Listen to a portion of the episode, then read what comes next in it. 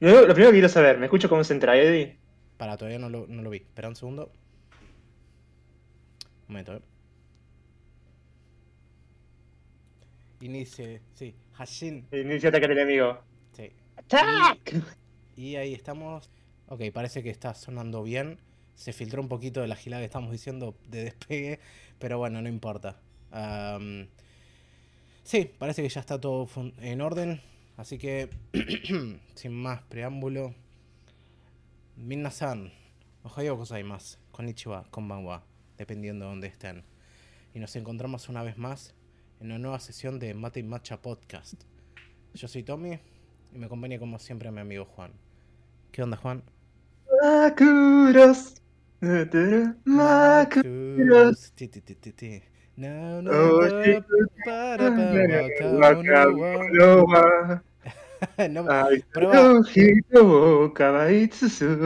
Bueno, prueba perfecta de que no puedes hacer este tipo de cosas en vivo cuando estás a una mm, a una llamada de distancia. Pero bueno, de algún modo nos las hemos arreglado todo este tiempo para seguir estudiando instrumento a pesar de todo eso. Y bueno, ahí tienen la lección, gente. ¿Qué onda? ¿Cómo va la vida para vos? Eh, acá andamos, ya creo que libre totalmente de materias, salvo que alguien me rompa las bolas. Ah, por un profesor me refiero.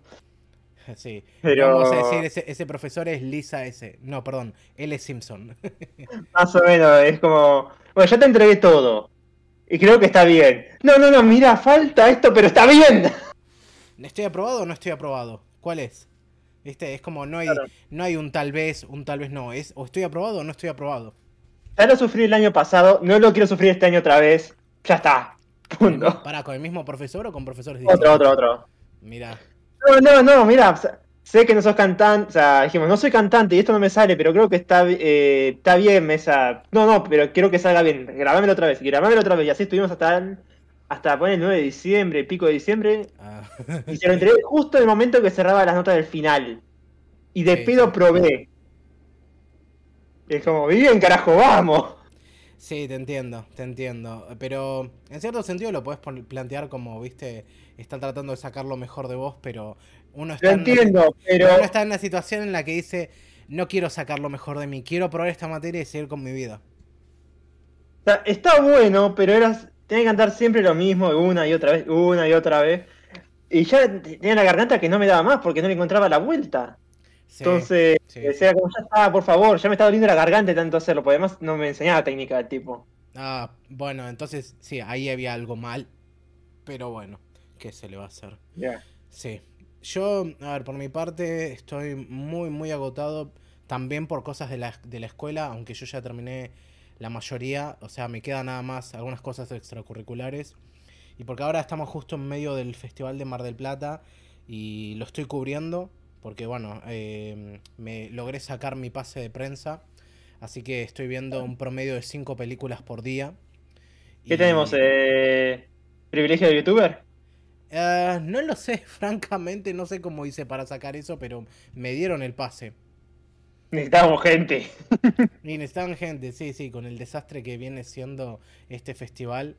La verdad que... Uh, No, no, después voy a hablar en detalle. Muchas cosas buenas, pero también muchísimas cosas malas.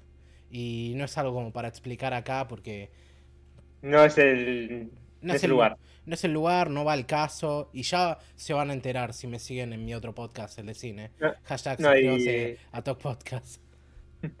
¿Cómo se llama el otro, perdón? ¿El podcast? Talk Podcast. Talk de hablar Ah. en inglés. Podcast. Es medio difícil de Ah. encontrar, pero mm, está en la descripción ahí de canales destacados del canal de YouTube de Mate Macha. Lo pueden ver ahí y... ¿Sí? ¿Cómo? No, pero mirá que ahora el privilegio que conseguiste, ahora por hablar mal, lo, te lo van a sacar otra vez. Y bueno, vamos a ver. Se va. Vamos a ver cómo pasa, ¿viste? Una de... ¿Cómo es la frase? Siempre me olvido. Una de, una de cal, otra de... ¿Cómo era? Eh, media de cal y una de arena. Una de cal, una de arena, ¿viste? Es... No, ¿qué no era media y media? O sea, media y una, pues. No, es importa. una y una. A veces te, te va bien, a veces te va mal. Ah. Eso es, esa es la expresión. Una de cal, una de arena. Ah, Ahí listo. está. Sí, sí. Si no, fácil viene, fácil se va. O sí, bueno, también eso. Pero no, la verdad que más allá de eso estoy agradecido de... eh, me, me gusta mucho este trabajo. Es muy exigente y no, no hay paga, pero yo estoy orgulloso de mí mismo. Y perdón por sonar vanidoso, pero de haber conseguido algo que siento que lo logré con mi propio trabajo. Pero bueno, no, de vuelta, no quiero aburrir a nadie con eso. Am, vamos a las cosas que nos competen acá porque, o sea, llevamos un rato largo sin hablar de novedades y cosas así. Es Igual, que no pasó nada. O sea, está bien, más allá de todo que tuvimos otras, las, las colaboraciones y demás, pero sí, sí. no pasó nada. O sea, pa- para mí sí, pasaron bastantes cosas interesantes, pero nada, tal vez haya que decir, hace falta que la gente sepa nuestra opinión al respecto, como no sé, por ejemplo, la otra vez estábamos tanteando un poco lo de High Guardian Spice, que, a ver, sí, jodimos un poco, hubo un poco de bardeo gratuito a Crunchyroll, pero la verdad es que yo no tengo nada, hablando en serio sobre el tema, no tengo nada que decir. Por un lado porque no tengo el más mínimo interés en verlo. Por el otro lado porque es muy gracioso ver a la gente quejándose del tema. Y por el otro lado porque es como realmente la cagaron la gente de Crunchyroll en cuanto a mm, la manera en la que trajeron la serie, la manera en la que están queriendo venderla y qué tipo de serie encima. O sea, es algo que siento en otro contexto le habría ido muchísimo mejor, pero bueno. Es que ahí está viendo hace un rato eh, un video de Unique Name Masoros, que creo que vos lo conoces. no. Eh, el que, el, de- el que decía, y no por esto estamos diciendo que lo hagan, que hay que piratear anime. Ah, sí, el, el Guiño ese. guiño, no hay que piratear, guiño guiño. Sí, sí. No, que justamente comentaba de que obviamente esto no es para los suscriptores, o sea, para los suscriptores de Crunchyroll, ni para la gente que quiera apoyar el medio, sino para, para atraer más gente, viste, a la plataforma, pero usando eh, algo occidental, viste, y, un- y más que nada por el mensaje, pero está tan mal hecho, o sea, yo no lo vi, estoy viendo gente que se queja, que es divertido. Sí, o Eh, sea, hablando, hablando propiamente, según la gente que estamos viendo que lo menciona, muchos dicen que está ma- mal hecho. es muy poco sutil, el mensaje es muy en tu cara, eh, producción, hay momentos que dice que sí, pero son muy pocos, que, sea, que, tiene, que están bien animados. Sí, en general sí. está, como, está competentemente animado, pero hay momentos que zafan y otros que... mm. Y además usan como assets de tiendas, por ejemplo, hay un, hay un stock footage de pan y otro de una lámpara. Ah, Sí. claro, claro. Pero, pero en realidad, que son prácticas moderadamente comunes, pero... Sí, pero es como que lo- te lo ponen un poco ahí a la vista, ¿viste? Como que no lo ocultan ni nada. Sí, ponele, yo vi un... Yo vi ahí- por ahí... Notorio. Sí, sí, yo vi por ahí que habían hecho una de estas cosas, tipo, una técnica común es de reciclado de animación es poner, y- y, digamos, animaciones en bucle. Y veía de una de estas pibas, la de pelo rosa, comiendo galletitas de una de una de un plato y obviamente iba agarrando y tipo veías se llevaba uno a la boca se llevaba otro a la boca así sucesivamente pero. Digamos era la clásica viste Em, Dragon Ball. la- sí, la de, la de la comida que, digamos, a- que nunca desaparece, como que reinicia infinitamente, porque nunca ves el plato bajar en cantidad de, de- de galletitas. Y eso habría funcionado. sí. Pero eso habría funcionado, o sea, ese truco habría funcionado si en vez de poner la cámara directamente, o sea, la, la perspectiva directo a la piba de frente comiendo eso, lo hubieses puesto de espalda. De esa manera es más creíble. Porque si no, Mm, justamente... Creo que tiene. No, pero creo que tiene como su carisma y que tenga ese tipo de cosas. Para mí el problema, más allá de lo que es animación, va por eh, tanto por el mundo como sus personajes, como sus temas a tratar. Que no es que estén malos, pero están mal tratados. O sea, están. Son como pocos. igual Es como que me voy de mi familia porque mi familia no confía en lo que es la más. o sea, mi, mi familia es muy de magia. Magia tradicional y yo quiero usar magia nueva. Y es como muy en tu cara. Claro. De que no, porque la- que esto es muy tra- que hay que aceptar las cosas nuevas y que otra cosa más. Eh, que más de que yo utilizo magia moderna para poder cambiar mi figura a una más eh, más aceptable para mí, para mí mismo. Pero es como, repito, muy en tu cara y como que no va más allá de eso. Está bien. No tratan los personajes como personajes, parecería, eh, sino como... No me sale. como, justamente como mensajes. No sé, esa- son cosas que tuve que, que estuve viendo de que se quejaba la gente, que lo mostraba con clips, así que, igual, como decís vos, o como dijiste vos, no tampoco pienso verla, es algo que no me interesa. Y es algo que tiene. que Crunchyroll para mí no, no tuvo que haber hecho eso. Sí, fue un, un paso al costado realmente. Mínimo si lo, si, lo, si lo quiso hacer, que lo haga bien, cosa que no le salió. Sí, lo que digo, muchas cosas se mezclaron entre el mismo tiempo y bueno, viste, yo pensaba, esto esto parece noticia vieja, porque yo recuerdo cuando salió ese tráiler que era más bien un tráiler en que mostraban arte conceptual y gente hablando de lo buena que iba a estar la serie. Fue el único trailer que sacaron. Sí, sí. El único. Y, y tres años después, o sea, lo, lo ocultaron porque la gente los reputió y tres años después, es como sin pena ni gloria, aparece la serie. No, y además, eh, creo que más allá de eso, el youtuber este, eh, Name Masaros, eh, Sí, decía que justamente lo que la animación tradicion- eh, tradicional, occidental, eh, no es muy conocida por su animación, o por lo que es Steven Steven Universe, que es lo que más se, se basó en la serie esta. Sí, eh, vi muchos comentarios de eso, de tipo es como está tratando de capturar ese tipo de audiencia y ese estilo, pero lo está tratando de hacer en, en la plataforma equivocada, básicamente. Claro. Y vale, y es eso, ¿viste? Es como que está, está bien, no te es eh, volvemos a lo mismo.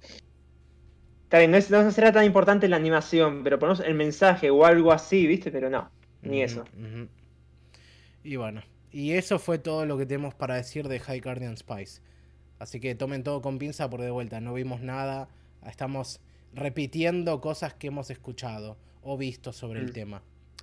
Y bueno, y ya que nos sacamos eso de encima, vayamos a algo que nos quedó bastante pendiente todo este tiempo por el tema de las colaboraciones y qué sé yo, que es el tema de los comentarios de las sesiones pasadas. Que no hice los recortes, así que acá en vivo van a tener que escuchar mientras las vamos leyendo.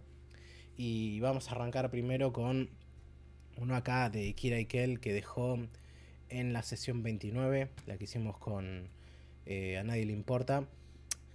Y dice, ah, sí, cuando era chico con el anime pasaba algo curioso. Había algunos que eran aceptables por todos y verlos y comentarlos estaba bien, ejemplo Dragon Ball Z. Pero si te desviabas un poco del canon aceptable te bulineaban. Me gusta la palabra. Como por ejemplo cuando lleva llevaba, perdón, como por ejemplo cuando llevé separadores de Yu-Gi-Oh a la escuela y me empezaron a decir Yugi y luego muto, no, y luego mutó a Yagi. XP. Y obviamente, si veías anime siendo adolescente, eras un pelotudo. XP de nuevo.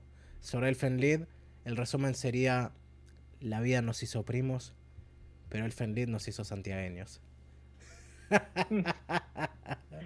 Muy buena. No puedo decir que está mal. Eh, el tema de Yu- de Yu-Gi-Oh! me sorprende porque cuando se estrenó eh, fue un boom total. Eh, mi colegio estaban todos jugando las cartas, no Sí. todos, no sé si todos, pero. Sí, boludo. eh, No, pero gente que no, no veía la serie, que no tenía la más mínima idea, que tipo agarraron una carta de monstruo y viste, decía, tiene, esta tiene 5 estrellas, esta tiene 7 estrellas. La de 7 es más fuerte que la de 5. Así nomás. Es que, no, es, es que creo que hasta un poco todos los mismos fans se quejan de esto. Es que nadie sabe jugar Yu- Yu-Gi-Oh! Es tan complicado.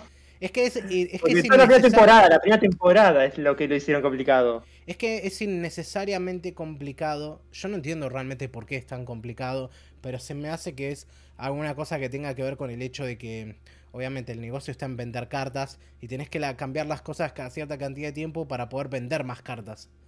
No, o sea, al principio fue, digamos, o sea, tenés la primera temporada que es la que cuando no estaban bien fijas eh, las reglas, y eso fue cuando se hizo más popular. Entonces era la cosa combinado con el juego de PlayStation 1, que podías fusionar las cartas así nomás sin una polimerización ni con otra cosa, ¿viste? Eh, además que somos, estamos en Latinoamérica, no podemos comprar cartas originales Sí. eh, todo el tiempo. Eh, no, era una cosa de inventar, mira, fusiono esto y ya está, ¿viste? Ahí, ahí invoco mi dragón ojo azul de tres cabezas.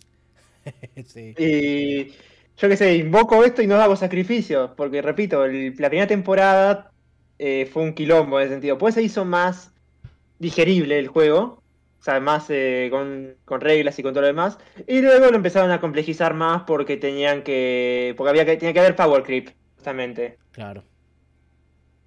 No sé si entendés ese concepto de Power Creep por la, por la duda. Igual, No, no tengo idea. Yo te repito, yo también era. Uno de básicamente sacar algo que.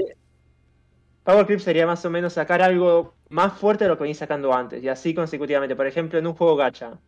Eh, Ujú. des- sacar una unidad que es más fuerte que la otra, y así sucesivamente. Más fuerte que la anterior, más fuerte que la anterior, más fuerte que la anterior. De tal forma que todo el contenido pasado quedó totalmente fácil con los nuevos personajes.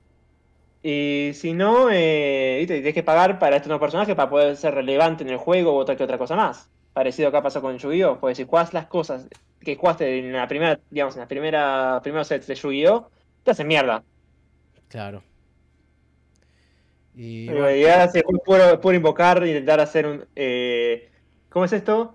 Un OTK, que es un one turn kill, o, o no dejar jugar al otro, y eso no tiene diversión. sí, sí. No, pero, pero aparte de eso, ¿viste?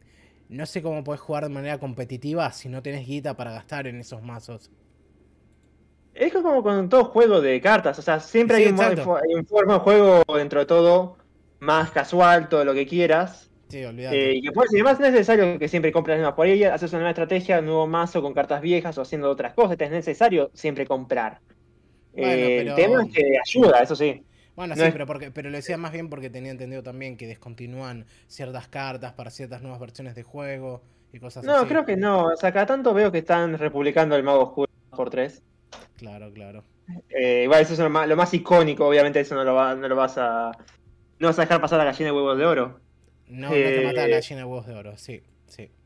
Y no, eso. eh, pero creo que cada tanto hacen un... no, me sale un repack. Esta mentalidad de pirata mía. Sí, sí. Hacen cada tanto una reedición de las cosas, de las cartas. Mm. No, después eso... No, no, te, te- estoy- te Eso- escucho, te escucho, pero la verdad es que eso, estoy haciendo una clara demostración de mi ignorancia respecto al tópico. Después de eso, ah, sí, estoy de acuerdo con, con lo otro. Es que todos fuimos, todos veíamos el Dragon Ball y Coso y, San- y Saint Seiya, eh, Pokémon de chicos, porque éramos chicos y entonces como lo mantenemos ahí, como es la infancia. Pero después si cuando somos más grandes es como que lo dejamos esas cosas ahí, como que es infancia, lo podemos volver a ver, pero no nos hace tacos porque es cosas que con las que nacimos, crecimos, lo que sea. Sí, Ahora, ¿ves Naruto? Sos un taco de mierda. sí, ponele hasta, hasta qué punto, porque con lo popular que también se terminó volviendo Naruto, es como, viste, es tipo... Era que todos veíamos ahí medio under. No, no, pero, pero es tipo, hoy te, hoy llegas a la reunión y viste, es como, hola, me- mi, mi anime favorito es Naruto. Y es como llegar al grupo cinéfilo y decir que tu serie favorita es Transformers, ¿me entendés? No, no, es como decir, hola, sí, vi Odisea en el espacio. Ah, bueno, qué lindo. No, ¿qué estás diciendo, boludo? ¿Y sea espacio? Es. em, No, está bien, tier. pero creo que algo. No, está bien, es algo que es top tier, pero es algo que creo que, creo que todos vieron ya. Entonces es como que no es no traes nada nuevo, es Sí, algo que pero, todos ya pero vieron. no es una cosa, no es una cuestión eso, sobre, solo de quién lo vio y quién no lo vio. Es también una cuestión de calidad. Sí. En ese caso, sí, no sé si Transformers, yo qué sé. Pon. Ay, no se me ocurre nada ahora. Me, se, Wars. ocurre el último Samurai. Como que Star Wars también. Sí, bueno. Dejemos de discusión elitista para otro momento. Continuando acá con. Pero Nosotros lo somos, perdóname, somos elitistas. Ah, sí, por un segundo me olvidé mi personaje. Bueno, continuando con lo que decía. ¿Te gusta Naruto? no, ¡Oh! sí, risa de Ochosa. Ocho-san, sí. Leo acá los dos comentarios que tenemos de la sesión 30, la que estuvo Dere, que son cortitos, así que bueno, vamos por el de Kira Ikel, que dice, todavía no lo escuché, pero van con la nueva portada del canal, jeje. Nueva ¿Hicimos una portada. portada? En realidad no, o sea, cambiamos el logo, obviamente, cuando hicimos el. cuando cumplimos un año, pero. mm, No sé, sí, igual la portada de ese episodio quedó particularmente buena. Eh, así que. Gracias, pero no sé. O me de todo. Omedeto, exactamente. No, Omedeto. ¿Qué os hay más? No, no, en realidad no, no uno no dice Omedeto para consigo mismo, pero bueno, no importa. No, no, yo digo, yo digo porque supuesto te salió bien o quedó bien la combinación de todo. Sí, supongo, supongo. Y acá, bueno, la faca hizo su comentario y dijo, Mate y Macha y la faca juntas.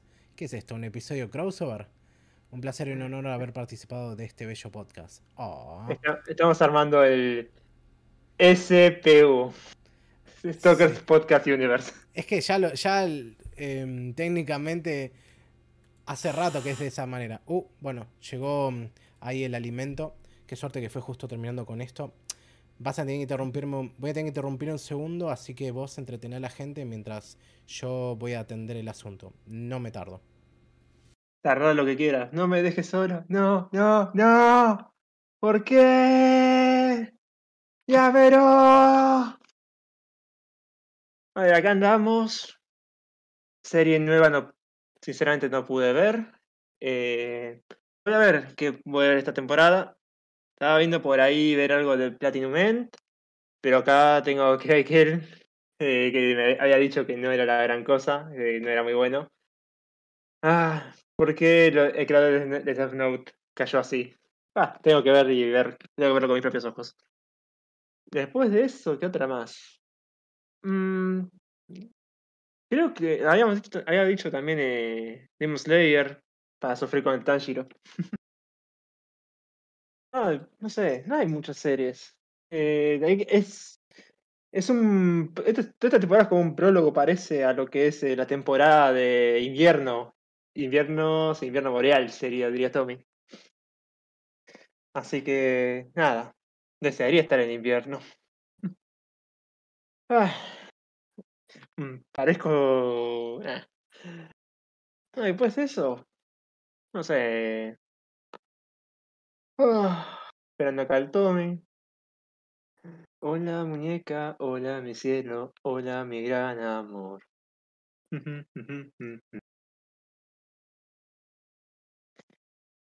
¿Cuántas referencias a los Simpsons puedo hacer en menos de un minuto? O hasta que tarde.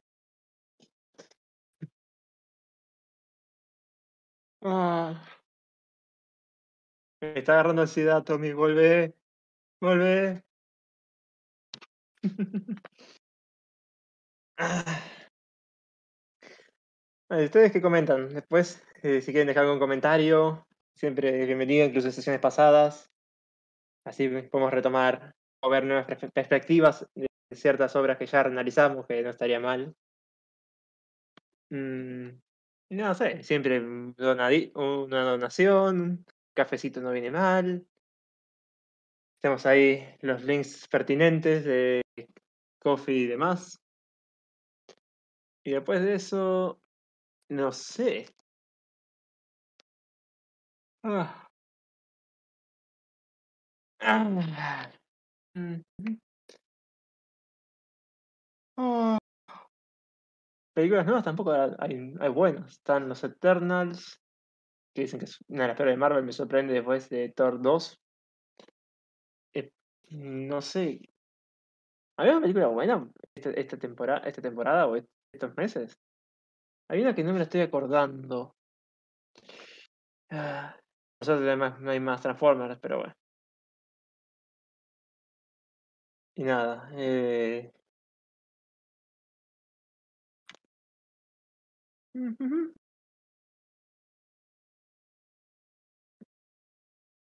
Después eso... Mm, ahí está. Te tardaste mucho. O senda yo. Ok, aquí estoy. De vuelta, perdón por esa interrupción, pero bueno, el deber llamó. Ah, me llevo acá una. No, perdón, me, llevo acá una, un aviso de, YouTube sobre la calidad del streaming, pero no importa, no hay nada, no es nada del otro mundo. Ok. ¿Qué es rancio que tiene el Orauco? Ponele, iba más o menos por ese lado, pero lo leí así muy por el aire, así que no importa. Bueno, eh, ¿en qué estábamos? O mejor dicho, ¿en qué estabas? No, estaba haciendo comentarios de qué más de donaciones, de películas de esta temporada, viste, que estén buenas. Dice, dije que los Eternals era como. Dice que los Eternals es la peor película de Marvel. Ah, Me sorprende viniendo después de Thor 2, que todos dicen que era la peor y parecía con deferencia, pero ahora cambiaron las cosas. Al final viste. Pasaron cosas. No la vi. Y eso la verdad no me interesa mucho tampoco. Es como que. Pero aún así consideras que es la peor. Todos dicen, eh, según eh, Rotten Tomatoes dice que es eso. Ah, mira. Sí, no, yo igual no le creo mucho a Rotten Tomatoes. O sea. No sé, o sea, es- es- el consenso general a lo que va es eso, ¿viste? Sí, o sea, si Es querés ver la, la opinión más o menos real del público, sí. A ver, para. Luis dice, hola, hola. ¿Están en vivo? Si es así, díganlo. Y si no, no lo digan. No, no lo estamos. Así que ya está. bueno, sí, ahí está. Ay, sí. Y... No, está bien. que- está bien, sí. Yo... Después, eh, sí, ani- después dije que animes no había... Sentí, o sea, hay un par ¿viste, que tenían que ver tipo Demon Slayer para ver el sufrimiento del Tanjiro. Para la, la adaptación, va, la adaptación de la película, tipo el- la repartija de episodios.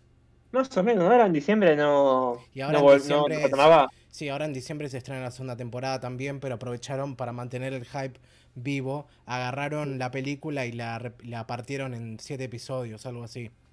No, pues después dije que estaba Platinum Man, que había dicho que Kirai que él no, no le dio su visto bueno.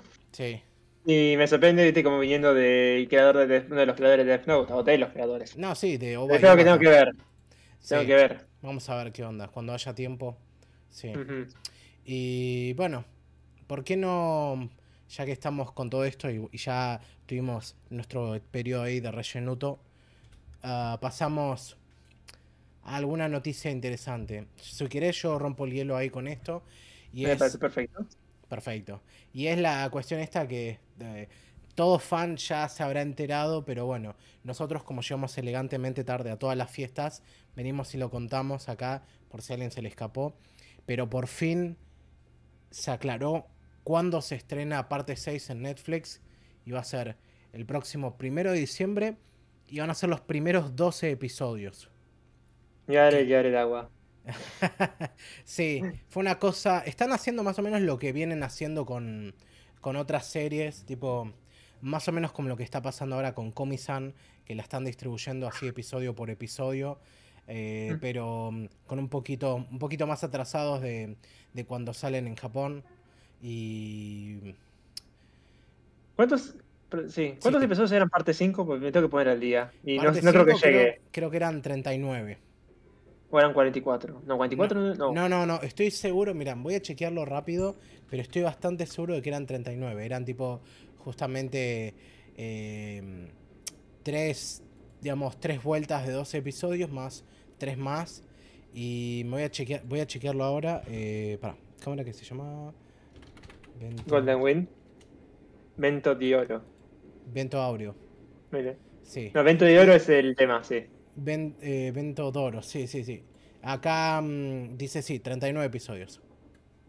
Ah, Me los quise bajar, pero pesaban como 80 y pico gigas y es como. La puta madre. pero, bol- pero boludo, buscaba una versión más ligera. No, es yo-yo. No se lo permite. Bueno, está bien. Quiero esos 4K 60 FPS. y en Netflix no están así, tipo en, en 4K. Va, en 4K no, quiero decir, no están. Censura. Green Tea.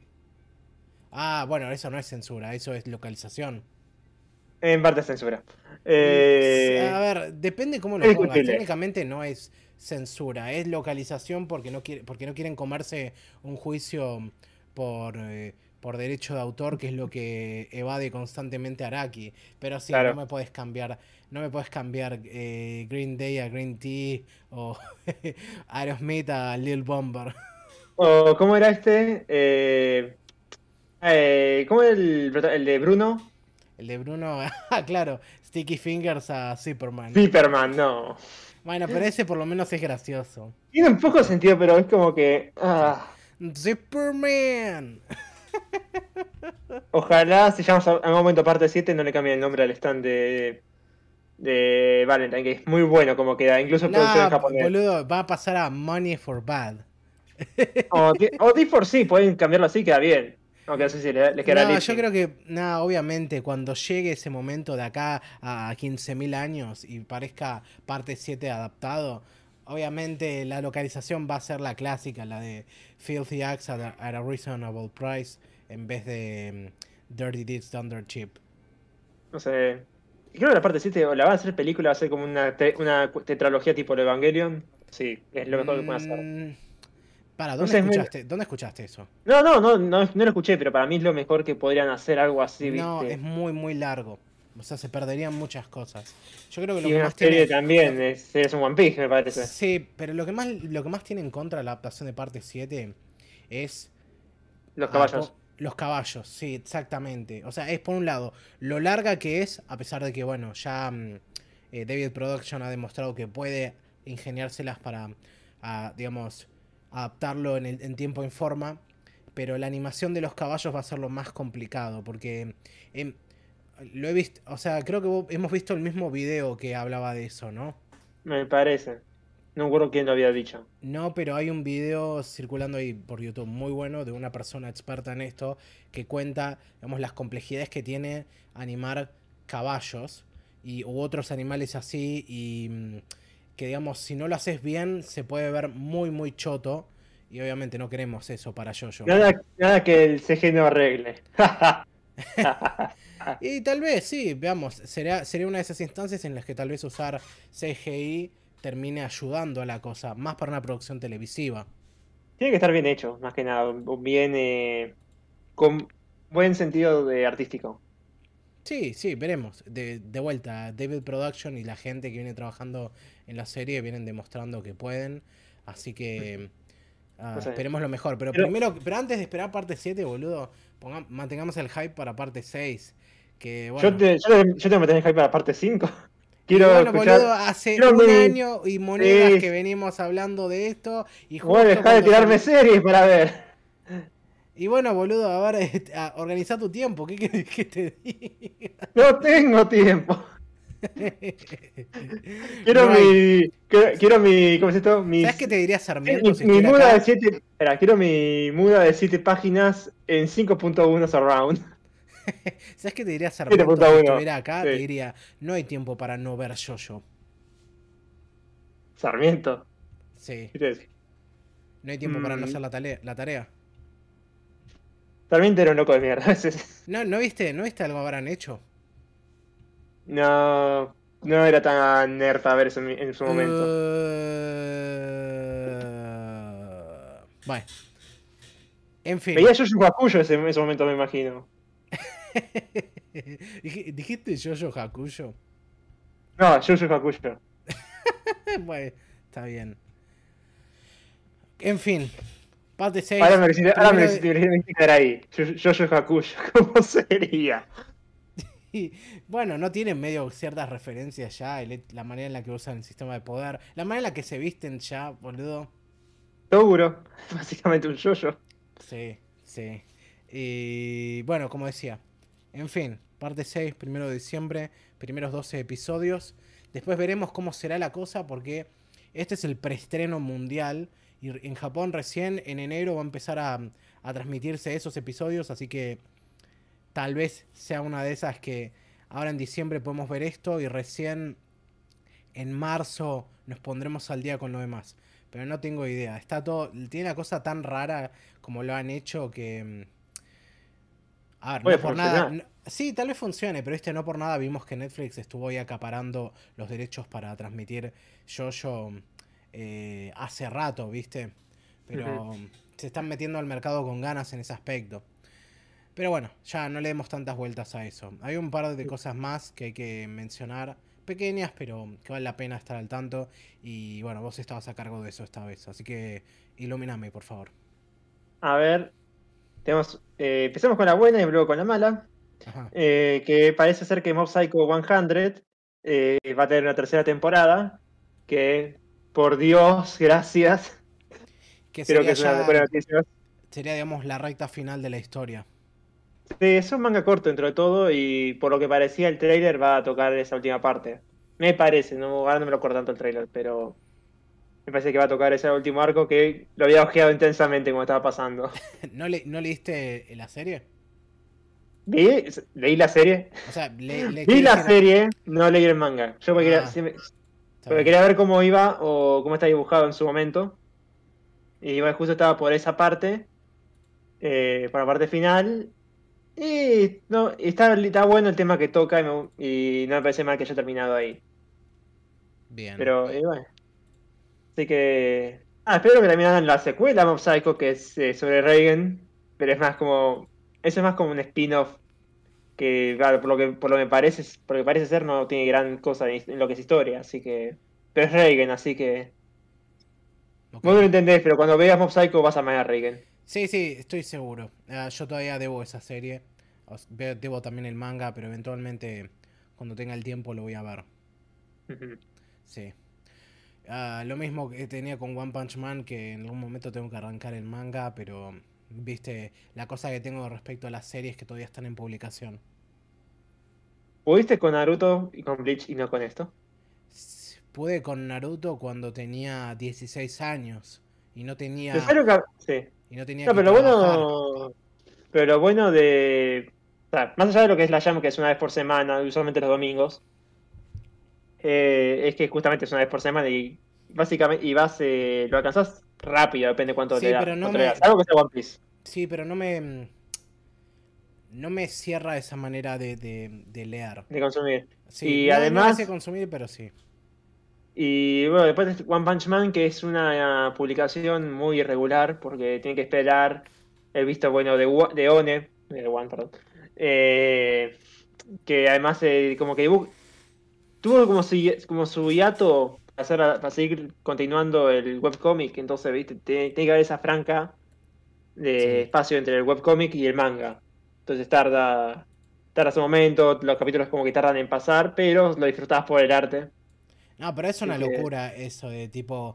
Está el webcomic por un lado, está el manga por el otro, y tenés que ver cómo, cómo uno le va siguiendo al otro, básicamente. Ujú. Y los cambios de diseño también de personajes. Sí. Pero esencialmente el manga en Shonen Jump es. Bueno, perdón, Shonen Jump no, en. En la otra. Es de la Shonen. En, Eh, Plus no era. en Shonen Plus, creo que era, sí. Bueno, No, la- perdón. el manga es la versión remasterizada de ese webcomic, esencialmente. Yo, yo no sé si decirle remake a esta altura, pero sí, para remaster. Sí. Y bueno, habrá que ver qué onda en algún momento. Y ver, sí. después la otra, y después la noticia mala es que se murió. eh, a ver, acá esto no me quiere cargar, celular del torto. Ah, tengo otra más. eh, que me había olvidado. Bueno, eh, la mala es que se murió el autor de Golgo 13, finalmente. que es uno de. Ey, No, digo, Sí. estaba en medio en las últimas ya. Ujú. Y nada, es una lástima, pues es uno de los mangas más longevos que hay. Creo no que sé es- cómo tiene creo que es espacio el para manga- Creo que es el manga más longevo. Eh, no sé, no, no, tenías Kochikame, tenías Golgo y no recuerdo otro más. A ver, voy a Pero- chequear, pero estaba bastante seguro que era ese. A ver. A ver, vamos a ver lista de series de manga por conteo de volúmenes según Wikipedia. Y no, mira, por tres tomos nada más. Eh, Doka- Dokaben eh, está primero con 205 tomos. Y mm, Golgo 3 está segundo con 202. Pero ¿Cómo le dan para las historias? pero Dokaben terminó de publicarse en 2018 y Golgo 13 técnicamente todavía continúa. Iba a escribir estando muerto. No, pero son historias. de- Es todo sobre un agente secreto. O sea, Golgo 13 es de un agente secreto. Tipo los James Bond. No, ya sé. Ahora- pe- y que pero- justamente su personalidad es ser misterioso. Está bien, pero ¿200 tomos? No, sí, olvídate, yo no tengo idea. O sea, es como estamos frente a una mente superior porque uno piensa, ¿de dónde sacás tantas historias? ¿Y cómo es como que no te cansás de escribir sobre el mismo personaje 50 años corridos? Lo mismo con eh, Detective Conan, pero creo que me habían explicado un poco, pero ahora lo tengo muy olvidado. Sí, pero Detective Conan medio que no era también que se repetía muchísimo. El anime sí. Eh, Siempre como que rehacen o una, un arco pasado, o yo que otra cosa. No sé, explicarán por milésima vez cómo el pibe se volvió pendejo, yo qué sé. Sí, una de esas, una de esas series, viste, que es como medio que 100 ahí nada más que para mantener empleada a la gente que trabaja en ella. Es tipo. Es como la ley del orden. mi- Es la ley del orden. Sí, esencialmente. Aparte, viste, imagínate ser justamente uno de los actores principales ponele, por ejemplo, de, de esa serie. Tenés la vida hecha, boludo. Es tipo, no sé. Uno- no agua. Sí, sí. Es como tiene, eh, digamos, no era suficiente con, con medio Ranma haciendo de Nabiki. Y chau. Con esto ya es una o dos veces por semana, voy, pongo la voz, chau. Y sigo con mi vida y gano millones. Es como. Es una de esas cosas que es como que es un laburo tan fijo que pensás. En el mejor de los casos se darán la oportunidad de poder trabajar de otras cosas. Porque, o sea, viste, una para el público, gano mi plata, y otra para mí como artista. Espero que la gente que labura en estas series interminables por lo menos se pueda dar ese gusto hasta cierto punto. De jubilarse, eh, con actores de voz es No, no sé, si, no, no sé si jubilarse, porque a ver, si hablamos de... mm, Para, Masako Nozawa era la, la, la voz Goku. de... Ah, boludo, me, me, me, reconfun- me reconfundí ahí. Yo estaba hablando de la actriz que hace de, de Conan, que es la, la voz de Nabiki también en, en Medio Ranma. ¿Quién, ¿A quién era Nabiki? ¿Cómo? ¿Dijiste? ¿Nabiki dijiste? Sí, Nabiki, la del medio. Mm. No, no me acuerdo tanto de Rama. La verdad es una serie que La de, pelo, su la de pelo corto, pero- la que ju- justamente la, la del medio de las, de las Tendo. O sea, me acuerdo a Kanye que también tiene pelo corto después. Bueno, Kane es la más chica, que es pr- básicamente la otra protagonista. Después la más grande es Kazumi, la que tiene el peinado de mamá, mamá muerta. Y la del medio es. Eso me quiero que nunca la vi. Es algo que no lo tengo en la cabeza. No. Está bien, no. No Voy a para corregir mi error, voy a chequear un segundo para, para ver cuál es la- el nombre de esta actriz. Porque es también. eh, ella hacía de, de la mamá en. ¿Cómo se llama? En. En Bokumachi. Ah, Minami Takayama, esa. Me hiciste confundir, pero sí, Nozawa es como. Va, ¿todavía vive esa mujer? No es algo así. Es, Pero, ¿Qué pregunta es esa? No, Pero- pero, no pero, boludo- ese tema jamás. Y pero boludo, ¿cuánto? Tiene como más de 90 ya seguro. Y la bola sigue dando. Tremendo. Casi. Va, qué sé yo. A esta altura creo que ya debe haber dicho todas las palabras que existen en el, en, digamos, en el vocabulario japonés. Así que si la reemplazasen con un bot, viste, medio que no sé si nos daríamos cuenta. No, en algún momento van a tener que conseguir el reemplazo. Sí, qué sé yo. Es como cuando pensás, viste, no sé si ojeaste cómo están los actores de voz de los Simpson, pero la actriz que hace March, la original, tipo, ¿De está- latino o inglés? No, no, no, el, el original, por eso en inglés. Está tan vieja que es como el personaje tiene el doble de edad de lo que se supone que tiene y es re triste de escuchar. O sea, ¿viste cuando, También, lo que he ¿viste visto cuando también es escuchás a alguien cuando- que trata de gritar y no le sale ya la voz? Es como que está... "Ah, ah, ah, ah", Sí, No, además estaba viendo, porque vos viste que volvieron los personajes eh, después de la adquisición de los Simpsons. no, eh, volvieron, vol- por el Disney. doblaje latino volvió Volvieron la- sí, el claro, volvieron original. dos posibles. Eh, y justamente volvió el del señor Burns, pero habías visto una escena de él en la nueva temporada, y es como la voz no le da más, no ni siquiera el personaje. No, No sé sí, si habrá boludo, o sea, mejorado, pero estaba nada que ver. Sí, ol- olvídate, o sea... mm, Era Gerardo Chávez el, el actor, ¿no? Me parece, sí. A ver, voy a, voy a chequear rápido. Em,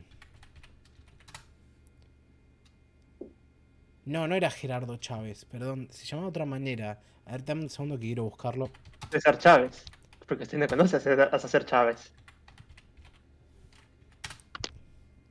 Ah, no, Gabriel Chávez. Gabriel. Chávez. Sí, qué sé yo. O sea, es una de esas que es como. No sé quién ve hoy Los Simpsons, pero claramente todavía hay gente, hay un público suficiente como para. Es una tradición verlo los sábados. Sí, los sábados. ¿Para vos? Eh, más o menos. O sea, Eh, yo- buena compañía. pero vos ves las nuevas temporadas. No. Eso es lo que estoy diciendo. Ah, O sea, evidentemente hay un público, pero claramente no, por lo menos yo no soy parte de eso. O sea, yo abandoné ya desde la temporada 12, creo. Y ya de por sí, ponele que hay episodios, algún que otro episodio bueno entre la 2, en la, entre la 13 y la 20. Pero ya incluso cuando tenías el reparto original, había muchos episodios bastante malos ahí. no, yo, yo creo que hasta el 14 o 15 me gustan. Sí. Ponele Igual, en general. igual tremendo Pero que. después, eh, perdón, pero después sí son. Son asquerosos. No asquerosos, pero es- Igual tremendo que, que Disney le metió una patada en el orto a esos, do- esos dobladores que tenían ya 15 años en la serie para, para meter a la vieja escuela, boludo. Y tenés que vender el servicio y la serie de una forma. No, pues. seguro. No A estás- ver, como cuando Diamond Films tenía que distribuir las nuevas películas de Dragon Ball, y viste, claramente era, no las puedes vender subtituladas porque nadie las va a comprar de esa manera, y no podés cambiar las voces porque nadie va a querer ir a verlos. Tenés que agarrar a Castañeda, tenés que agarrar a, mm, ¿cómo se llama? A García. García. Si no, si no traes al reparto original, la gente no va a ver las películas.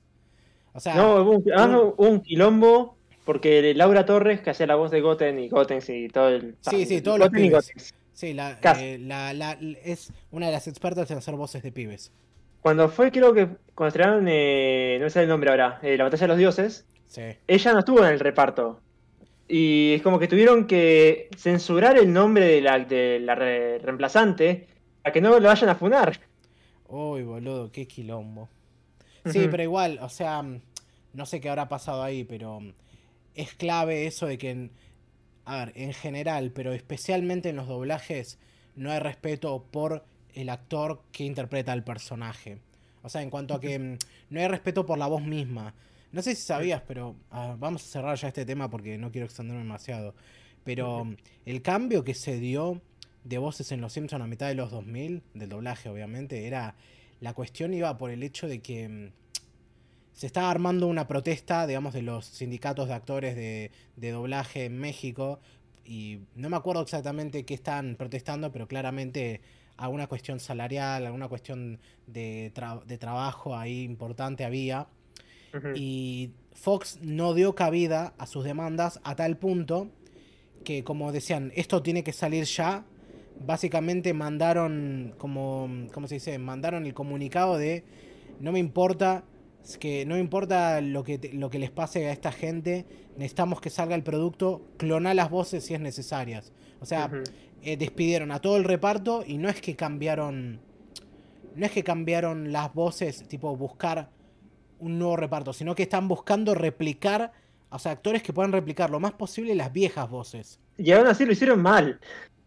o sea no lo hicieron mal son voces No, que no mal, son- mal, pero son similares había gente pero- que. Había gente que, justamente, vos ves las imitaciones en YouTube u otros más que le salen mejores en ese sentido.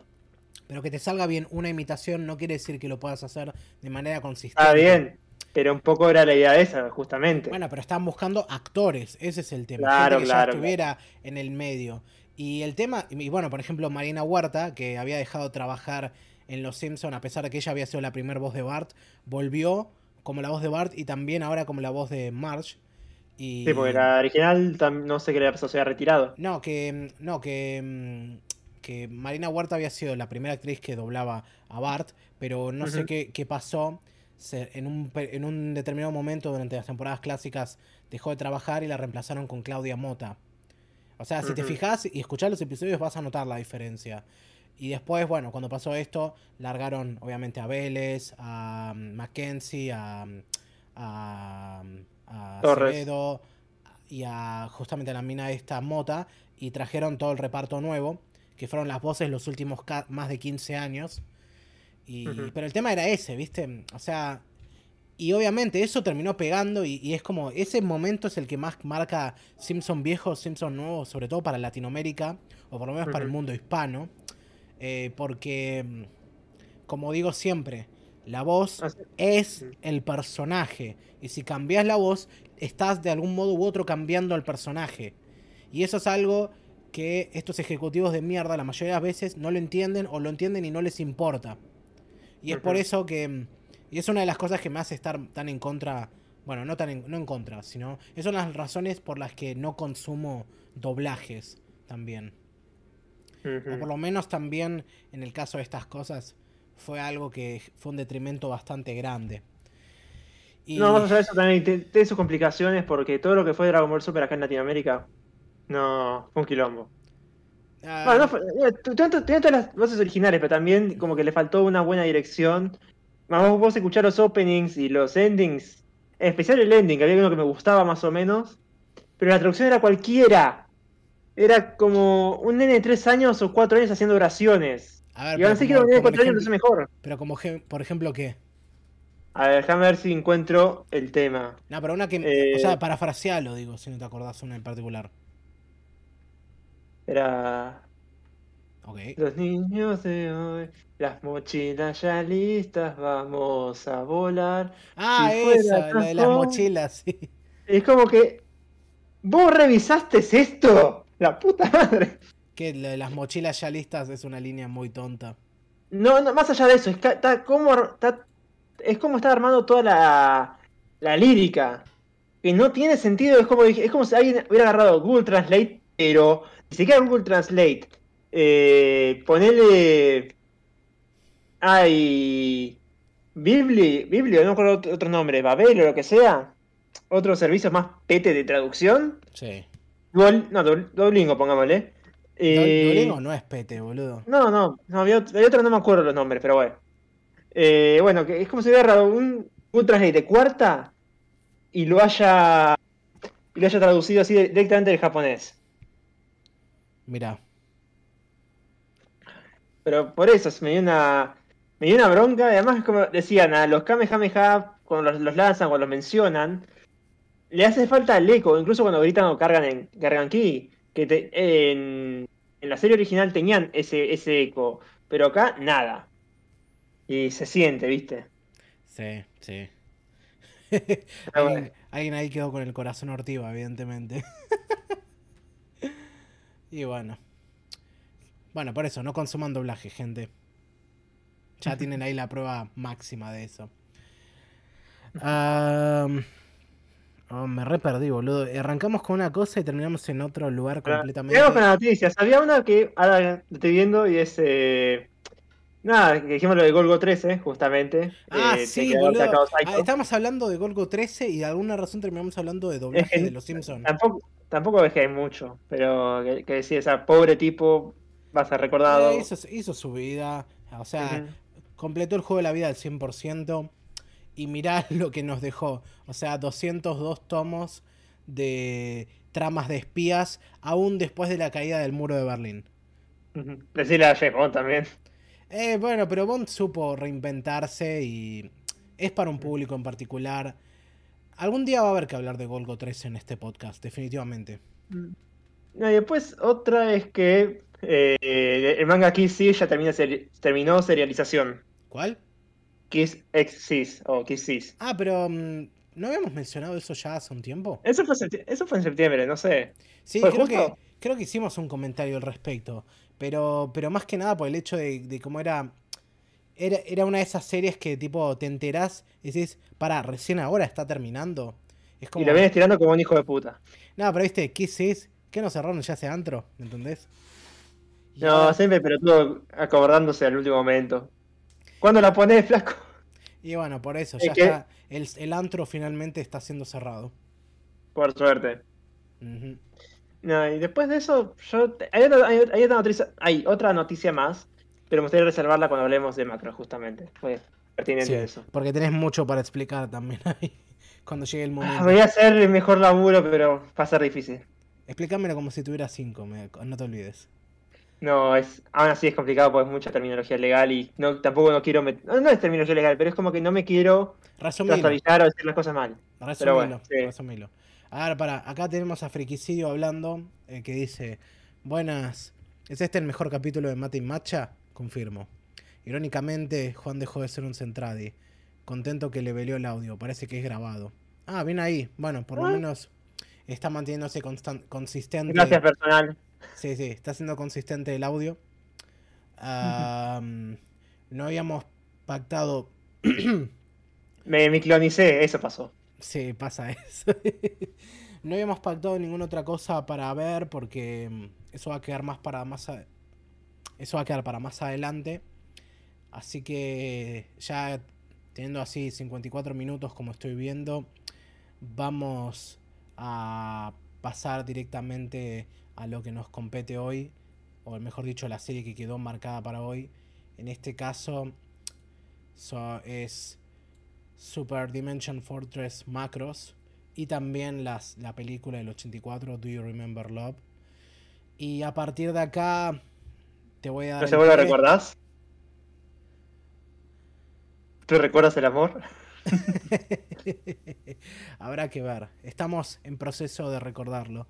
Así que sin darle más vueltas, te cedo la palabra para que cuentes un poco sobre macros. Mm, Como siempre, ¿por dónde empezar? Eh, la verdad es que esta es una serie que creo que me marcó una forma. Va, no, no sé si marcó. Es una serie que nunca supe de su existencia hasta mucho más adelante, pero consumí. eh, lo primero que consumí fueron los juegos y me encantaron. La idea principal de los eh, macros VFX 1 fue el primero. Después compré Macros Plus, eh, obviamente legal, con él. Y después, le el otro- después sí seguí con Macros VF VFX 2, que fue, junto a ese con Plus, fue uno de los, fue de los primeros que pasé, pues el VFX 1 no tenía ni un choto, o sea, tenía 5 años y lo único que sabía del japonés es que en los juegos japoneses el círculo es para aceptar las cosas. Ah, sí, cierto. Y el triángulo es para saltar. No, ni siquiera creo que eso. Pero bueno, eh, no, eso. Mi primera introducción fue que compré el juego, tenía 5 años en un cumpleaños y me quedé fascinado por, por los mechas, o sea, en general. Porque era ver un avión que se transformaba en robot, pero que a la vez tenía otro paso que era como el Gawalk que dice ahí en serie, que es Gerwalk, eh, que es un intermedio entre avión y cosa. y es como. Es raro, Para, para, pero ¿entre está avión y genial. qué? ¿Avión y qué? Entre avión y robot, arro- avión Ah. y robot, perdón en paso intermedio entre esos dos, que decís, es raro, pero me encanta cómo queda. Y nada, sí. Nunca supe su, existencia más allá de eso. Dije, esto es macros, pero no sabía que era una serie ni nada, ni nada por el estilo. Luego, mucho más adelante, me doy cuenta de que, ah, no era macros, es Robotech, la saga de macros. Que de pedo enganché eh, en retro o en Locomotion, una de las dos, pues se la habían pasando por ahí. Que cada tanto por ahí lo, lo pifiaba. Después, mm, cuando llegué a tener internet, me di más cuenta de, ah, macros y Robotech pasó esto, eh, que ahora más adelante lo explico. Eh, y bueno, después eh, vi que salió Macro Frontier, ahí creo que fue el segundo anime que empecé a ver así por internet. Y nada, de ahí para adelante le hice Macro Frontier, Macro 7, Macro Plus, etcétera, etcétera. Pero es algo que la verdad siempre de chico me encantó. Después viendo Robotech, que en su momento, perdonen, pero es lo que más conocí ese momento, eh, me enamoré más, aún más de lo que era la temática, porque decís, bueno, no solamente son mechas, es una buena historia de romance, con guerra, con esta otra cosa, con canciones yankees muy pro guerra, pero Ajá. pues, todo Robotech creo que está medio marcado por eso, es como no tiene, no sentí que te hubiera tanto ese, ese contexto eh, antiguerra como lo tiene Macros. Es más, eh, no me acordaba, no sé, después lo digo en spoiler porque creo que estaría spoileando. Pero hay muchas escenas que decís, mierda, esto, cuando, cuando reví la serie, acá para esta sesión, hay un montón de escenas que decís, ah, esto no me lo acuerdo, o esto iba así, ¿viste? Sí. En especial las canciones, las canciones son totalmente distintas. eh, acá tenés unas canciones que hablan de contra de la guerra, que son muy poperas. Y creo que Robotech tenía dos o tres. Que una es la, la- cuando es la pelea final entre, entre los Centraedi y los humanos, que es We, We Will Win. Que nada que ver con eh, Love Drift Away, vos ya escuchaste. Va, vos sabés cómo es Love Drift Away o Aika, ¿cómo era? Aika Nagareru. Ah, sí, me acuerdo por el título, pero. mm, A ver, no puedo. No me, no me acuerdo. mm, No sé si puedo recordar tan detalladamente. No sé si puedo recordar tan detalladamente todas las canciones, a pesar de que te taladran la cabeza con cada una. Hay una que, a pesar de que sea Macros, no me gustó tanto, pero es entendible porque era la canción debut. Y después tenés otra que era, no me acuerdo, que era como muy de. En Robotech, otra canción que era muy de. Ay, soy famosa, soy famosa, que no me acuerdo el nombre, viste, como. Esa, esa onda, pero bueno. Ok, pero explícame un poco la cuestión esta de Macros y Robotech. O sea, hasta donde yo entiendo, Macros llegó a Occidente en general como Robotech. Claro. Eh, pasa así. Eh, eh, Macros es una creación tanto de Studio Nube con financiación de Tatsunoko y Big West. ¿Qué pasa? Tatsunoko vendió, no tenía tenía los derechos de distribución, creo, internacional. Y se los dio a Robotech como también derecho, con derecho de mercancía, cosa que no tenía. Entonces, eh, como que. Y Robotech después, como patentó el nombre de Macros, había leído por ahí también. Por ende, Macros y Big West no podían ser como trans. Tenían que pasar así o así por el filtro de Harmony Gold. Y Harmony Gold eh, creó justamente Robotech para poder. eh, eh, ¿Cómo se? Para poder distribuir macros en lo que es Estados Unidos. Con Pará, todas las. Recapitula. En- Tatsunoko tenía los derechos de distribución de la serie, pero Sí. no los derechos de mercantilización. claro, y se los vendió a Robotech, o sea, a Harmony Gold, Harmony Gold, sí. para que.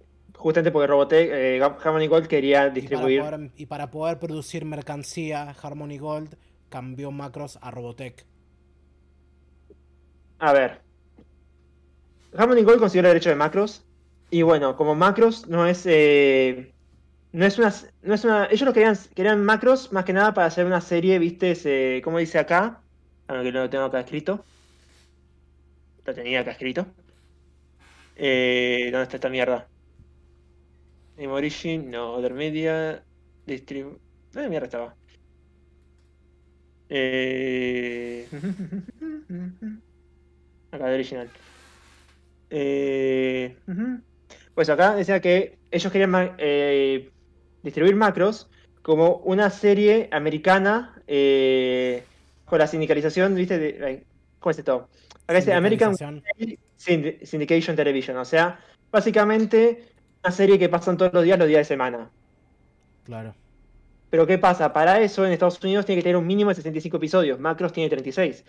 Entonces le compraron junto eh, a Macros, a Studio 9, le compraron otras dos series que son Super Dimension, Cavalry Fortress. No, Super Dimension, Cavalry Southern Cross y Genesis Climber Mospeada, con lo cual, con lo cual editaron todo, editaron. Hicieron un Frankenstein con las tres series para crear una sola serie de 75 episodios o más. Siendo Robotech. Y eso es. Robotech, claro. Entonces, Robotech es una amalgama de macros y de cuáles otras dos series. Southern Cross y Mospeada. Southern Cross, Cruz del Sur. Sí, Y la otra, como dijiste, Mospeada. Mospeada. Todas de mechas también. Claro. Todo de Estudio 9, todo de Mecha, todo eso. Uy, Bueno, ¿qué eso pasa? debe, ser un quilombo de ver. Eh, es todo seguido. El tema es que yo cuando lo vi dijiste es raro. ¿Por qué pasamos de aviones a que se transforman en robot a todo esto?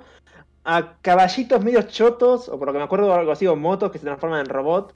Y dejamos de lado los aviones que me parece mucho más superior que el otro. Claro, y te sí. cosas que no cerraban. Cosa que no sabías en ese momento y nadie supo, por lo menos cuando empezó a transmitirse, era esta eh, que había ocurrido este Frankenstein entre medio.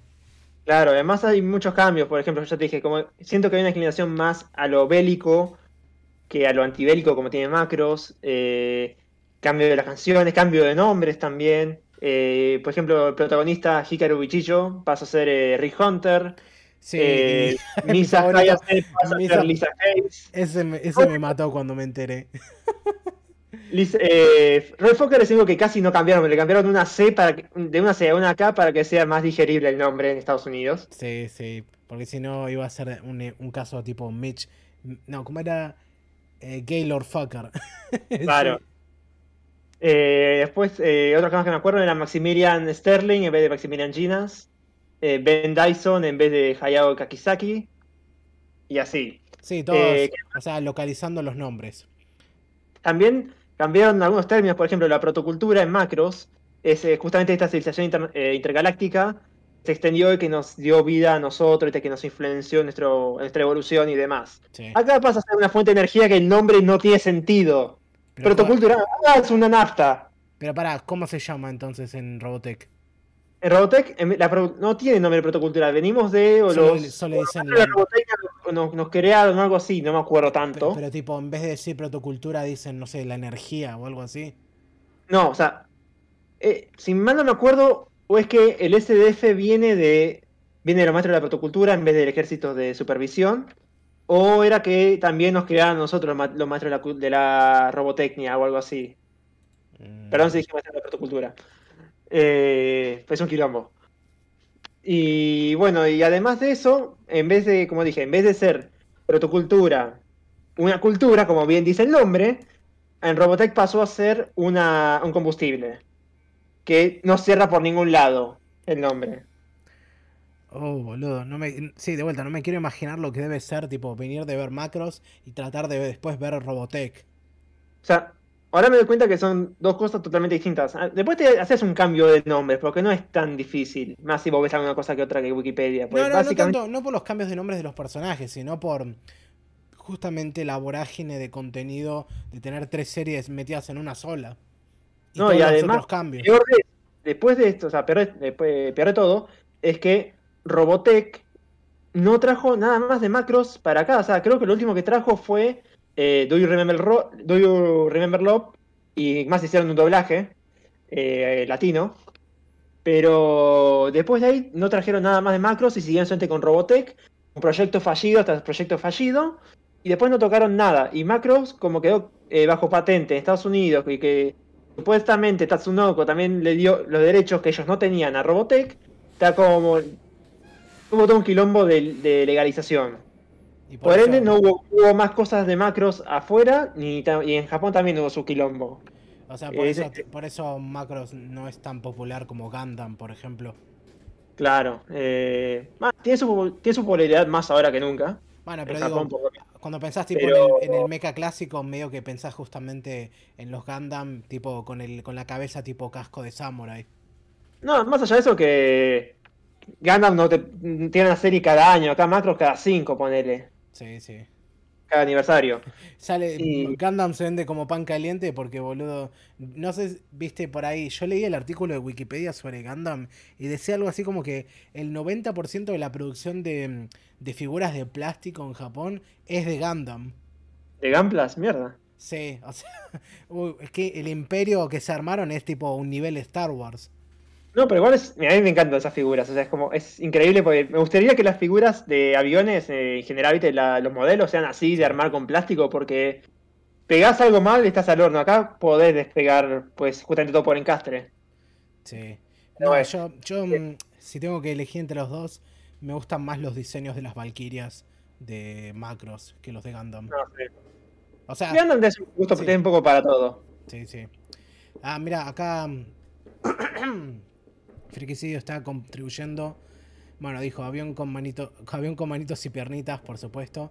Y, agrega: La protocultura es un concepto cultural. Nunca hablan de combustibles. Jaja. El dato también es que Tatsunoko hizo las negociaciones a espaldas de Estudio Nue. Y Harmony patentó Macros como marca internacional a espaldas de Tatsunoko. Eso a ah, futuro trajo pues. trabas legales. Además, no sé si he explicado, pero gracias Friquicidio por, la aclaración. O sea, los últimos 40 años. Los más forros, lo más forros de, todo esto son Tatsunoko y Harry Gold. Uno que hace trabas internacionales y otro que hizo cagadas en Japón. Sí, sí. O sea, en, prácticamente toda su historia, Macros ha estado en un limbo eh, legal constante. Más o menos. en los Super Robot Wars casi no aparece. O sea, Macros, la original, eh, estuvo en, uno o dos Super Robot Wars y ya está. Eh, después estuvo Macro 7 y demás. Eh, que más, Macro 7 estuvo un poco más de veces, pero sí, no está muchas veces, que digamos. Y eso que es para mí es como un pilar de los mechas. No sé si a nivel mismo nivel que Messenger, pero es un pilar. No, pero aparte tiene pinta de ser justamente una franquicia que podría haber sido millonaria, pero metieron un montón, se armaron un montón de quilombos para que no, no fuese, no llegase a ser así. No, además, eh, Harmony Gold está como, por lo que estuve leyendo en Wikipedia al investigar esto, es como que por cualquier cosa que se parezca a Macros, sea Starscream de, Transform, de Transformers sí, o otra boludez, no, esto es de Macros, esto es mío, esto es mío, no puedes seguir con esto. Mm. Y es como que ratas usureras de mierda. Pero bueno. Sí, y acá Frequicidio agrega. Todo se originó porque en Estados Unidos el mínimo. Ah, bueno, sí, lo que dijo acá. El mínimo para realizar una serie animada eran 84 capítulos. Por eso unificaron todo bajo Robotech, que era una línea de juguete. que era una línea de juguetes robots. Sí, sí. Eh, Todo lo que ahí habías comentado. y además los juguetes son una chota. Vos ves los juguetes que. Ves la publicidad de los juguetes Robotech y los comparás con lo que hacía Bandai. O yo qué sé, los Yamato de, de las Valkyrias, justamente. Son tan a distancia luz totalmente, están a distancia, a distancia Fault. Y boludo, el, el menos. el hacer el mínimo esfuerzo posible para sacar el máximo rendimiento. Esos eran de Mattel. Me sorprende Mattel haciendo publicidad de, o haciendo esos juguetes, pero bueno. Eh, qué sé yo. Ahora, ahora seguro que muchos de esos son de colección ultra raros. Eh, no sé, Robotech tiene su, fa- su fandom aún, pero la verdad es como que es un fandom medio muerto porque cualquier cosa que. A ver. Acá en Argentina quisieron hacer Proyecto Valkyria. Eh, no me acuerdo del director, que se le dio un poco de publicidad, creo que en la tele, en parte. Sí. Pero también, hachazo de Harmony Gold. Eh, un juego de mesa u otra serie que era Robotech Academy. Hachazo de Harmony Gold. Eh, o no, eso era porque Kickstarter no fue suficientemente bueno o algo así. Pero, y así constantemente, ¿viste? Mm, No está sacando nada. Y si no hacen nada, ¿para qué nos trabas a nosotros? Claro. Sí. Y bueno. Nada, y pues, eh, Y ese siguiendo es de macro, sí. El est- y ese es el estado en el que se encuentran macros en la actualidad. últimamente lo bueno es que este año se, se llevó un arreglo entre Harmony, entre Harmony Gold y Big West, eh, con el cual ya eh, por lo menos va a haber más distribución de macros al occidente, a todo lo que es el resto del mundo. Hicieron un evento hace un par de días en el cual ya lanzaron las canciones dentro de las posibles eh, de macros, de macros tanto de, de- Macros 2 hasta eh, Macros Delta, que es la última que salió y sus películas. Así que hay una banda, pero todo lo que es Macros original aún no están en Spotify disponibles, pero por lo menos también ya van a vender figuritas. Figuritas no, perdón, eh, figuras de aviones y hicieron una para, para conmemorar esto, que es el BF25, sí, BF25, que es de Macro Frontier, eh, versión Max, me parece. Ujú. ¿Y se puede jugar con eso? Pero- Te lo puedes transformar y lo puedes posar. Si quieres jugar, es tu decisión, pero son caros. Sí, sí. Que es caro del tipo, lo compras y no lo sacas del empaque. No, los, los, los que armar sí o sí, no seas tan porro. Lo puedes hacer así, pero no tiene sentido. ¡No! ¡Ya no es coleccionable! oh, Eh, te con los, con los juguetes tipo de Dragon Ball y el Caballero del Zodíaco y lo que sea, pero estos son para armar, los Goombas son para armar. A Estos también, ¿no? tienes tanto las figuras que sí son cerradas, depende cuáles, pero ahora Bandai creo que están haciendo un par para armar, así que... mm, Está bien. Bueno, ya sé que voy a regalarte para tu cumpleaños cuando tenga mucha plata.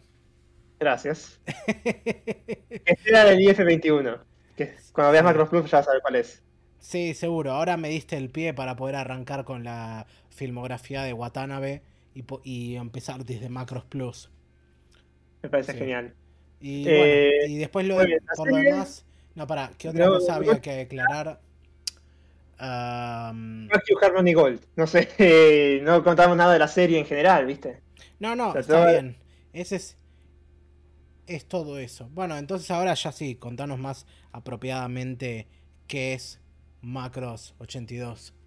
Bueno, Macros 82 empieza con la caída de una nave alienígena a la al planeta Tierra en el año 1999, en el cual, después de que llega a la Tierra, causa, una, conmoci- una conmoción terrible en la humanidad, con los cuales se empieza a darse cuenta, viste, que a la humanidad tenemos que unificarnos porque hay, hay aliens, justamente, y tenemos que ser uno contra esta, contra esta amenaza. Y bueno, pasan la guerra de unificación y termina ganando el gobierno unido, se empieza a modificar el macros y hasta el año 2009, que es cuando en el evento de... ¿Cómo se llama? En el, en el vuelo, vuelo de bautismo, navegación de bautismo del SDF-1, que de esta nave que así la apodaron luego, Sí. es SDF-1 macros, eh, eh, aparecen los, Centradi, los Centradi, perdón, no Centradi, es Robotech, Centradi, Ujú. eh, caen eh, los Centradi y atacan por, por todo un tema de confusión, no importa qué, atacan a la Tierra. Y bueno, todos los que estaban en la isla eh, Altaria del Sur, toda la ciudad macro, sí, toda la ciudad que estaba ahí es. Va, atacan los Centradi, los Centradi, y bueno, el macro se intenta escapar para que no haya casualidades Bajas, eh, para que no haya civiles. bajas. Claro. Sí. Bueno, al intentar escapar hace un salto fault, o sí, un salto fault de, ¿cómo puedo decirlo? Salto para agujero de gusano. Um, sí, hace un viaje de esa manera, sí. Pone- y bueno, termina, te- termina transportando toda la ciudad que estaba ahí en el- al lado del Macros eh, al planeta Plutón, ¿era o a Saturno? No, Platu- a Plutón. Um, sí, terminan en la órbita de Plutón. Y bueno, y ahora, eh, luego de tomar eh, asilio, asilo en el Macros, e intentan llegar de vuelta al planeta Tierra. Y así más o menos va la serie. Todo esto en los primeros dos o tres capítulos. Sí, así que no es un spoiler técnicamente. Yo es te- que es difícil, o sea, que... No, sí, son los primeros tres pero capi- si son no los primeros-. Son los primeros tres capítulos, boludo. O sea, eh, es como arranca y es una Pero forma de de hacerlo más corto. Claro, pero no hay forma de hacerlo más corto, ¿viste? O más... eh, menos spoilero. No, sí, igual ya todo el mundo sabe que cuando entramos en esta parte nos ponemos a spoilear. Pero... sí, Bueno, bueno, es todo lo y bueno, todo esto va pasando a través de los ojos de eh, un civil, de un piloto de carreras aéreo que es eh, Hikaru eh, que el cual va a todo esto y en el cual también se enamora de una chica llamada Min Mei, que está en la ciudad esta, la- eh, en el cual está el Macros, la salva y luego, bueno, justamente todo lo que es Macros es, tiene tres pilares Macros por los cuales se rige. Es, eh, ¿cómo es esto? Idols, triángulos amorosos y mechas. Esas tres cosas son lo que hacen macros. en orden de prioridades. Últimamente sí. Últimamente. No, no, es. digamos, últimamente es idols, eh, mechas, triángulos amorosos. Mm, yo pondría a Triángulos Amorosos segundo, pero bueno. No, no lo vine haciendo tan bien, me parece. Tengo que ver las películas nuevas, pero en Delta. Ah, no, no fue muy bueno que digamos. Pero bueno. Eh, nada, eh, ¿a vos qué te pareció en general? Y a ver, arrancamos con el hecho de que es una serie de principios de los 80, con todo lo que eso implica. Y mm, desde ya que, como habrán notado escuchando toda esta introducción, yo no tenía idea de nada de esto. Sabía que Macros tenía alguna cosa así de distribución, sabía el esto de que había ma- estaba Macros y estaba Robotech, pero hasta ahí, o sea, hasta hace muy poquito no todavía confundía Macros con Gundam a ese nivel. Y Sí, no, pero, pero boludo, me acuerdo cuando estábamos deliberando, va, cuando me estabas contando que querías ver esto, estaba tipo, ok, acá ya descargué Gundam, pero no íbamos a ver Gundam, íbamos a ver macros. Ah, sí, sí, macros, macros, esa, eso. Y mm, así que no tenía mucha idea de, contra- de qué era lo que iba a ver. Tenía esta serie descargada desde hace rato, pero nunca le eché el ojo. Y en principio, a ver, ¿por dónde arrancamos? Porque es es una serie larga para lo que estamos acostumbrados a hacer, tipo 36 episodios, que de por sí también me hago cargo, eh, a falta de buena, mejor organización, los vi uno detrás del otro de manera muy consecutiva y no, no bien espaciada, por lo que consumí mucho macros en muy poco tiempo y todavía estoy digiriendo un poco la cosa. Pero a ver. En principio lo que lo primero que me llamó la atención y yo te lo comenté es la cuestión de la música. Es como que prácticamente todas las todas las cosas de mecha que hemos visto acá siempre tienen alguna cosa de música bastante buena y lo que tienen mucho en común es mucho esta música de corte medio popero, pero de pop así clásico, de meter elementos medio de bossa con batería y qué sé yo, pero muchos arreglos así de cuerda y muchos solos así de, de vientos. Japón de los Ah. 80, baby. Sí, sí, y mucho, mucho arreglo orquestal también para secuencias de pelea. O sea, mi principal referencia en eso era Evangelion, que me gusta mucho la música de ahí, tanto justamente lo más calmado como lo que es de pelea. Acá continúa, va, veo que la línea se traza desde este tipo de cosas. Y... mm, Ahora creo que es de Gundam. Gundam, si escuchás el tema de No, y también de de. pelea también. Y también de Yamato, que, que esta serie está muy cargada de la influencia de Yamato. Y medio que continúa eso porque también es una ópera espacial. Ah, yo escribí ahí en la, en la descripción de la del, de nuestra publicación de Instagram que Macros lo que tiene es que, por ejemplo, no es tan. no va tanto a la ciencia ficción dura como es, por ejemplo, Gundam, y en cambio va por algo que es un poco menos realista, pero. mm, pero más. pero justamente más tirado. Mira que. Vean, un poco corrigiéndote ahí. Gundam tiene un poco sus cosas raras. Tiene, yo qué sé. sus- los New Type, que es como la evolución de la humanidad, que tienen poderes psíquicos. Sí, pero lo que digo es que, Eh, digamos, eh. su ciencia ficción se tira más para lo especulativo y lo más verosímil. En cambio, eh, Macros prioriza mucho más el espectáculo y por eso es más una cosa tipo ópera o más elementos de fantasía dentro de, de la ciencia ficción que tiene. Y eso, me llamó la atención la música porque también es un elemento clave en esta historia, no solo, bueno, desde lo práctico de si hace falta música acá para ambientar todo. El opening y el ending están muy buenos, como es de esperar, y por supuesto el estribillo es súper pegajoso y todo. Buena canción también para practicar el idioma.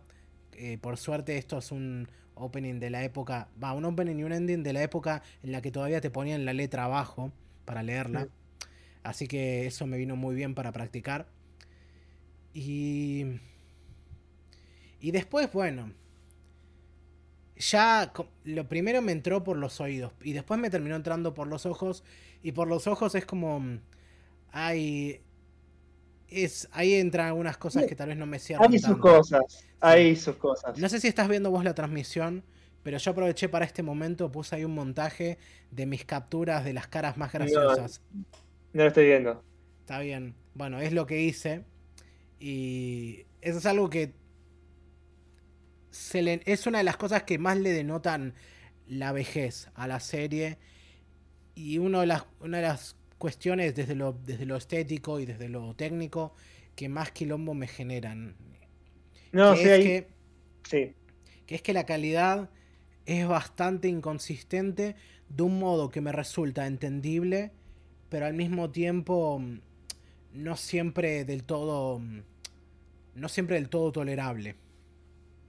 No, hay, un hay unos momentos también de problemas de continuidad. eh, en especial los episodios que son. Que los cuales son, por ejemplo, son capturados eh, por los Centradi. Que, por ejemplo, Max le pega. eh, le pega a Britai o le pega a uno de los, uno de los Centradi. Y bueno, su. su Valkyrie, su Valkyrie, Valkyria. es. sí, sí. eh, eh, yo digo Valkyrie. Es azul, pero después te lo cambian a marrón. Y luego te lo cambian a, a azul. Y, y el marrón era el de, el de Kakizaki. ¿Qué está pasando acá? Y además hay otro más que, por ejemplo, viste cuando justamente los tres Centradi, que son Warera, Loli, Honda. Sí, uno que se llama Loli. Eso me No, hizo reír vos- mucho. no, pero. Esto me enteré yo cuando lo busqué, pero vos viste qué significan los tres nombres en conjunto. ¿Qué significan? War era Loli y qué más? Wa- Warera, Loli, Konda. Uh, No te diste cuenta. no, me quedé con me quedé con, con el que se llamaba Loli. War era, Sí, Loli, sí. War Loli. Somos Bueno, Lolicon. eh, Uy, bueno, eso, quedó, eso eh, quedó para el YouTube Pop, boludo. Bueno, en el capítulo que se infiltran están en la. están dentro del macros. Vos viste que en un momento empieza a llevar ro- ropa de mujer porque no sabe cómo es la cultura humana. Sí, ese. Y bueno, luego se la cambia. Y luego, y después hay un momento que se ve desde arriba. O sea, tiene- cuando se la cambia tiene un suéter rojo, pero vos lo ves desde arriba en un momento, en un plano que hacen ahí. Pero está otra vez con la ropa de mujer. Y luego vuelven otra vez a enfocarlos y está con la ropa que tenía antes, con el pullover ese. ¿Viste? Esos Sí, problemas sí. de.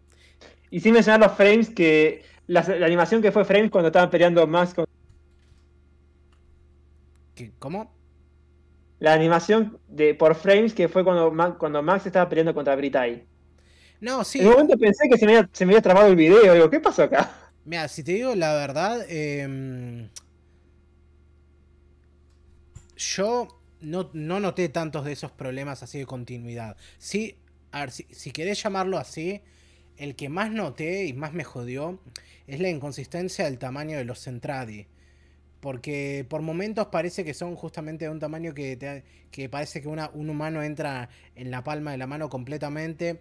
Y otros momentos parece como que son del tamaño más así como de una muñeca tipo Barbie en, en relación. Y tipo eh, un humano promedio entra dentro del el torso de un humano promedio entra en toda la palma de un Centradi. Y Ujú. aparte, más es muy inconsistente también, sobre todo cuando consideras que en general se supone que un Centradi promedio mide lo mismo que mide una de estas Valkyrias, justamente en forma de robot.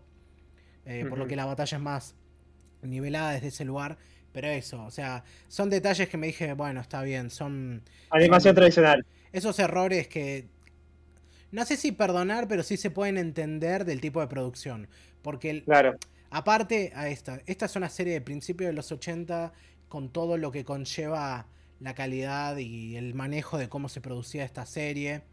Y... mm, A ver, es que es muy inconsistente eh, en cuanto a calidad, porque ves, cla- Yo creo que. ves yo muy creo claramente dónde están las fichas puestas respecto a en qué momentos le dedican más recursos a producir un buen, una buena escena. Son más que nada las de acción, por supuesto. Que hay algunas que son bastante impresionantes para lo que son. A pesar de. Capítulo 18. Ujú. Poner, sí, a pesar de que. De que repiten animaciones tipo de, no sé, escenas. secuencias de disparos de torpedos y cosas así, o de misiles, mejor dicho. Misiles. Sí, los torpedos son los de submarinos, ¿no? Sí, sí. Y además, eh, Macros es muy conocido por lo que es llamado porno de misiles. Sí, sí, es verdad. Y después, bueno, sube mucho de categoría la animación cuando ves esas escenas, pero baja mucho cuando tenés planos de gente conversando. Y justamente son esos momentos los que estoy haciendo destacar acá en la transmisión, que son... Si lo pudiera ver. Y pero boludo, ponelo, poné, abrilo en otra No parte. quiero hacer falsa, no quiero hacer falsos números. Bueno, Ahí va, ahí va, ahí va. Ahí va, ahí va, una pestaña aparte y, y Ahí está, está, el audio. Y vas a ver, eh, A ahí ver. capturé algunas de mis caretas favoritas y referencias así porque... Ahora estoy viendo el de Loli saludando en la, en la juguetería. No, ya, ya vas a ir viendo, pero Mm. la cantidad de veces que vi gente poniendo caras que era... La cantidad de veces que veo personajes con los ojos desalineados es demasiado graciosa y no es tipo que hice pausa justo en un en un cuadro que era de movimiento y, y no se suponía que tenía que quedar ahí, sino que en escenas en las que es el plano y ese es el plano fijo de la cara del personaje.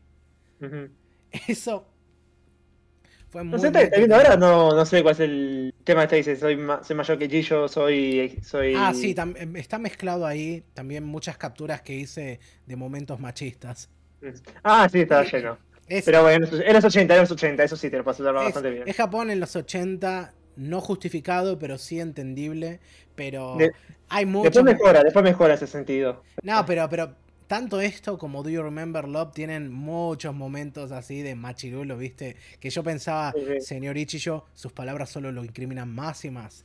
¿Viste? Porque hay un montón de, hay un montón de momentos tipo en el que el chabón le tira o a, a misa más que nada, ¿viste? No puedes portarte más como una mujer, no puedes tipo Sí, algo así. Sos una mujer porque tengo que hacerte caso, era otra. Sí, esa, pues sos una mujer, ¿por qué tengo que hacerte caso? O tipo, eh, ¿por qué no te dedicas a cocinar, a lavar los platos? Toda la, toda la cosa de machirulo, tipo, casi caricaturesca, porque te decís, wow, tremendo que todavía haya, va, que, que venimos de eso, pero, pero, no sé, es muy, muy gracioso. Aparte también porque se manifiesta en otros lugares más sutiles. A veces es, tipo, justamente, eh, Hikaru diciendo alguna gilada así, o tipo Fokker tirándote alguna cosa medio tóxica de cómo tenés que encarar una mina, ¿viste? Diciendo Ujú. tenés que dominarla de algún modo, aun si te dice que no, ¿viste?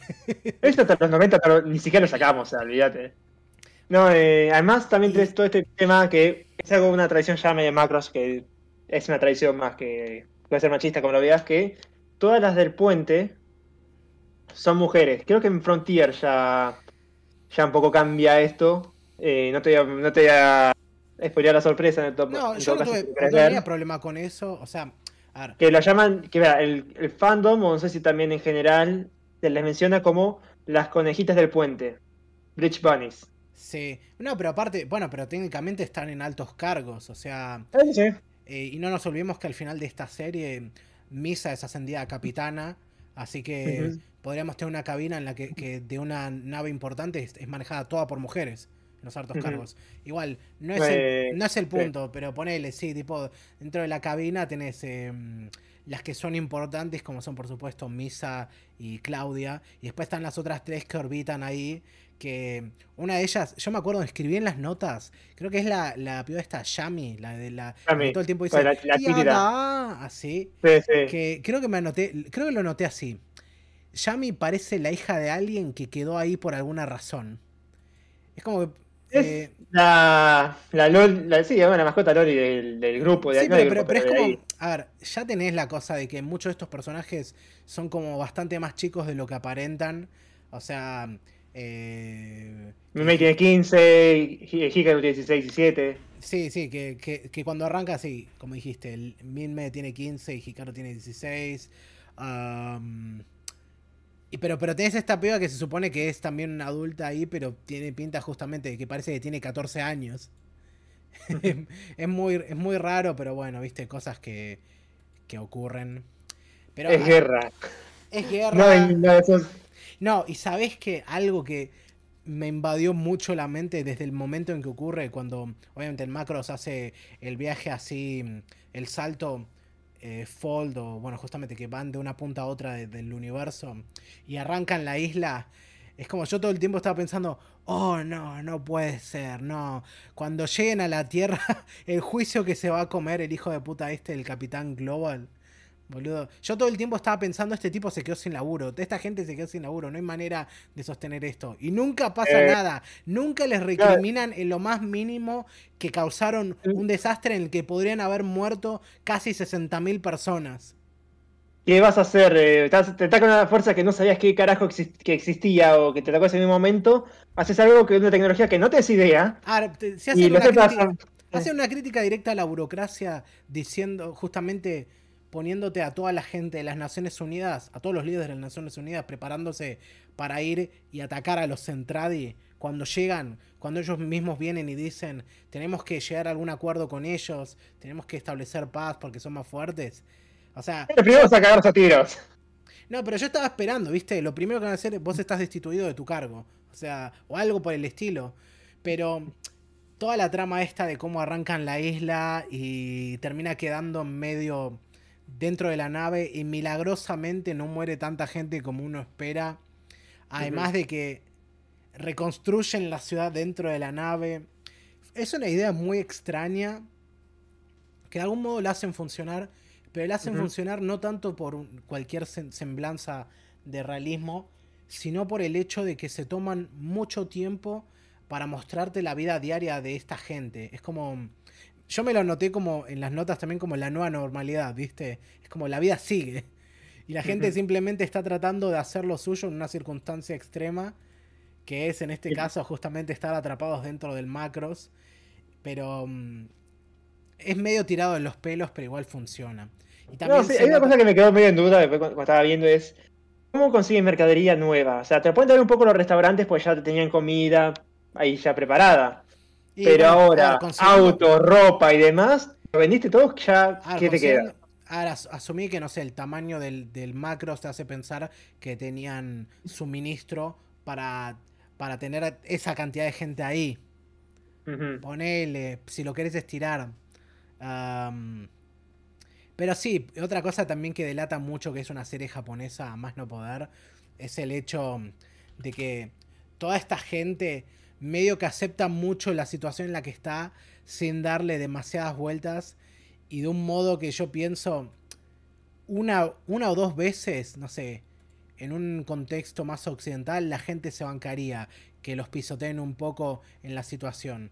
Pero después de que llegan a la Tierra y les dicen, tienen que quedarse dentro de la nave, no pueden salir todavía, habría en, en una serie estadounidense, ponele, habría habido una revuelta ahí. Pero tipo, se habría dado vuelta el macros y habría habido un motín, algo de esa índole.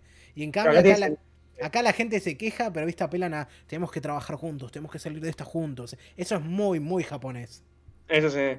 Sí. He visto Ojo, un video de, de Yoko, creo que era, Yoko, que un poco hablaba de esto, de la, de la cultura japonesa, es muy colectiva. No, sí, colectivista, es verdad. Eh, de hecho, acá en. ¿Cómo se llama? En Letterboxd. Alguien escribió mucho sobre, sobre esta serie y, listó algunas cosas que yo estuve notando, pero es cierto. Sobre la cuestión contextual de la serie, las cosas que la hacen tan justamente indiscutiblemente japonesa y los paralelismos que tienen con la vida real, que son un poco algunas cosas que toma de Yamato, pero las expande. Y, pero, y, son cosas también que si no estás muy al tanto de la historia japonesa, tal vez se te escapen así. Sean cosas que tal vez no, no captes a la primera, pero bueno, por ejemplo, acá como lo lista esta persona que es eh, Chef Light en su reseña de macros en Letterboxd, cita, va, cito mejor dicho. Los aliens entrando, llegando al espacio alrededor de la Tierra son similares al Comodoro Perry eh, estableciéndose en la bahía de Tokio, terminando el periodo Edo. Uh, el descubrimiento de, de, que Japón está absolutamente atrás en tecnología militar luego de que ocurre esto es similar justamente a cuando llega el Macros por primera vez a la Tierra. Uh -huh. uh, que los humanos tienen que adaptar, agarran y adaptan tecnología alemana, alemana alienígena en algo que se puedan usar para poder combatir contra esas alienígenas también es similar al, a cómo los japoneses también utilizaron tecnología que les fue llegando durante la restauración Meiji para adaptarse.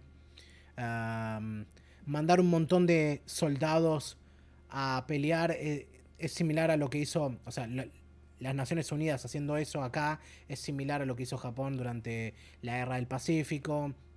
Um, el hecho de que los soldados estos vuelven a una tierra destruida, o sea, una casa que prácticamente ya no existe, también es similar a lo que le ocurrió a Japón después de la Segunda Guerra. Um, uh -huh. Mira, estas, son, estas últimas dos son particularmente picantes, así que las voy a tratar de leer así y traducir en el momento lo mejor que pueda. Y dice, parte de la justificación de Japón para invadir otros países era una noción de superioridad cultural. Eh, forzaban, forzaban la conversión a la gente al lenguaje japonés y costumbres sí, sí. en los países que invadían mientras construían eran de China sí mientras construían infraestructura sí por supuesto no olvidemos China eh, uh -huh. todo esto a pesar de mm, o sea y acá a pesar de que los aliens tienen superioridad la superioridad militar no tienen ninguna otra cultura más que la de la guerra y lo último eh, la, la, clave de la victoria definitiva de la UN Spacey, que eso me mató también, que se llame Spacey. La, ah, la... ¿por qué Spacey? Sí, sí, no, no, se llama Spacey porque es Space Army. Spacey. Sí. sí, sí, sí. Que la victoria definitiva de la UN Spacey no es a través de la fuerza militar, sino a través de la infiltración cultural, así lo pone la persona. Yo cultural sería. Sí, sí, los alienígenas se obsesionan con, digamos, con las costumbres, con los productos culturales terrícolas, con las mujeres y con el estilo de vida. Díganme algo, eh, fans del anime, ¿no ven el paralelo? Eh, y eso último es como dije, la puta madre, este hijo de puta tiene razón. O sea, esta espera, serie. Espera, espera, no, pero esta serie es, es, como un paralelo a cómo Japón no pudo conquistar el mundo por la fuerza, pero sí lo hizo a través de la cultura. es. Más, más con las últimas, con la última que está haciendo, pero bueno. Es fuerte, pero es cierto. Y. Mm. A ver, bueno, malo. Eso me parece más, algo más moderno, pero bueno. No, pero, pero, pero es cierto, o sea, eso ya estaba ocurriendo en ese momento. Y lo en ves los 80 no. Sí, en los 80 sí. O sea, ocurrió primero, digamos, de afuera para adentro, con justamente la americanización de la cultura japonesa. Y después Ajá. ocurrió de, afuera, de, adentro para, de adentro para afuera, porque justamente en los 80 es cuando empiezan a posicionarse en el mundo de esta manera. Primero, bueno, a través de la, de, de la producción de, de, manufactura, digamos, de alta, de alta estirpe, como decimos, los productos electrónicos, los autos, cosas así. Y después a través de, de exportar cultura. Cosa que técnicamente en realidad ya lo venían haciendo desde hace bastante, pero es en este periodo donde empieza a surgir, digamos, eh, la movida otaku fuera de Japón. Sí, menciona acá también que me lo menciona Scart, eh, que un poco, un poco, quería llegar a eso, es que también eh, empieza la onda de las idols en los 80. Ah, sí, en los, acá, en, los 82, en, los 80, en el 82 ya había como un inicio de las idols, además hay un par de, de imágenes de, o nombres de idols, no de idols, pero de cantantes que eran muy famosas en ese momento. O sea, empieza, luego sí creo que sería la otro tipo de idol. o sea, empieza la cultura idol como la entendemos a, como la entendemos hoy. Claro, eh, Sí, Lin sí. May siendo una de las primeras idols en forma de anime. Es Sí. más, eh, la, la, la, la cantante es la misma que la que, la que hace la voz. O sea, sí, Eso era raro. Sí, pero, mm, o sea, es curioso, sí, Lin Minme en algún punto es también como eh, un prototipo del artista virtual. O sea, 20 años antes de que, de que Gorilas lo empezase a hacer. Imagínate. ¿Viste? Japón, Japón es un adelantado a su época. Sí, lástima que tuvo que ser con una idol, pero bueno. Sí, quiero ver que, está, Eh. que vino comentando Scart como friquicidio Sí. acá. Que dice, perdón, necesito, necesito humedecer mi gañote. Ah, Ese me perdido, fin. sí, sí, dice. Macros, uno de los pioneros en la creación de ese monstruo llamado Idols. Indeed. Sí. Ni hablemos. La Y continúa. La cantidad. La calidad. Ah, la calidad es entendible porque era un estudio nuevo con tres capítulos hechos cuando empezó la transmisión. Sí, Y los se nota. estudios de animación de soporte que Tatsunoko consiguió eran un desastre. Sí, absolutamente. Ah, no, sí, Big West también era una de las. Estaba leyendo que fue. Hacía también eh, hacía publicidad y quería meterse en lo que era animación y por eso eh, contrató justamente, más, produjo a Estudio Nube para este tipo de cosas. Sí, sí. Y bueno, pero igual, un poco volviendo a la animación, creo que a partir de los primeros 12 capítulos, después del capítulo resumen, empieza a mejorar. O sea, los primeros cap- 12 capítulos sí se nota que son. Yo- tiene sus quilombos. No sé, pero... yo diría que se mantiene bastante consistente. Incluso. Bueno, sí, consistente, pero Sí. como que mejora, pero te mantiene esa o consistencia, sea, por lo es menos. o sea, es consistente en su inconsistencia. Para no mí. sé, yo creo que, te- yo repito, a partir del 12 empiece, empieza un poco a tener más consistencia la animación. No hay tantas bajones de frames o de imágenes por Ah, segundo. eso sí, o sea, la parte de la caída de caída de cuadros en movimientos, eso sí lo corrigen, pero sigue teniendo muchos Las errores. miradas sí, las miradas sí. Sí, sigue teniendo muchos de esos errores que mencioné. Y continúa acá. Eh, incluso es más baja a una animación promedio de la época. Sí, sí. um, después voy ser. a elaborar sobre Tengo eso. que ver, tengo que ver más eh, Gundam Z, que también es más o menos de la misma época, y quiero ver la diferencia, a ver qué onda. Sí. Pero Ah, sí. Continúa. Esos machiruleos potencian más a Misa Hayase, su fortaleza y evolución a lo largo de la serie. Continúa. sí. Una de mis teorías con respecto a los recursos es que también descubrieron tecnología para manufacturarla y creación de materiales para la ciudad.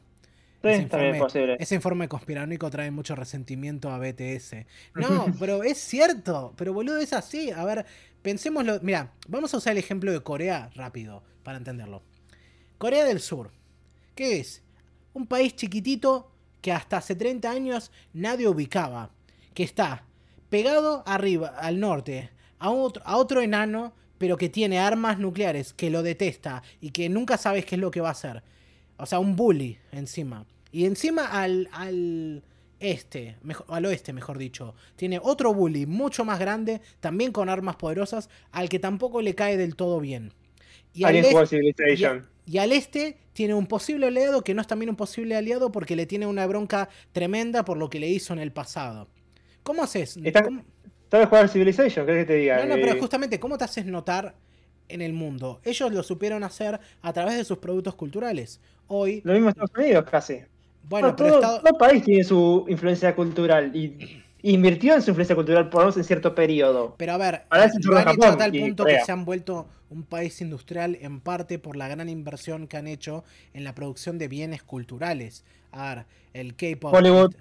Bueno, pero, pero lo que digo es que estamos hablando de países que lo han hecho arrancando de la nada. O sea, Estados Unidos ya era una potencia antes de volverse, digamos, la policía del mundo. Eso es lo que estoy tratando de decir. Corea no. Corea no tiene esa, esa- no tuvo eso, Japón no tuvo eso y sin embargo lograron posicionarse en el mundo, entre otras cosas, a través de la producción de bienes culturales. A ver, no nos olvidemos, esto es un análisis sociológico barra antropológico de banqueta. Barra conspiranoico. No, conspiranoico las pelotas, boludo. Es, es todo lo que estoy diciendo es verdad. No estoy, no estoy especulando sobre algo que no ocurrió o que no podría ocurrir o que no sabemos si ocurre. Es algo que está ocurriendo ahora mismo. Así que bueno, Ah, Sí, sí, que además hay como una tendencia de Japón de intentar legalizar más lo que es la salida del anime. Sí, ponele. O sea, tienen un montón de problemas, como dijimos antes. Una de cal, una Son de japoneses. O sea, se adelantan en algunas cosas, como por ejemplo, justamente en todo lo que es esto, pero después todavía siguen laburando con fax. Y, sí, y sellos. y sellos. Sí, sí. Eh, Ahora, respecto a los puntos que hizo acá Scart, quiero elaborar algunos de ellos porque son relevantes a las cosas que yo quería decir. Respecto mm, a lo de la calidad de la animación, yo de vuelta le trato de dar puntos a la serie porque más allá de sus inconsistencias, es una calidad de animación que Aceptable. no, es aceptable y hasta es bastante buena para la época, considerando la calidad de series que había y teniendo en cuenta que en los 70 fueron una de las, una de las peores épocas de la historia de la animación en todo ¿Por el sentido. Por la caída de calidad, por la caída de la producción, porque estamos hablando del periodo justamente después de que murió Disney, después de que mm, a ver, el, la movida en Japón es- todavía era incipiente y no estoy diciendo obviamente que en los 70 no tuvimos grandes obras animadas, todo lo contrario. A ver, eh, la las mejores Gundam. películas... Ah, Gundam fue, fue para cómo fue cancelado en su momento Sí, sí. y después tuvimos que hacer la película para cerrarlo. A ver, la, a ver, pero digo, Bakshi hizo la mayor parte de su carrera de las películas buenas en los 70. A ver, eh, ah, ¿cómo se llamaba? Fantastic Planet, cosas así. Y bueno, en Japón tuvimos Yamato, Devilman, ah, todas las cosas de. todo- toda la cosa. Toda la cosa otaku empezó a surgir acá. Ah, Pero. mm, Lo que quiero decir es, de vuelta, estamos hablando de productos televisivos de los 80 en lo que respecta a animación y no eran de muy buena calidad en general por todos los motivos que ya hemos discutido infinita cantidad de veces en el podcast. Um, Ujú. Y lo que quería destacar justamente era eso, que comparado con lo que se producía en su momento, tiene es consistentemente de muy buena calidad. No nos olvidemos que una de las razones por las que Miyazaki se mandó a producir cada películas fue porque justamente después de más de 10 años de laburar en televisión se cansó entre otras cosas de los, de los ritmos a los que trabajaban y de la baja calidad de la producción. Eh, y quería justamente mandarse a proyectos más ambiciosos desde este lugar, teniendo ya que ya había construido una reputación, una carrera y tenía contactos para empezar a hacer el prototipo de lo que después fue Studio Ghibli. Sí. Y después, otras cosas que también menciona acá, que justamente van a cosas que yo ya quería mencionar. La cuestión esta de los machiruleos, es cierto, cuando lo plantea él acá, de que mm, refuerzan el, el personaje de Misa, eh, que para mí, de hecho, siendo una serie que por lo que se veía se vendía mucho, desde el lugar de, de los personajes, de mm, el atractivo que puedan tener y las relaciones, por lo de los triángulos amorosos. Honestamente, Misa es la única que se siente como un personaje hecho y derecho entre todos. Si te digo la verdad, Sí. o sea, Hikaru es básicamente protagonista de anime eh, de Hmm. la época. Lo único que le, lo único que tiene así como atractivo es, bueno, él es el piloto, es un capo, pero también es ingenuo y es también arrogante. Eso es lo que se me viene a la mente. No es el mejor piloto además, eso es lo bueno. O sea, Sí. no es el el elegido. Ese es Max, pero Sí, sí.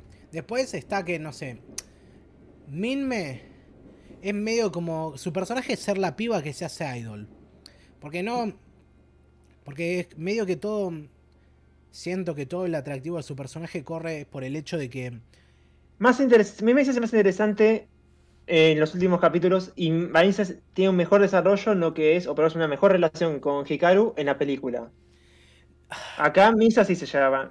No, Todo lo que es acá con no, Misa- Yo no sé si estoy sí. de acuerdo con eso, porque de vuelta, veo todo su personaje como ser justamente el, camino de héroe del idol, de ves cómo se va haciendo desde abajo y cómo pega el salto al estrellato y bueno, toda esta cosa de la nueva normalidad en el macros y cómo la vida sigue, que esta ciudad tenía todas las de producir contenido para poder crear una nueva idol en medio de todo ese quilombo y que también haya una producción cinematográfica ahí y todo, teniendo en cuenta que, como había Había dicho- que entretenerse, ¿no?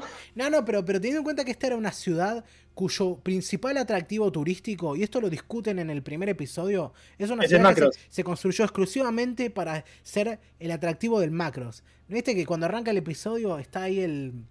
¿Cómo se llama? El alcalde hablando con, con, una con un tipo ahí diciéndole, Sí, sí. oh, espero, no sé qué vamos a hacer, porque si sacan el Macros de acá, esta ciudad se va a ir al caño. ¿Viste? O sea, premonición Oh. y todo, pero... ¡Qué suerte! Pero lo que quiero decir es eso, es como esta ciudad cuyo motor económico era que era la ciudad del Macros, de repente tiene todos estos insumos de una gran ciudad y bueno, producen a ver, el Macros Broadcasting System ah, con el episodio... Ese- ahora estaba viendo que también se llama igual, eh, la tiene las mismas siglas que, por lo cual, ¿dónde transmitieron macros eh, originalmente? Que la, la MBS. MBS. ¿Sí? Dice ahí. Eh, vos ves en Wikipedia. Mirá. Espera, me, to- me toqué.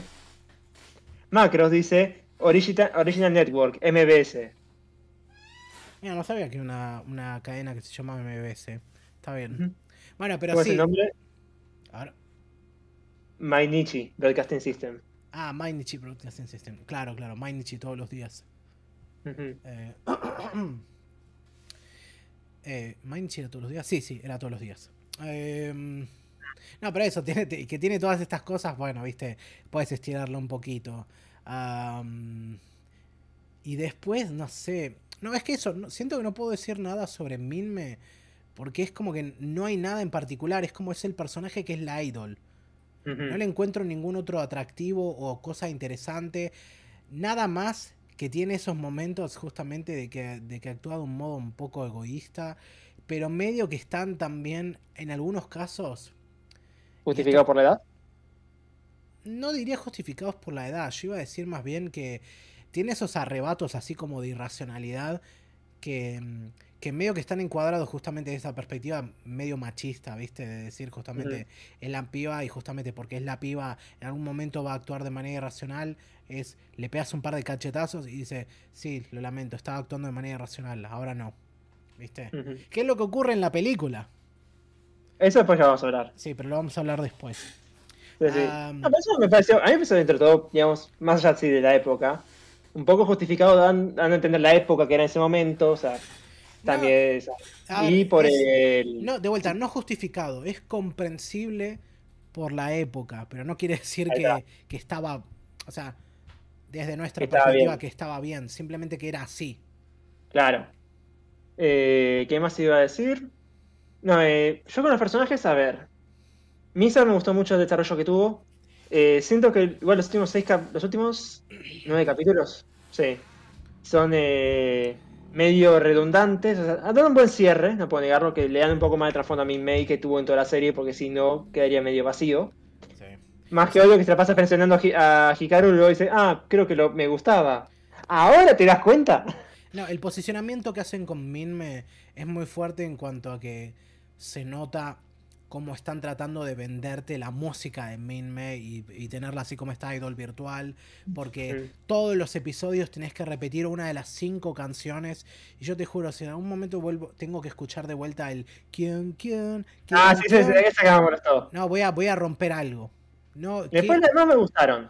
No, a mí en general, a ver, yo ya he dicho antes, pero la cultura idol es algo que no me va, no me llega por ningún lado porque en general mi consumo o mi apreciación de música viene por la música en sí misma y más que nada por lo instrumental, pero esencialmente es eso, no me atrae, digamos, la cosa esta de la estética tampoco, de la de toda la de toda la cuestión esta de la adoración a la persona y, su, y la música pop que, se, que por general está asociada a las idols me parece aburridísima y lamentablemente Minme no es la excepción salvo por el hecho de que de que mm, me parece que la- lo que respecta al canto está bastante bien hecho que digamos. Mari Ichima la actriz que hace de Minme es una es una muy buena cantante.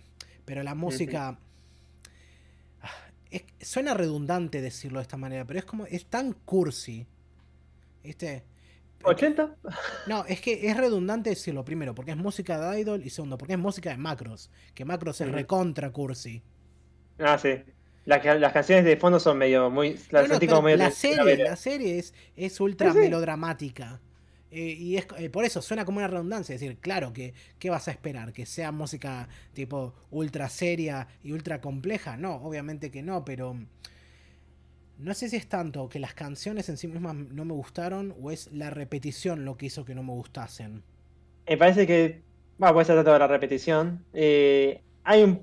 La verdad que te lo puedo aceptar con. A ver, Zero G Love y My, Bro- My, Boy- My Boyfriend is a Pilot. Sí, esa, nombre- sí, eh, Watashi no. Esas son las que más me molestaron. Eh, después las demás, la, la verdad que me gustaron. Eh, Sunset Beach es como que un- medio ahí abajo. ¿Cuál es? Pero después esa? yo que sé. Eh, Sunset Beach. y- Big Way. ¿Cuándo canta Mm, mm. esa? Lo canta en Do You Remember Love, lo canta cuando están en Saturno. Ah, pero estoy hablando, estoy hablando de las películas. También la canta acá, también la canta acá, la canta acá. ¿Pero dónde? ¿Cuándo? Eh, no me acuerdo, canta un montón de canciones. Eh, Pero, sí, Café, sí, eh, ca- para mí eran sí. cinco como mucho. Era la del piloto. Estaba la del piloto, estaba la del café, estaba la de Xiao Pailong, estaba Zero Chilov, eh, y después no sé, un par de. Y dos baladas y nada más. eh, tenía Cinderella. Sí. Eh, ¿Cuál más? Eh, a ver. Cinderella. My Boyfriend is a Pilot. Eh, Love Drift Away. Drift Away. Sí, sí. Eh, ¿Cuál más? Eh, Sunset Beach. Eh, Red Moon. Sailor Moon, Red Moon. Esa, esa sí. sí me gusta bastante. Esa me gustó No, bastante. esa, esa es la del café. Sí. Sí. Eh, y después no sé si me acuerdo alguna otra más. Eh, sí, la de la Tierra. Cuando vuelven a la Tierra, ¿viste? Sí. Y también cuando canta el ending. Mm, Sí, el ending está bueno, esa sí la, esa sí la banco, pero en general no, la música, la música de Min me, me hartó muchísimo. Y muy rápido aparte. No, después de eso, a ver. Otros personajes. A ver, Kaifu me pareció detestable. Bueno, pero ahí, ten- ¿sabes? Kaifun también viene a cuenta de... Vos mencionaste que la serie en cierto punto tiene una perspectiva medio antibélica, que creo que lo puedo entender, pero al mismo tiempo nunca me termina de cerrar del todo la manera en la que está presentada la cuestión militarista. Porque, mm, a ver, esto es ciencia ficción militarista para arrancar. Está muy marcado por eso.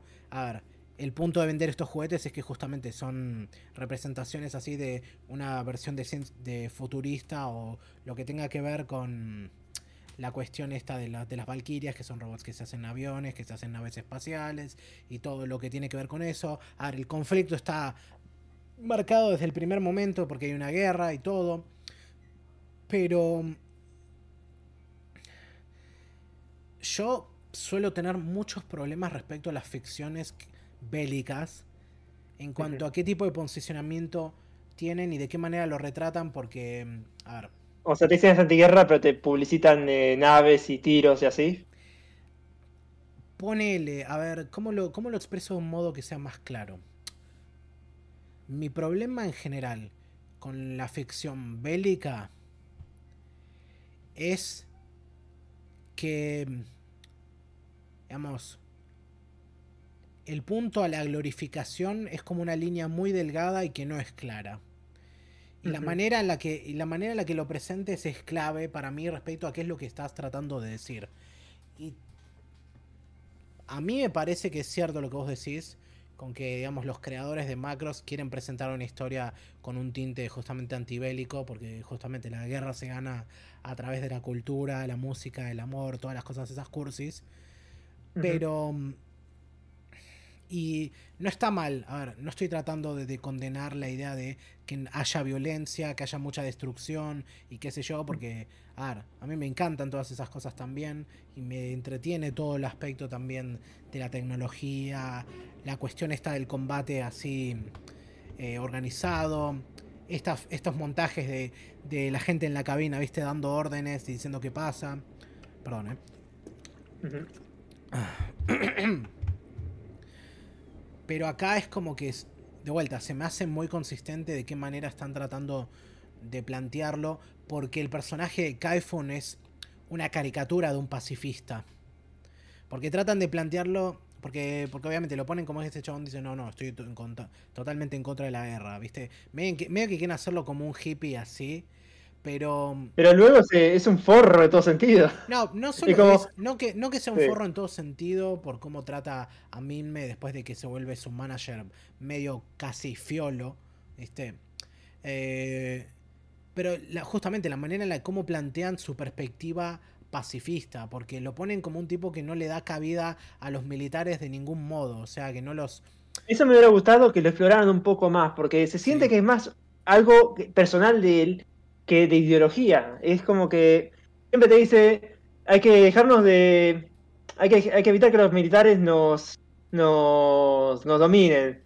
Pero mirá, tenemos, tenemos este problema nosotros los militares tenemos algo por lo cual el enemigo va a venir en los últimos capítulos, el coso de, de la máquina de micronización. Va a pasar esto y vos no creo que tengas las armas pertinentes para, para defenderte. ¿Cómo haces? ¡Nos defendemos nosotros! Ah, bueno, listo. ¿Cómo se qué bien se defendieron.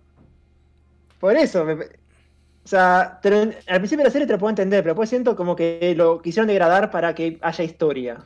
Sí, aparte justamente lo hacen, aparte no ayuda el hecho de que todo el tiempo lo quieren hacer quedar mal, no solo por el hecho de lo terminan caracterizando, no solo porque lo caracterizan como justamente un pacifista de caricatura, sino porque después encima agarran y como lo hacen el, el otro interés romántico de Minme, que después se vuelve su manager, que todo el tiempo la está zarandeando Ah, y tratándola mal por eso. La explota, la explota para el colmo. Que la explote, y después que la explote de esa manera es como eso, no me, no me, no me cierra la manera en la que lo presentan. Y aparte, y aparte, sumarle a todo eso, lo hacen en el interés romántico de ella, otro mejor dicho, para generar conflicto ahí, cuando él es su primo. Es Japón, 80. Otra vez. Japón. ¿Cómo, puede ser que ya, ya, lo, ya, lo, dijimos con Elfen Lead. Ya lo dijimos con Elfen Lied, es Japón. No, pero tiene ¿cómo puede ser que las, santiagueñadas nos sigan persiguiendo? Pero aparte, boludo, no en ningún momento. El único momento en que lo plantean así, viste, cuando están en una rueda de prensa, es como. Y, los de prensa le están diciendo, che, hay una cosa medio entre ustedes dos o qué, porque van y son protagonistas en la película. Ella dice, ah, no, no, para nada, somos primos. Y el chabón dice. Igual para que, para que conste, igual la prensa le rompió las bolas, ah, pero son, son una pareja, ¿viste? Yo qué sé, entonces no es que está tan mal visto. Son prensa, ya lo sé, pero todo el tiempo aclaran que son primos, todo el tiempo están recordándote que son primos. Ahí arregló la, ahí arregló la película, por lo menos, ahí arregló la película. que no lo eh, menciona, no lo menciona y no hace nada. No, con ellos. Cambia, cambia, la relación, cambia la relación por lo menos. Y no hacen nada con eh, ellos. Y no está, y no están molesto. No, eh, ¿qué más? pero no está mal que lo hayan metido porque introduce el tema del pacifismo eh, o la búsqueda ¿viste, de otra salida que no sea la violencia, porque si siguen con la violencia, muriendo. Eh, por eso, no me pareció mal. El tema justamente es más al final. están todo el tiempo tratando de justificar la cuestión de la violencia. Eso es lo que no me. Por eso no me cierra, porque no es qué argumento. ¿Qué argumento? A ver, ¿Qué argumento matizado estás tratando de hacer cuando justamente estás haciendo un hombre de paja de la otra postura? Como es en este caso Kaifon. Es justamente, estás debatiendo con, no con... Creo que va más por el... Sí, va, es como una crítica... Yo pienso que es como una crítica hacia los pacifistas que dicen, ah, esto deciden mucho pero no sé nada. Se lo dice mi pero, en un momento. Pero, pero, es una crítica basada en una caricatura. Claro, pero... Bueno, pero...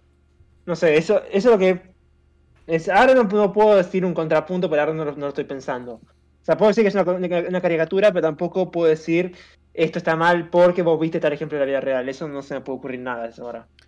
Eh, ¿Qué más? Eh, no, pero sabes, para cerrar la cosa esta de los primitos, estuve averiguando por ahí y parece que tanto acá como en Japón, tipo, el matrimonio entre primos primeros no está penalizado. Y ahí tenés. Sí. Pero, pero ¿qué, qué cosa con eh, Japón todo el tiempo queriendo ser el Shelbyville del mundo? El Shelbyville del mundo ya es. ya hay otros lugares así, pero es como están tratando de competir con eso también. Eh, y con Arizona. Eh, No, ¿Cómo con- es esto? con Alabama Alabama, perdón. y Santiago. No, eh, por lo menos, o sea, te muestran las partes malas de la guerra, te dicen, murió eh, Roy, por ejemplo, y pegas. O sea, todo el episodio 18, la verdad, me gustó bastante. La animación en general, ahí aplausos, pues la verdad, no sé, para la época me pareció bastante bien, o un poco más avanzado para la época. ¿Qué cosa? Eh, ¿Viste la pelea entre Max y Miria? Sí, esa tiene algunas de las mejores caras. Estuve posteándolas todas ahí. No, no, no. No, esa vos decís la pelea de cuchillo. Yo digo la pelea afuera en el macros. Que después van dentro del macros. Sí. Sí, no, yo Que- no me había dado cuenta, pero La sí que era, Roy, justamente. era él el que le gana. Y después ella llega y por favor, podemos hablar de los Chad, que es Max. Pará, pará, pará, pará, pará, pará. Primero, quiero, quiero terminar este con tema de la guerra un poco. Eh, eh, ¿Cómo es eso? O sea, te muestran la parte negativa de la guerra, está bien.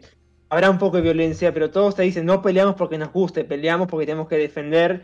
Eh, es más, se, opone, se opone justamente Misa ante la destrucción de varios Centradis, Centradis puto Robotech. eh, cuando hacen lo de Gran Cañón, si haces esto, vas a seguir empeorando la guerra, ¿viste? Nosotros queremos terminar, no damos más. Es más, te muestra el Central muerto. Cuando tiene que hacer Hikaru la carta a, a los viejos de Kakizaki que murió, y eso creo que nunca estuvo en Robotech. O nunca lo vi. Y, y está bien. O sea, me gustó la actuación de voz ahí, sinceramente. Sí, ah, Eh, trata con cierto grado de matiz la cuestión, más de lo que uno esperaría para una serie de esta época. Creo que también eso es en parte una de las razones por las que la serie quedó tan truncada cuando se hizo Robotech, porque probablemente también la gente de Harmony Gold y tal vez algún otro censor estadounidense decía, esta serie tiene cosas muy, muy turbias para una serie infantil. Que no era, No, era- no era específica, o por lo menos lo que ellos consideraban que no podías mostrarle a chicos, como es justamente toda esta cosa de esta moralidad, este intento de moralidad gris que hasta cierto punto llega, el hecho de que los, los- buenos de la historia no siempre, digamos, no siempre toman la decisión correcta, o el hecho de que los malos no son completamente irredimibles. No, además, eh, hiciste acordar ahora, como eh, decía ahí en el Wikipedia, se inspiraron en Gundam para hacer macros. Recordando Gundam ahora, eh, ti- tiene su mensaje antiguerra, pero no está tan fuerte como acá. Bueno, pero Eh, porque Gundam muestra que muertos y demás. Pero porque Pero, Gundam eh. también eh, no es no, est- no está también justamente muy fuertemente volcada a la cuestión militar. Ah, y no sé, ¿es más un drama familiar o es comparado con el drama militar? No sé. Eh, pero por eso, yo siento que para la época eh, el mensaje estaba bien y creo que fue más marcado que otras series anteriores. Eh, y después de eso, la verdad no, no... Así lo que es la temática no puedo decir nada más. Eh, si querés, ahora volvemos a los personajes. A ver, dijimos, Lee y May, hasta, yo para mí hasta los últimos capítulos no sé no es un personaje en sí, más que es el frenzoneador de Hikarus. Eso es perfecto. Frenzoneador Eh, de Hikaru. Frenz- ¿Cómo? Frenzonadora de Hikarus. Eso, eso es una de las cosas más bizarras que has dicho hasta ahora. Y se la pasa diciendo, o sea, es como que. Sí, Dice, es cierto. todo- te- bueno, por eso la quería hablar. mi amigo, mi amigo, mi amigo. Bueno, quería, después. quería- que eso quería hablar de, de Max, porque Hikaru es un virgo de mierda que está todo el tiempo me quiere, no me quiere, o si le digo, no le digo, y en cambio Max va, ve a la mina que le gusta, se clava así. Primero, le, primero la- le gana en un combate a muerte, después le gana en un combate ficticio, y después de ganarle ahí, le agarra la mano y le dice, vos, yo, mañana a las 9 en el parque, así. Y después ahí le vuelve a ganar otro duelo a muerte con cuchillos, y ahí es cuando te dice, tenemos que casarnos. Sí, chao. Alto chat. A los dos años ya tienen una, una hija. Olvídate. Soft spoiler. eh, soft spoiler. Vuelve a aparecer Max varias, en dos franquicias. Sí, me Dos, esperaba. tres. sí, sí, yo me esperaba. No, no podías quitar a ese personaje. Teniendo en cuenta que mataron a Kakizaki porque estaba ahí haciendo humo. Eh, Era querible. Medio boludo, pero era querible. Roy sí le dolió bastante. Porque. Bueno. Más con el pasado y todo lo demás. Sí, no era machista. Pero era muy querible al mismo No tiempo. dije, no no sé. dije- no dije nada, ¿eh? vos lo dijiste. Está bien. O sea, no puedo decir que es machista porque la película y lo otro te dice, agárrase, tiene que ser fuerte, por... hay que ser agresivo, por El- más que ella diga que no. O sea, machista del tipo no es sí. Claro, pero la verdad me pareció muy querible. eh, y tiene, tiene su código. O sea, no es eh, machista golpeador. Sí, pero, pero lo que tiene es que parte de la caracterización de, de Roy viene un tanto después. Porque te lo plantean ahí como el senpai, el tipo justamente picarón, capo eh, aviador y todo. Y después medio que se queda ahí un costado mientras, digamos, obviamente, mientras... Eh, lo recordaba más prominente. Sí, lo recuerda de manera prominente mientras Hikaru entra a la, a, la, milicia, se vuelve líder de escuadrón y todo eso. Y después, bueno, termina muriendo de una manera que mm, es bastante trágica, pero está muy bien planteada. Ah, la cara que. La Murió como un hombre. Sí, murió como un hombre. Sorprendentemente. Medio boludo, pero como un hombre. No, no, pero, pero tan varonil que se hizo cargo de no desangrarse en ese sofá para no arruinárselo a su novia. También. ¿Viste? A pesar de que tenía tres heridas de bala en la espalda. Bueno, pero es lo que hace un, es lo que hace un hombre. Sí, olvídate, un hombre hasta el final. Y todos lo lloramos, ¿viste? Está lloviendo. Nada que ver. No, sí, está lloviendo. La ensalada de piña va a quedar, ¿eh? No, eso es algo que en Frontier sufrimos. Pine Sarada. Sí, sí. Eh... ¿Sabes qué? Ahora que lo pienso, Claudia, ¿no te recuerda un poco a la. ¿Cómo se llamaba? Aujura de Star Trek. Medio que parece. ¿Aujura no era? Sí. Sí, la, El personaje, El personaje de Michelle Nichols. Y algo que quería, sí, y ahora que metes ese tema, es algo que quiero traer a, a colación. Que toda esta serie está muy marcada por la interculturalidad, si te das cuenta. En la película habla en inglés, y de todo. Sí. Sí, obviamente todo el mundo habla japonés porque es una serie japonesa y todo, pero aparte de los, de los personajes japoneses, digamos, evidentemente japoneses como, como Hikaru y Misa, Después también justamente tenés a todo este reparto más multiétnico y multirracial hasta cierto punto. Tenés un... Una de las cosas que más me sorprende de Minme es que se supone que es una japonesa hija de chinos. Sí. O sea, y, del barrio chino Yokohama. Sí, sí, y se supone que y su nombre de por sí es chino. Y que ella sea tipo la estrella es algo que. O sea, así como. Así poniéndolo no te imaginás, o por lo menos no es una cosa que, uno esperaría así, así mm, que ocurriese tan de esa manera, sí. No, además es Claudia Lasalle también, que es obviamente española o latina, una de las dos. Eh, sí, digamos, es la, es la mina negra del grupo. Y por suerte, y de eh, vuelta, y ella también es. A Don Ramón, digo, Capitán Global. Y a Capitán Global, sí, pero. pero... Global. Sí, Global. qué nombre más raro, pero. Pero, y aparte Claudia es, de, las pocas también que sentís que tiene un desarrollo real de personaje. Me da mucha lástima cuando escucha la, eh, canción de Love Drift Away y está recordando todo lo de Roy más adelante también. Y es como, es, una mejor, es un muy buen personaje, sinceramente. Lástima por lo que le hace pasar, pero... Sí. Eh, no, pero para, el mejor personaje en ese sentido sigue siendo para mí... Max. no, Misa. O sea, mm. Misa es la única a la que a la que te dan, de la cual te dan suficiente contexto y desarrollo como para que puedas empatizar con ella progresivamente. Porque tenemos ese trasfondo, ah, tenemos justamente el tema este de, del conflicto que, que, tiene todo el tiempo con Hikaru, porque por supuesto los que se pelean se aman. Ah, después está el tema del amante que perdió cuando hacen lo del viaje a Marte. Después está el tema de el conflicto con su papá, que es el almirante. bueno, después el tema de sus relaciones interpersonales. Y todo el, y bueno, y termina, y que termina siendo la tercera en discordia de la relación ahí de Hikaru y Minme. Pero yo termino bancando a, Misa en todo eso porque es la única. no, a Misa. no, pero, pero la bancás a ella porque toda la trama te pone en un lugar en el que es mucho más fácil empatizar con ella que con, que con Minme. Porque Minme básicamente todo el tiempo la están planteando como una ganadora. Como alguien que hasta ni siquiera parece tener un defecto en particular. Su único defecto, no sé, es ser ingenuo. Enfermarse. O enfermarse. Sí, exacto. Me encanta ese chiste de, digamos, del del manager hijo de puta, que es como dice, no te enfermes la próxima porque si no nos quedamos sin laburo. Hijo de puta. No, eh, ¿Qué más iba a decir con respecto a Misa? Bueno, esto decías mi media y se me olvidó. Eh, no me sale.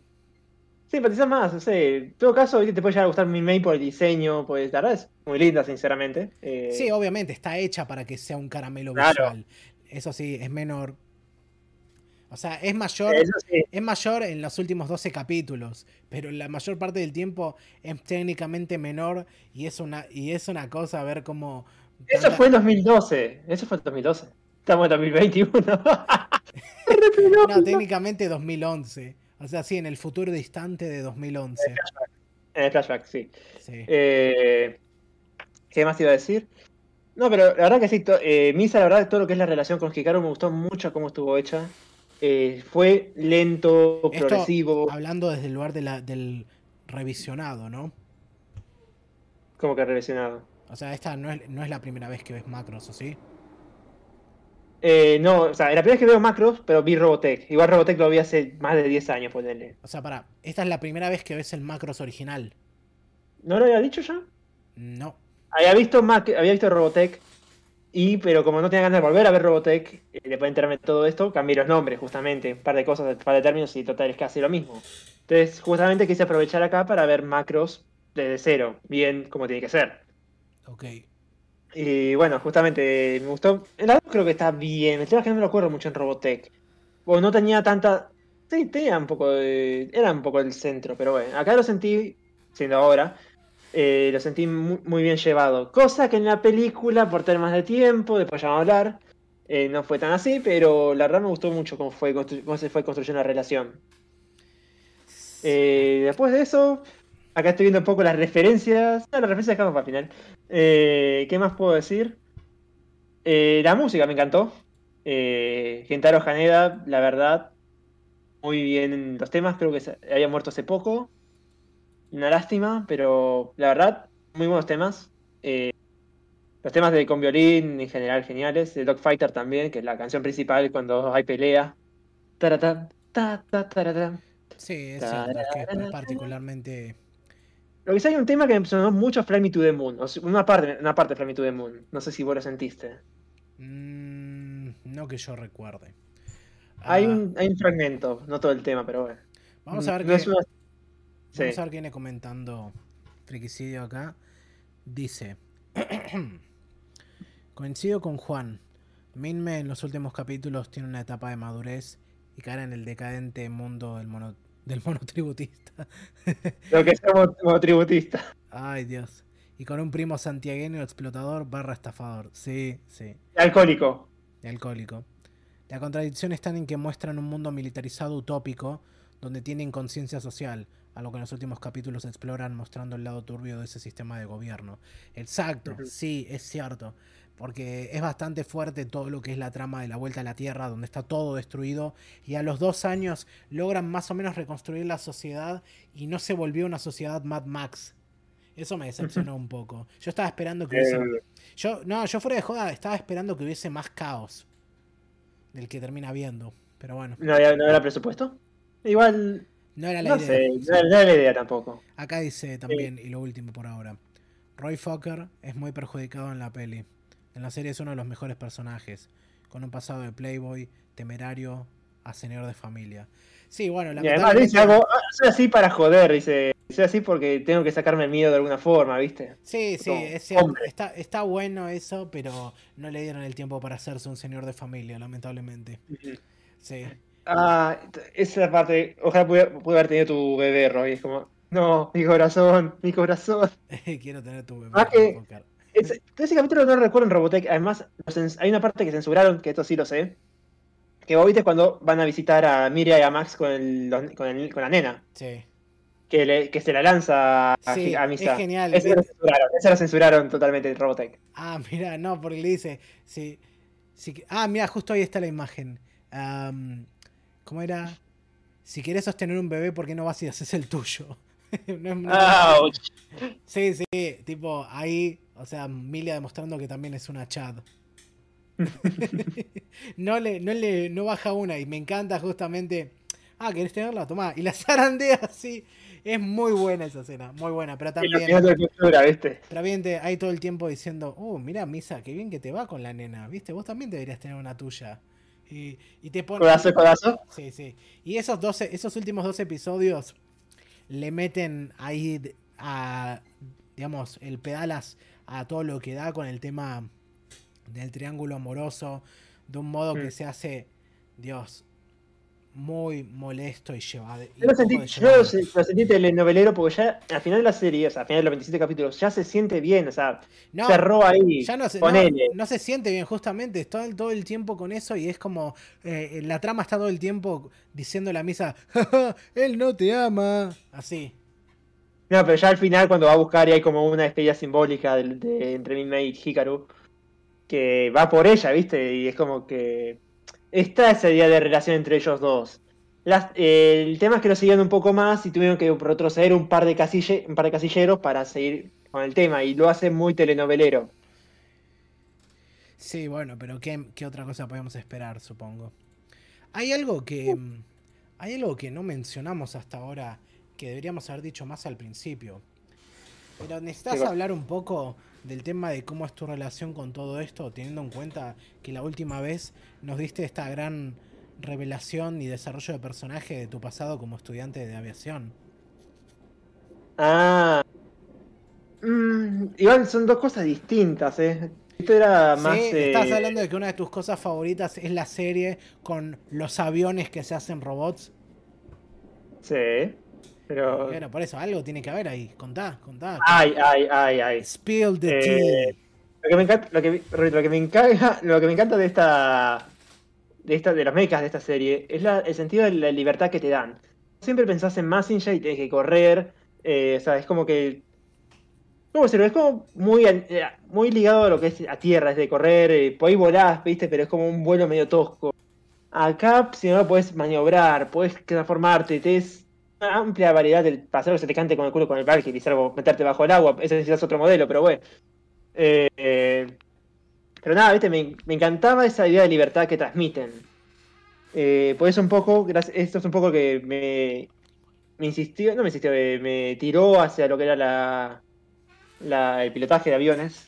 Es medio lo Y o sea, bueno, la- pero me- es la sí. misma sensación que describe la gente que aprende a, a pilotear aviones, ¿no?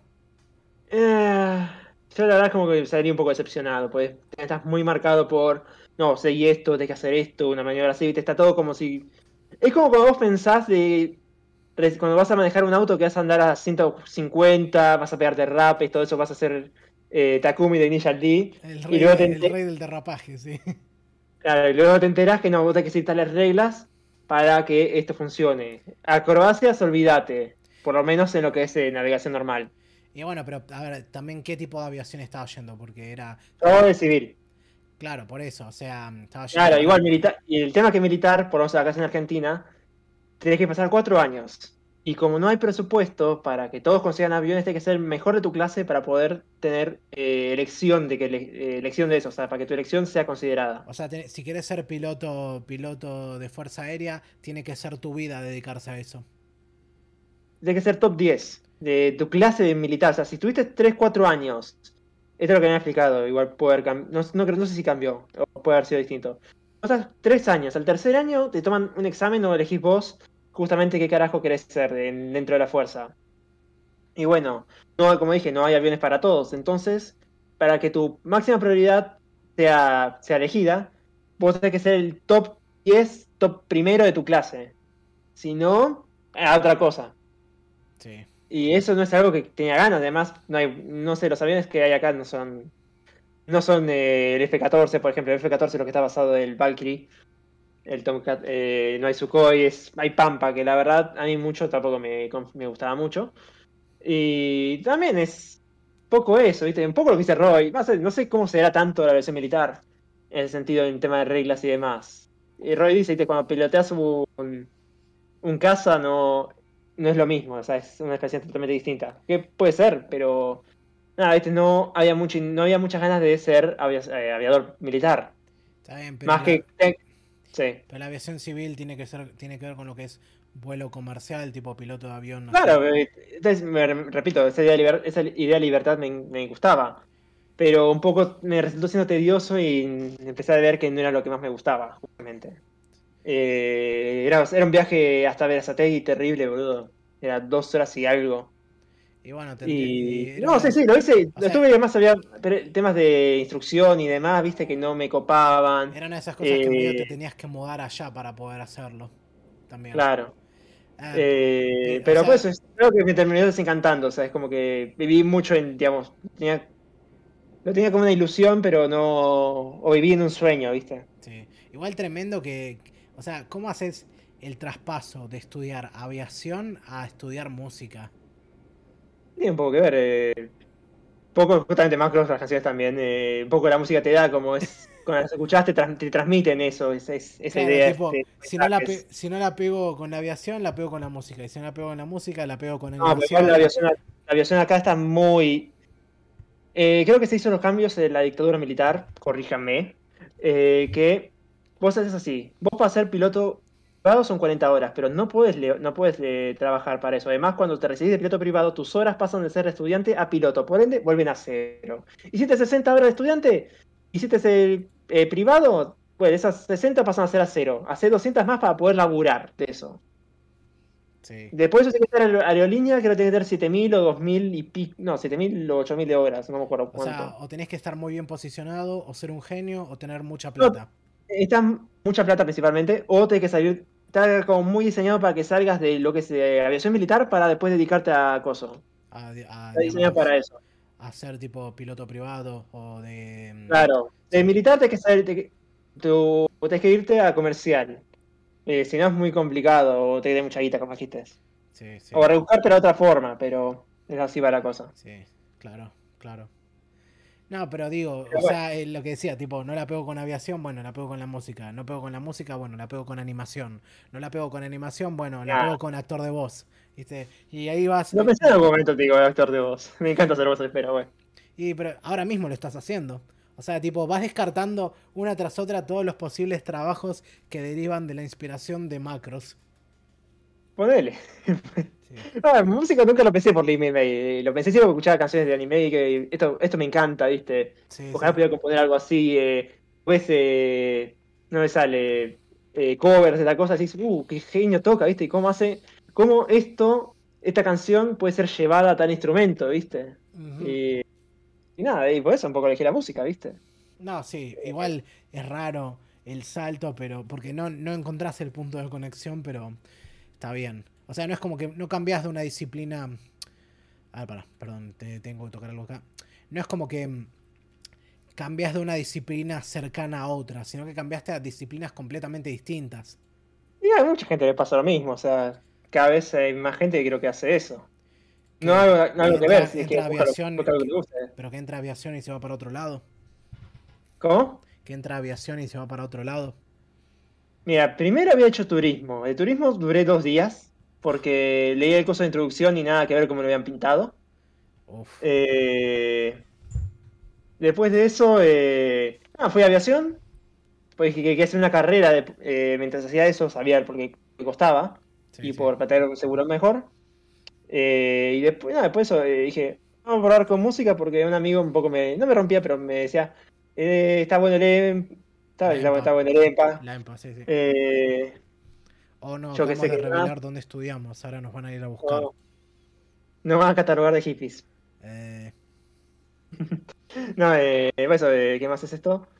No, de, eso de, voy a ver esto porque me, está bueno, eh, me está, yo ya estaba estudiando ahí música igual antes, sí. y nada, entonces dije, vamos a probar. Bueno, de, de que probé, pasaron los años del dije, esto realmente me gusta, ¿viste? Es- en la- cuando fue práctica de conjunto, cuando fue la, el concierto, después de eso, lo disfruté bastante. Y es como, me gustaría dedicarme a esto. Y así fue. Y le abandoné el pilotaje porque ya me estaba rompiendo mucho las bolas, el costo que llevaba eh, y todo lo demás, ¿viste? Porque tenés que pagar todo. ¿Cómo? Que tenés que pagar para estudiar eso. Y ponerle que pagaba, ponerle que el 2000... ¿El 2011 era? No, 2011 no, perdón. 2013, 2014. 2014 ya, 1500 pesos la hora. La hora. Más el mes que era como 1000 pesos más después. Pero porque, pero porque no había, digamos, no hay, no se, no hay un estudio, una carrera en una- alguna, en alguna institución pública para hacerlo.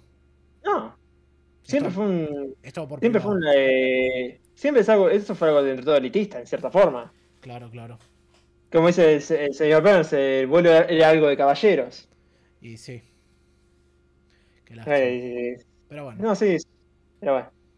sí. Vamos a ver acá. Eh, nos dejó un par de, de, de cosas. A ver qué dice. Juan, de piloto militar, devenido idol. Sí, tiene sentido. Y continúa. Estoy con Juan. También pensé en seguir la carrera de aviación culpa de la serie. Uf, otro tremendo arco de personaje ahí revelado. Es que es genial, o sea, vos ves todo esto y. No, sí, es que es, que es lo que digo. Yo, a ver, siempre me acuerdo de la canción esa de Pink Floyd. eh, va, va, más de, de David Gilmour que de Pink Floyd, la Learning to Fly. Y todo el tiempo están mencionando eso, ¿viste? No hay sensación que se compare con estar en el aire y qué sé yo. Sí, tiene A mí me encantaría eso, pero si fuera más a Dragon Ball Z. O como una Valkyrie y no me rompe la bola la, la FA. O tipo manejando una avioneta o algo así. O sea, no- Eh, no, dame un avión de carreras tipo claro. un- uno de Red Bull así, pero pa, creo que igual me haría mierda. Pero yo Sí. que sé, dame algo con lo que eh, pueda, pueda, eh, hacer tranquilo sin que me rompa la bola. Sin que nadie me choque tampoco. Sí. Llegamos muy tarde para la exploración del mundo y muy temprano para la exploración espacial. También. Y con la exploración del mundo quiero saber cómo realmente habrá sido. No, pero pensalo, ponele. Yo pienso también todas estas cosas de viajar y es como para cuando tengamos un mínimo de acceso a los viajes espaciales, nosotros ya vamos a ser demasiado viejos para ir. Sí. Bueno, hay que, hay que ser famosos así rápido. Y sí, pero ahora la carrera al espacio está comandada por qué multibillonario se va a escapar primero de la Tierra, ¿no? Mm. Sí. Bueno, chuparle las medias o la pelada y ya está. Vamos a ver qué pasa. ¿Qué más me queda para decir? Porque nos desviamos bastante. Va, no nos desviamos. Todo esto tiene que ver, obviamente. Pero estoy tratando de recapitular un poco más aspectos de, de la serie. Y, a ver. ¿Sabes? Algo que también que no me gustó mucho, que también se me hizo muy consistente a lo largo de toda la serie, es la actuación en especial de los protagonistas. Y Sí, en cierto punto no quiero tampoco bardearlos demasiado, porque estuve ojeando y por un lado el flaco que hacía de Hikaru, que era mm, Ari Hirohase, que veo que, por, que por lo que se ve es un tipo bastante querido en general, sobre todo también por el hecho de que lamentablemente falleció joven. Sí, sí, Am, sí, sí. Se suicidó. Y no lo quería decir así, pero bueno, sí. Y después eh, Mari y Ichima, que los dos eran muy jóvenes cuando arrancaron. Así que es como medio que se le nota ahí, viste, esos momentos en los que la adicción no, no le llega al personaje. Es como... mm, No, sí, le falta con personalidad. No, no tanto Pero- personalidad. ¿Viste cuando, ¿Viste cuando se nota que una línea está dicha de un modo que no suena como debería sonar? Algo así.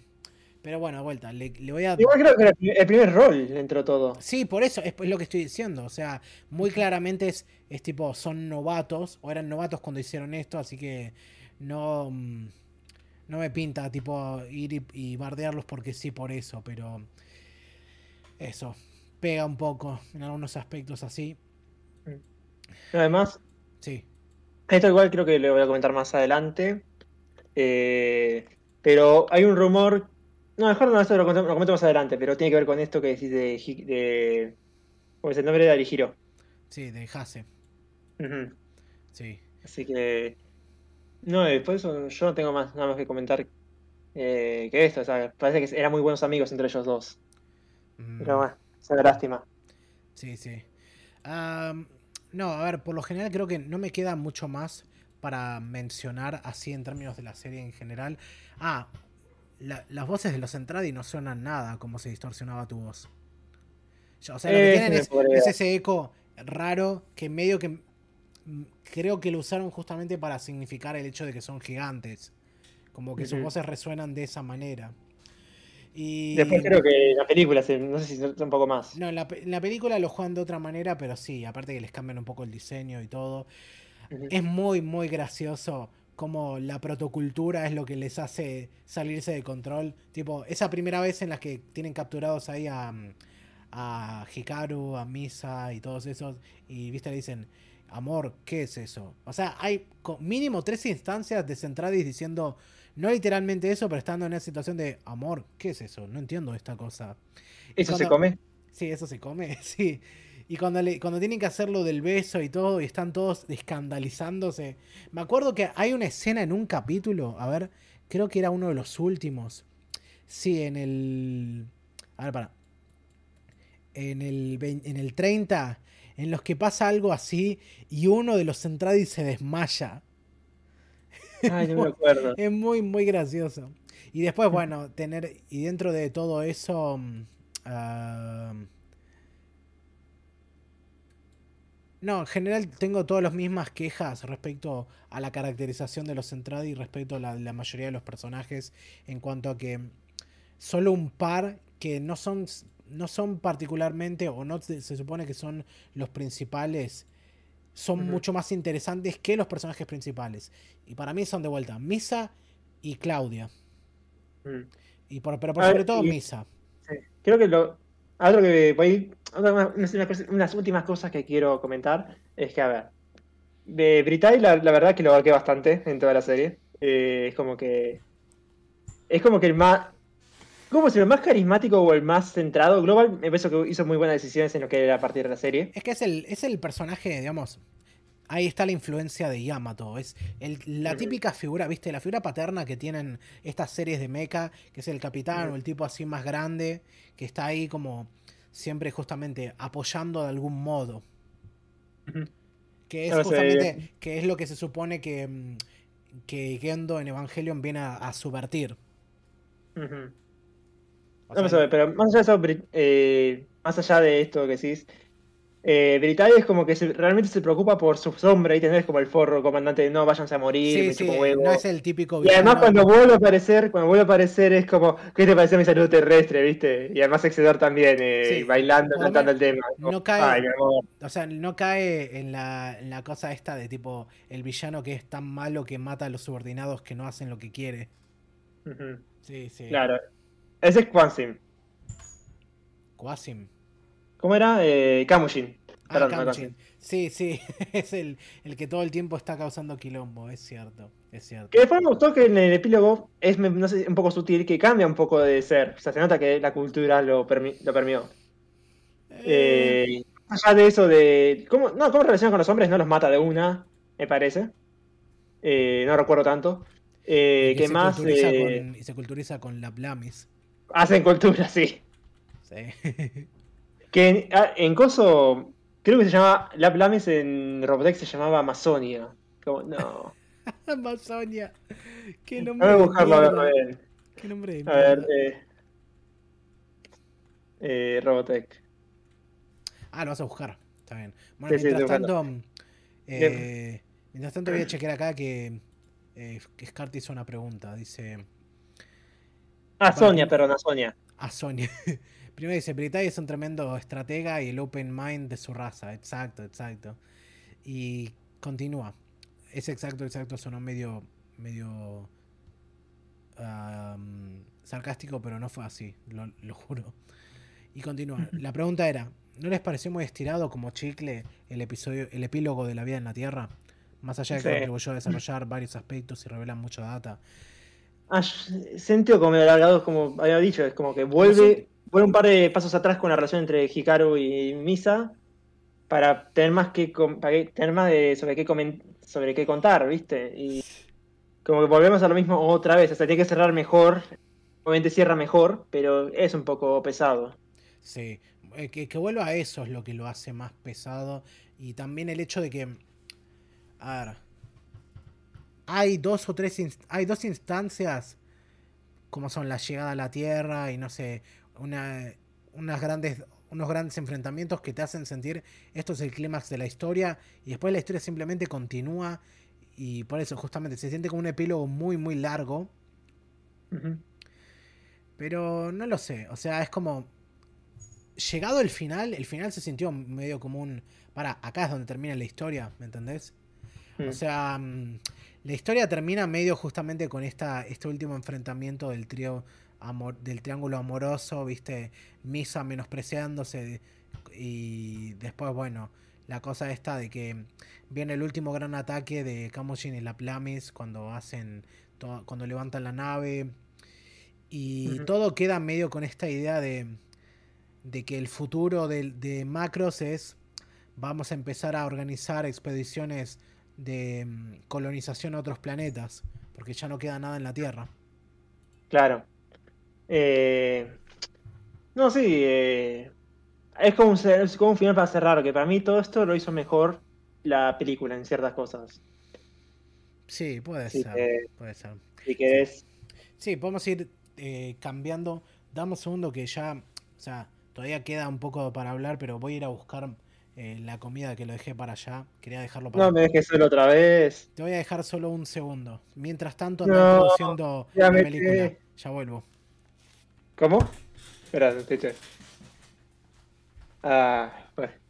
Creo que, que- que- tenía que introducir la película. Bueno, eh, después de esto, la serie se hizo, se trabajó en la película de Macros, que es básicamente un retelling de la serie, pero con sus diferencias en la historia. O sea, primero que empieza eh, media res, o sea, empieza la mitad de la historia, no, no al principio como la serie.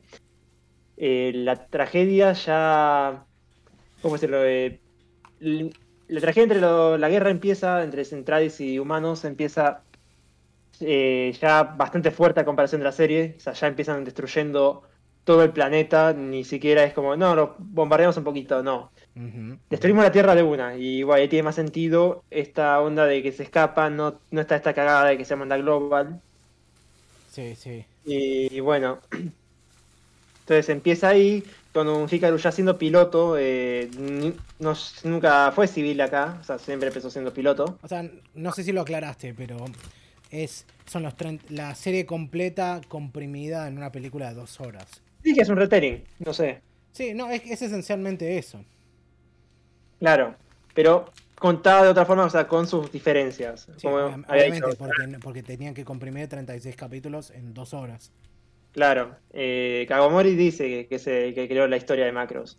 Eh, Macros en, televisión, pasa- eh, ¿cómo es? No, ¿cómo dice bien? A ver, eh, puede haber pasado tanto como pasó en la serie como pasó en la película. El Macros original está ahí en el aire. O sea, básicamente elegí cómo se te canta el culo, pero más o menos estas cosas puntuales pasaron. Sí. Ah, pará, voy a cambiar la secuencia acá. Esto acá, ahí está. Eh, bueno, por lo película. Otra diferencia que tiene la película es que, por ejemplo, acá los Centradis ya eran hombres y mujeres alienígenas que atacaban a la Tierra porque estaban ya un poco en guerra con lo que era la Armada de Supervisión, que, a que- con, la que arma se- con la que se arma todo el lío, que era un enemigo que ellos- ya venían atacando. Ujú. Y, y, bueno, acá pasa a ser que es un fuego cruzado. La Tierra queda en medio de un fuego cruzado entre Centradis y Meltrans, que son justamente las Centradis femeninas. Y bueno, justamente es una guerra de sexos eh, entre ellos dos. Sí. O sea, en vez de que la protocultura los haya creado para compartir un enemigo y ellos mismos se- sean destruidos por, esa, por esos soldados que crearon, acá es como que la protocultura se especializó tanto en lo que era la, constru- en la ingeniería genética que los hombres y mujeres no eran necesarios que se aparearan para, para reproducirse. Ellos ya podían hacerlo solos por su cuenta. Y bueno, empezó a armarse una guerra entre ellos dos que derivó en lo que termina siendo la película. Eh, más allá de eso, es básicamente lo mismo. Mimei ya, ya es estrella acá también. No, no pasa por eso que pasa en la serie, por todo ese camino. Eh, más allá de eso, no- hay también diseño, cambio de diseño de personajes o por de, de- de vestimenta. No, no tanto Eh, también de pero macros. sí, pero sí hay un Sí, vestimenta salto. hay. No tan, no tan radical. Lo que sí hay es un salto de calidad y de producción, claramente, porque no es lo mismo una, una serie que una película, pero a un nivel impresionante. Muy impresionante. Sí. Eh, bueno, la vestimenta te digo que también vos ves los disfraces, los disfraces, los trajes de piloto comparado estos con lo de la serie, nada que ver. Yo no les, veo, no les veo tanta diferencia. O sea, sí diferencia. es muy notorio, por ejemplo, digamos, la estilización en cuanto al diseño de los personajes. Se nota que está muchísimo más pulido. O sea, son La esencialmente. actuación también mejoró. La Es el, mismo también mejoró. es el mismo arte, o sea, creo que trabajaron las mismas personas que trabajaron en la serie, pero está, Mikimoto se que sigue encargado de personajes acá. sí, pero está trabajado con la calidad y la dedicación que le puedes dar a una sola película de dos horas, que siempre va a ser tipo mucho más intenso y mejor hecho que en una serie, que tenés que Ujú. sacando un capítulo por semana. Claro. No, y qué más. Eh, después de eso, algo más. Mm, no sé si hay algo más que pueda comentar de así, así nomás, eh, pantallazo general de esto, como ejemplo, la animación, diseño de personajes increíble. Eh, después de eso hay otro, un, detalle- un detallito que te quiero comentar al final. Porque un poco lo que comenté que, que dijo Yoshi Kawamori, que es como dije, el creador de Macros, uno de los padres de Macros. Eh, hay algo que después hace con esta película que queda medio raro a pesar de lo que, de lo que había dicho antes, pero tenían que enderezar la trama de una forma, la cronología. Eh, pero después de eso, eh, nada, el, el SDF también cambia, si te das cuenta, ya no tiene el Daedalus y el Prometheus, eh, Prometheus como brazos, sino los A- ARMD1 y 2, como tenía que tener originalmente.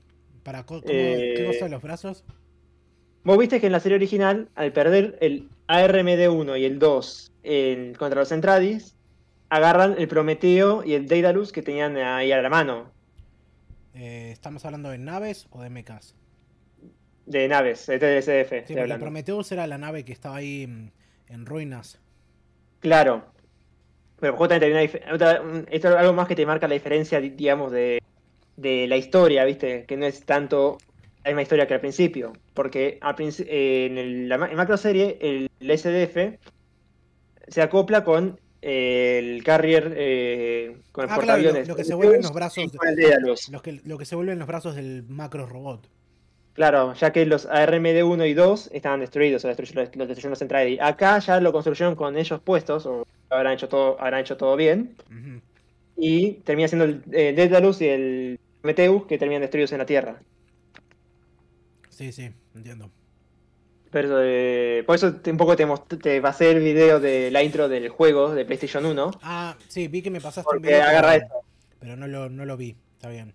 Ah, bueno, justamente agarra esta idea de que ya son tan eh, Roy. O sea, está Roy con su escuadrón y dentro del escuadrón están Hikaru, Max y Kakizaki. Por eso te muestra ya en la Tierra, ya de pilotos. Eso te muestra la una diferencia con la serie. Claro. O sea, y- no, después de eso. eh, ¿Qué más puedes comentar de la película más en detalle? A ver, bueno, tenés ese cambio. Eh, En todos los sentidos se nota la diferencia entre lo que es una producción para una serie y una película. En cuanto a que el nivel de espectáculo acá está en otro lugar. Es mucho más eh, visualmente interesante. Es, es bombástico, es explosivo. Tenés toda una cosa con luz y sonido impresionante.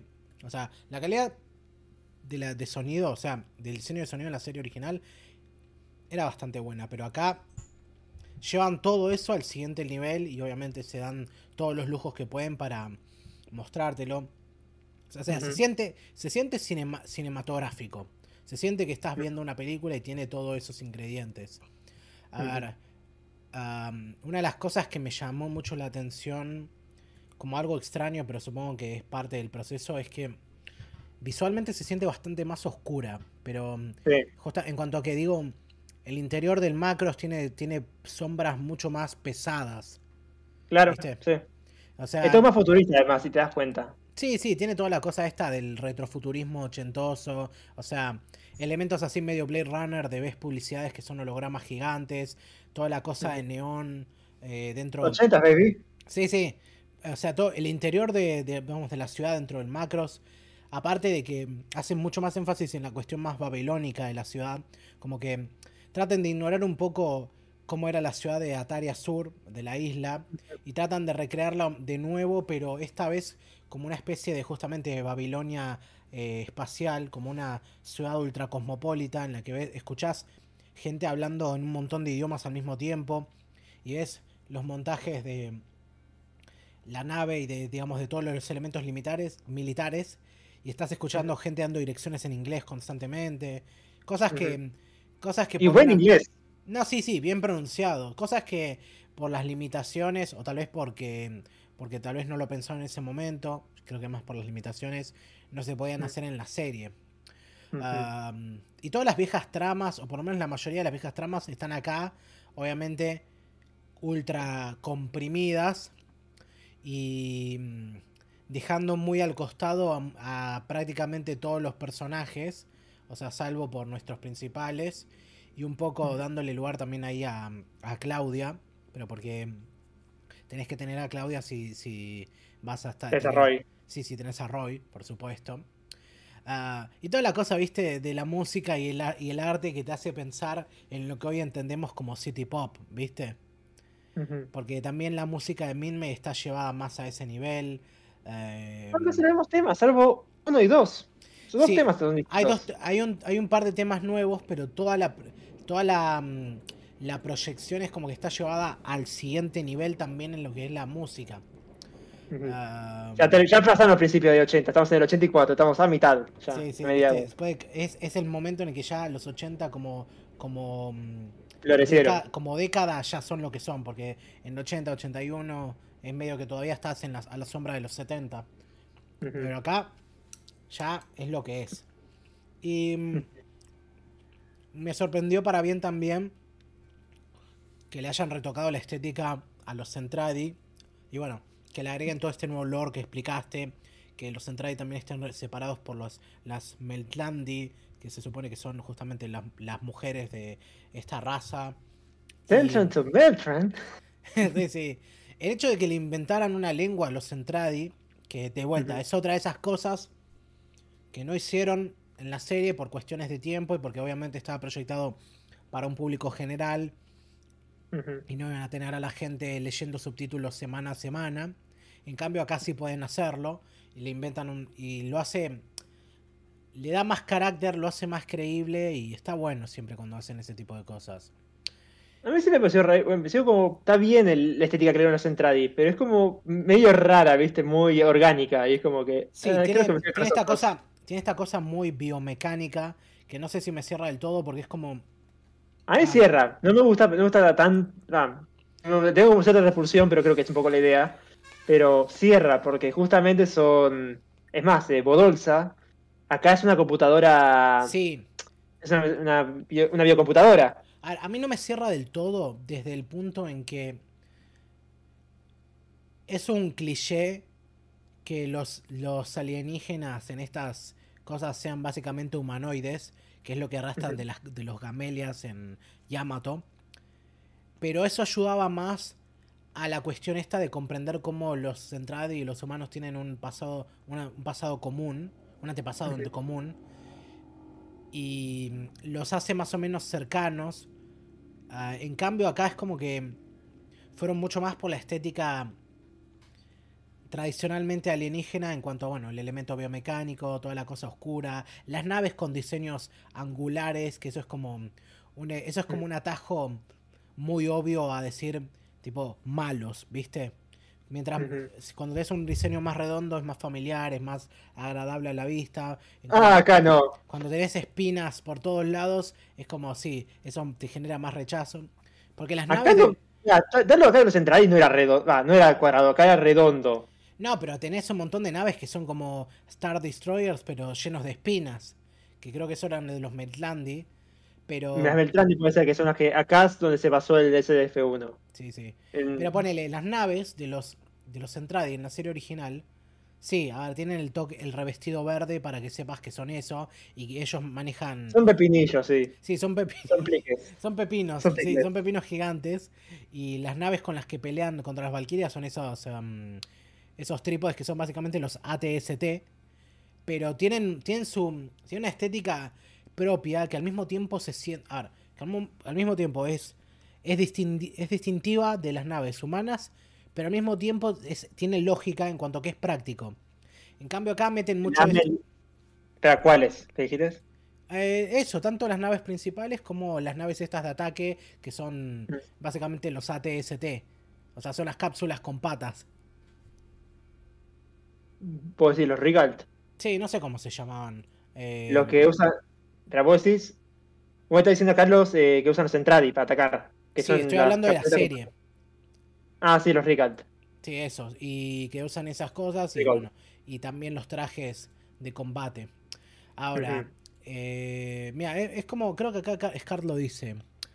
Ah, no, no, no lo mencionó, pero bueno, ahora lo, ahora lo voy a leer cuando termine de explicar mi punto.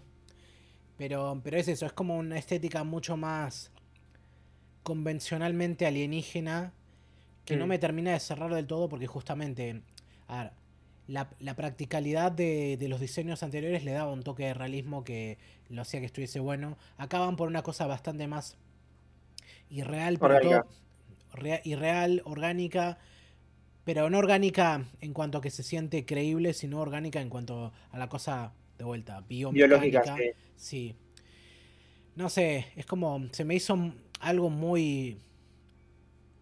Muy obvio, ¿viste? No, no obvio, sino.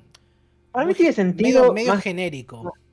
A mí tiene sentido porque son eh, justamente aliens que fueron producidos eh, por, una- por otra civilización que andás a ver cómo era. Acá un poco te dan una idea igual. Eh, te dan toda esta onda orgánica, porque de repente son creados genéticamente. Es más, no son. ¿Cómo puedo decir esto? Ay, se perdió. eh, no son, eh, son, clo- son clones todos, básicamente. Son diseñados. eh, los hace una máquina y ellos después no saben hacer absolutamente nada más. Más Sí, que pelear o algún que, alguna tarea de dentro de la nave. Pero es súper convencional, eso es lo que me aburre del tema. O sea, es como esta cosa de pintar los malos bien malos, ¿me entendés? Cosa que no hicieron Claro. con justamente con Bretai en la primera vez porque justamente le querían dar un poco más de dimensión y no ser solamente, digamos, el dictador, el típico dictador así, el de vuelta, el que mata, el que pisa perritos y cosas así para mostrarte qué malo que es. Claro. Mm. Ahora, ¿cómo fue la cuestión de cómo comprimieron la historia? Y tiene sus momentos. O a mí lo hicieron. Sí. sí. ¿Qué vas a A mí lo hacer? hicieron bastante bien, considerando el tiempo que tenían, porque todas las cosas que toca la serie los toca la película, o sea, los momentos clave. Y yo qué sé, no, toca, no tendrá ese arco de dos años que tiene la serie, pero los toca al final la, la película. justamente porque, vas a, porque Mimei canta. Bueno, en la serie lo dicen al final, acá lo dicen al final de la película. Y en vez de hacer todo ese trayecto, viste, medio pesado que tuvo al final de la serie. Sí, ¿Qué claro. más? Eh, Ah, lo que quiero lo que estaba tratando de decir Sí. era que mm,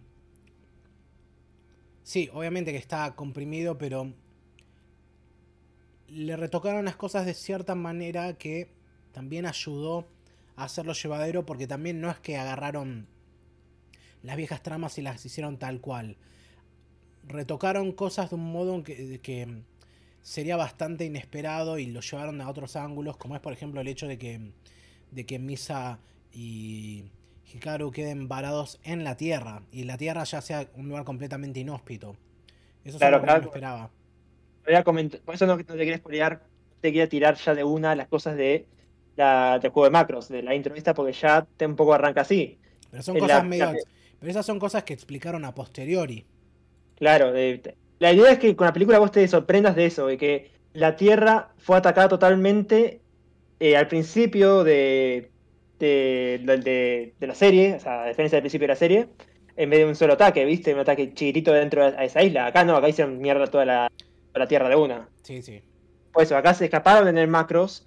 eh, se subieron todos, no es que hubo un quilombo. Y han tenido mejor, mejor chance de, de conseguir mejores víveres, ¿viste? Mejores cosas. Sí, puede ser. Supongo. Puede ser. Eh, no, después de eso. A ver. a mí acá en la película me gustó mucho más cómo fue lle- llevada o la relación entre Hikaru y Minmei.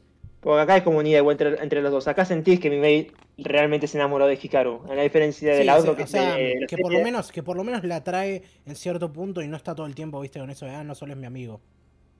O no es tan inocente, porque ves que jode mucho con él, en ese sentido. Sí. Eh, pues es como. Es más un personaje acá. Sí. Eh, lo que sí no me gustó, pero repito, re- entiendo por, la tema, por el tema del tiempo, es la relación que tiene eh, Misa y Hikaru, que acá es como la comprimieron.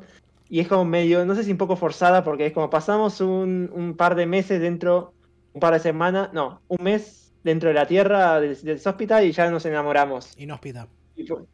Inhóspita. Dijiste de sóspita.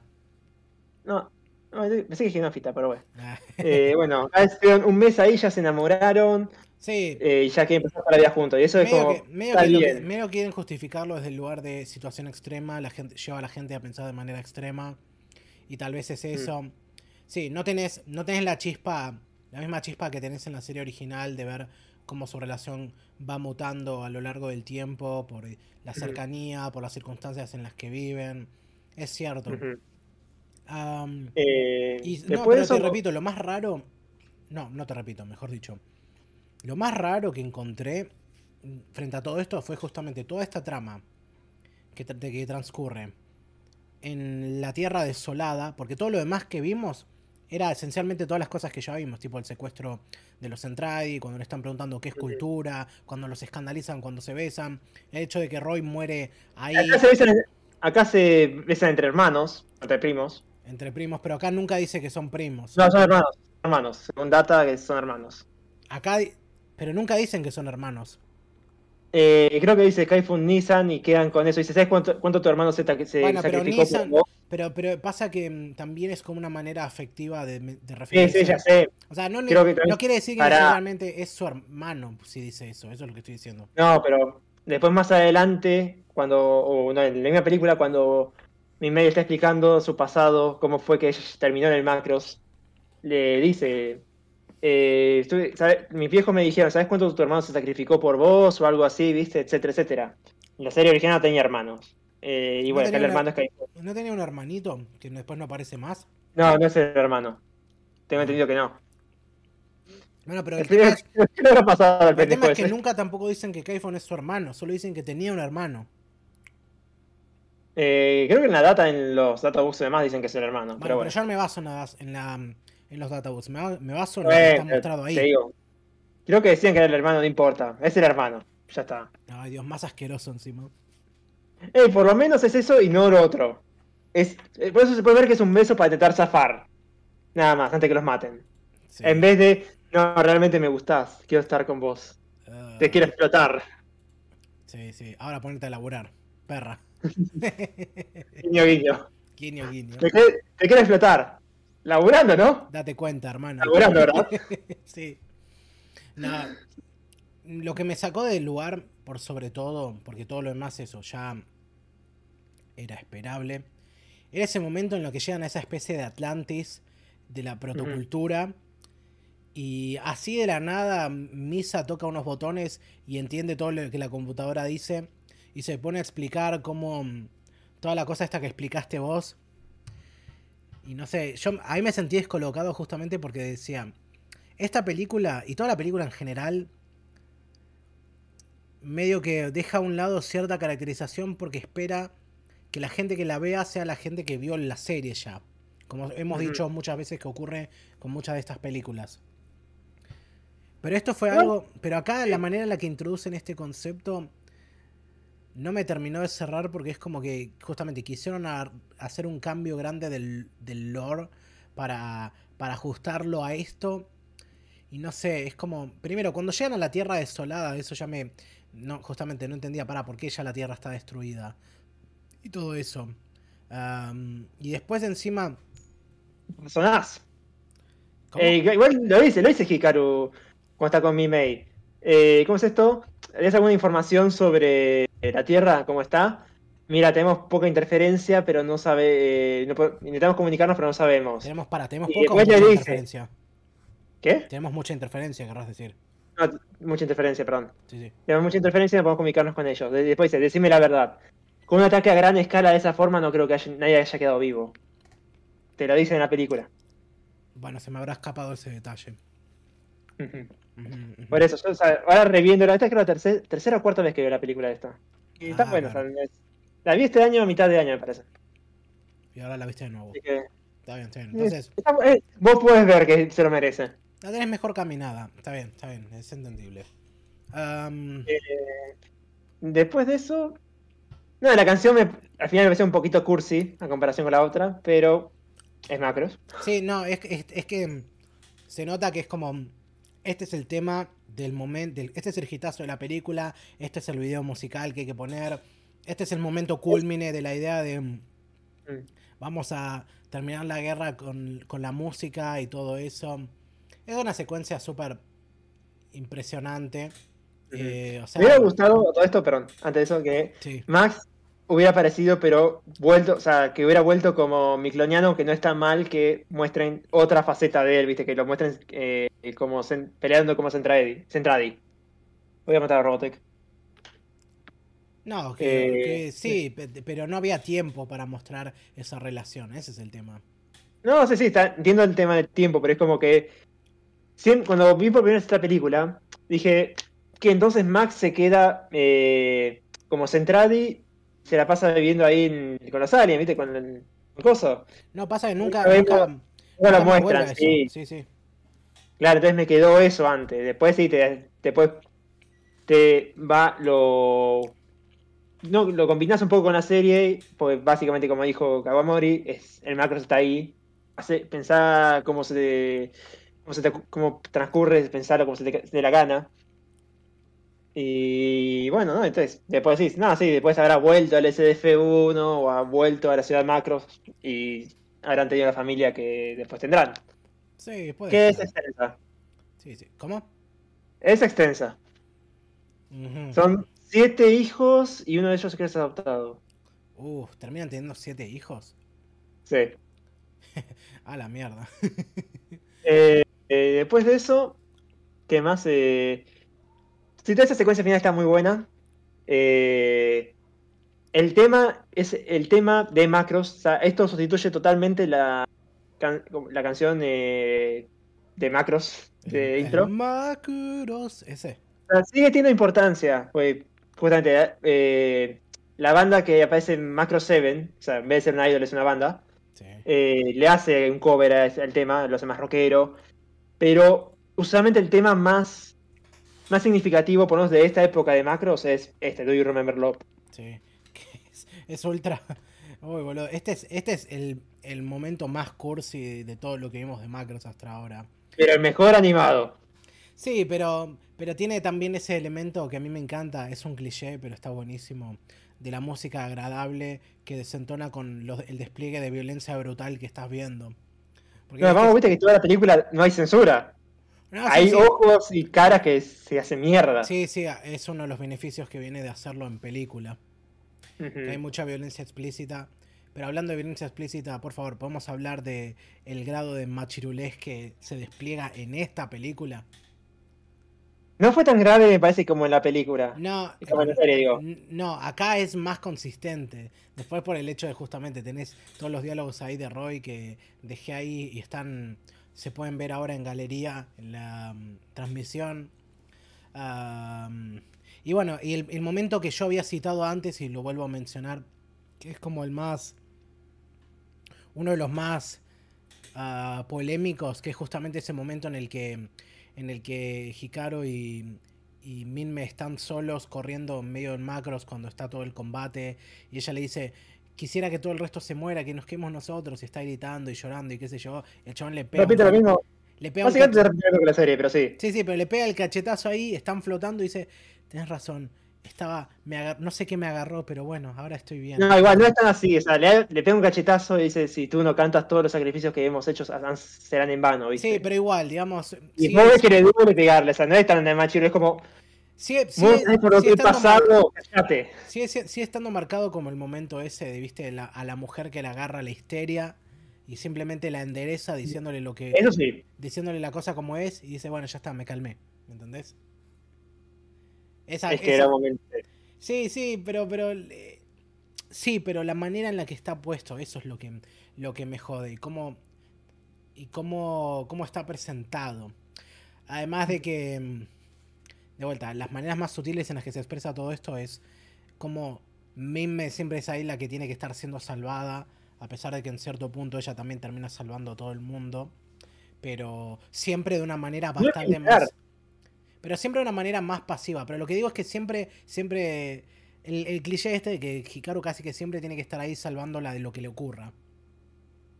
Siempre está. Bueno, ahí justamente. Es la damisela. La, la, la sí. Sí, es la es la damisela en peligro clásica. Sí, Pero, eh.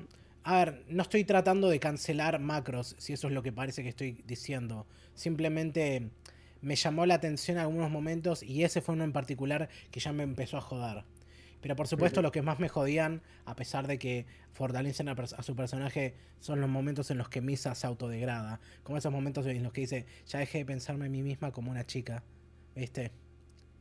Y, ahí directamente Fucker le dice, la puta madre, deja, ¿podés actuar más como una mujer fuera del laburo? ¿Viste? Ah, en su defensa estaba en pedo. Listo. Si quieren mencionarlo así, ya está. Murió en pedo también, así que bueno, ¿qué le vamos Y la hizo bien. No se trata de yo creo que estaba más sobrio ahí. Bueno, pero, pero es la adrenalina y todo el alcohol yéndose por la sangre. Y la peor todo es que lo mató Kamujin, pero bueno. ¿Ese era Kamujin? Tenía la misma voz y creo que si después vos ves es Kamujin. Aparece también Warera, Lori... Warera, Loli y Konda aparecen otra vez. Que son los que, los que se te, que se micro, que cuando hacen todo el espectáculo este del Tratado de Paz, son los tres primeros que aparecen ahí, justamente. Sí, sí bueno. que tienen ahí una cara, pero operados. Sí. Y no nos olvidemos que Kakisaki también vuelve a aparecer y termina muriendo como un pajero. Que se joda por machista. Ah, son mujeres, ah, son una pelotudez. Pero es genial el detalle, que lo muestran como por la cámara como cuando lo matan. Sí, el sonido que hiciste recién, boludo, fue graciosísimo. Después tenés que, después tenés que escucharte. Después tenés que escucharte pero ah, después, eh, justamente cuando lo matan, es buenísimo el detalle, como que te muestran frame por frame cómo se hace mierda a él dentro de la cabina. Sí, sí. Ah, por eso también, la pelea con Maxi y Miria también bastante buena. no sé si prefiero más la de Macro serie original, toda la coreografía, pero está bastante buena igual. Claro, claro. Y más, y más porno también de, de misiles. Ah, sí. Es más, eh, no sé cómo sacan tantos misiles en los juegos. Pero justifican, pero. Sí. A ver, vamos a leer comentarios porque vienen mencionando todo esto. Eh, acá respecto a todo esto, ya Scart como friquicidio comenta. Uf, hay mucha, hay mucha data que no la tenía. Conceptualmente está la esencia de la historia, pero hay muchas cosas que un espectador primerizo no podría atar para tenerla como una peli llevadera. Todo el mm. trasfondo de los Centradi yo, no, yo no lo sabía. Mirá. Creo que lo ah, decían. lo dicen todo en una escena y medio rápido. así que puede ser. Y sigue. Banco muchísimo esos Centradi deforme. Esa cosa orgánica es muy llamativa. Además es la peli, ya sabemos cómo venía la cosa en la serie. Sí, supongo que sí. Continúa. Juan, el detractor de romance. En un verano puedes pegar fuerte con una mina. Imagínate un mes en una tierra hecha percha. Pero era alguien que se peleaba, que se odiaba. Bueno, creo que, creo que acá estamos demostrando que nunca hemos logrado pegar fuerte con una mina en un verano. Va, yo hablo. Y me pegué por un solo lado. Pero bueno. ah, pará, ahora tienes que contar. No, no, creo que. No, toda relación que tuve en sí fue como relación. O sea, fue más como un crash que otra cosa. Y no salió de ahí. No una relación de verano. No un amor de verano. Tuve una, relación, tuve una relación de verano, pero tampoco fue nada. Éramos no, chicos. No, yo no. Pero bueno, no, no, lloren por mí, gente. Yo ya no lloro por mí, así que. Y dice. Yo no tengo corazón. sí, sí. Y Friquicidio continúa. Va, Scart, mejor dicho. Tommy, no te voy a perdonar que le pegues al tema insignia. A ver, no tenía. No quería pegarle. No estaba tratando de pegarle o decir que era un tema malo. Es un tema bueno, pero se me hacía muy, muy empalagoso. O sea, lo puedo, lo puedo apreciar. Me gusta en cierto punto esa subtrama de que es básicamente una reconstrucción de una canción de hace 20.000 años.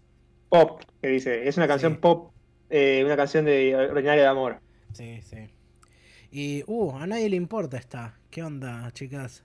A ver, dice, no, qué raro machismo en un anime, jajaja. Ja, ja. Sí, por supuesto. Y de, considerando la serie... No, sí, no, me imagino...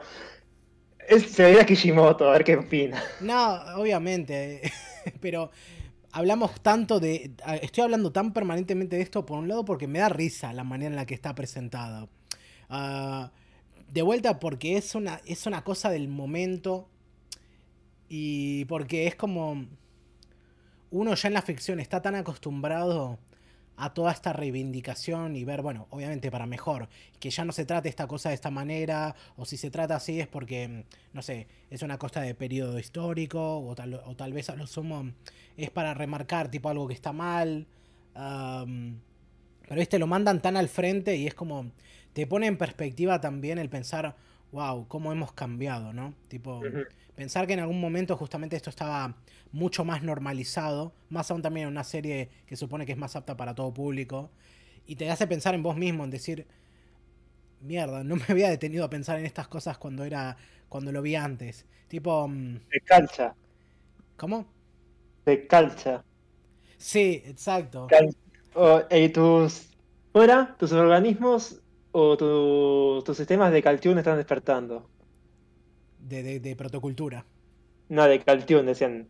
Bueno, sí, como lo pronunciaban ellos, pero sí. sí. El poder de la cultura te obliga. O sea, para la protocultura es la civilización, la cultura es lo que lo despierta. Está bien.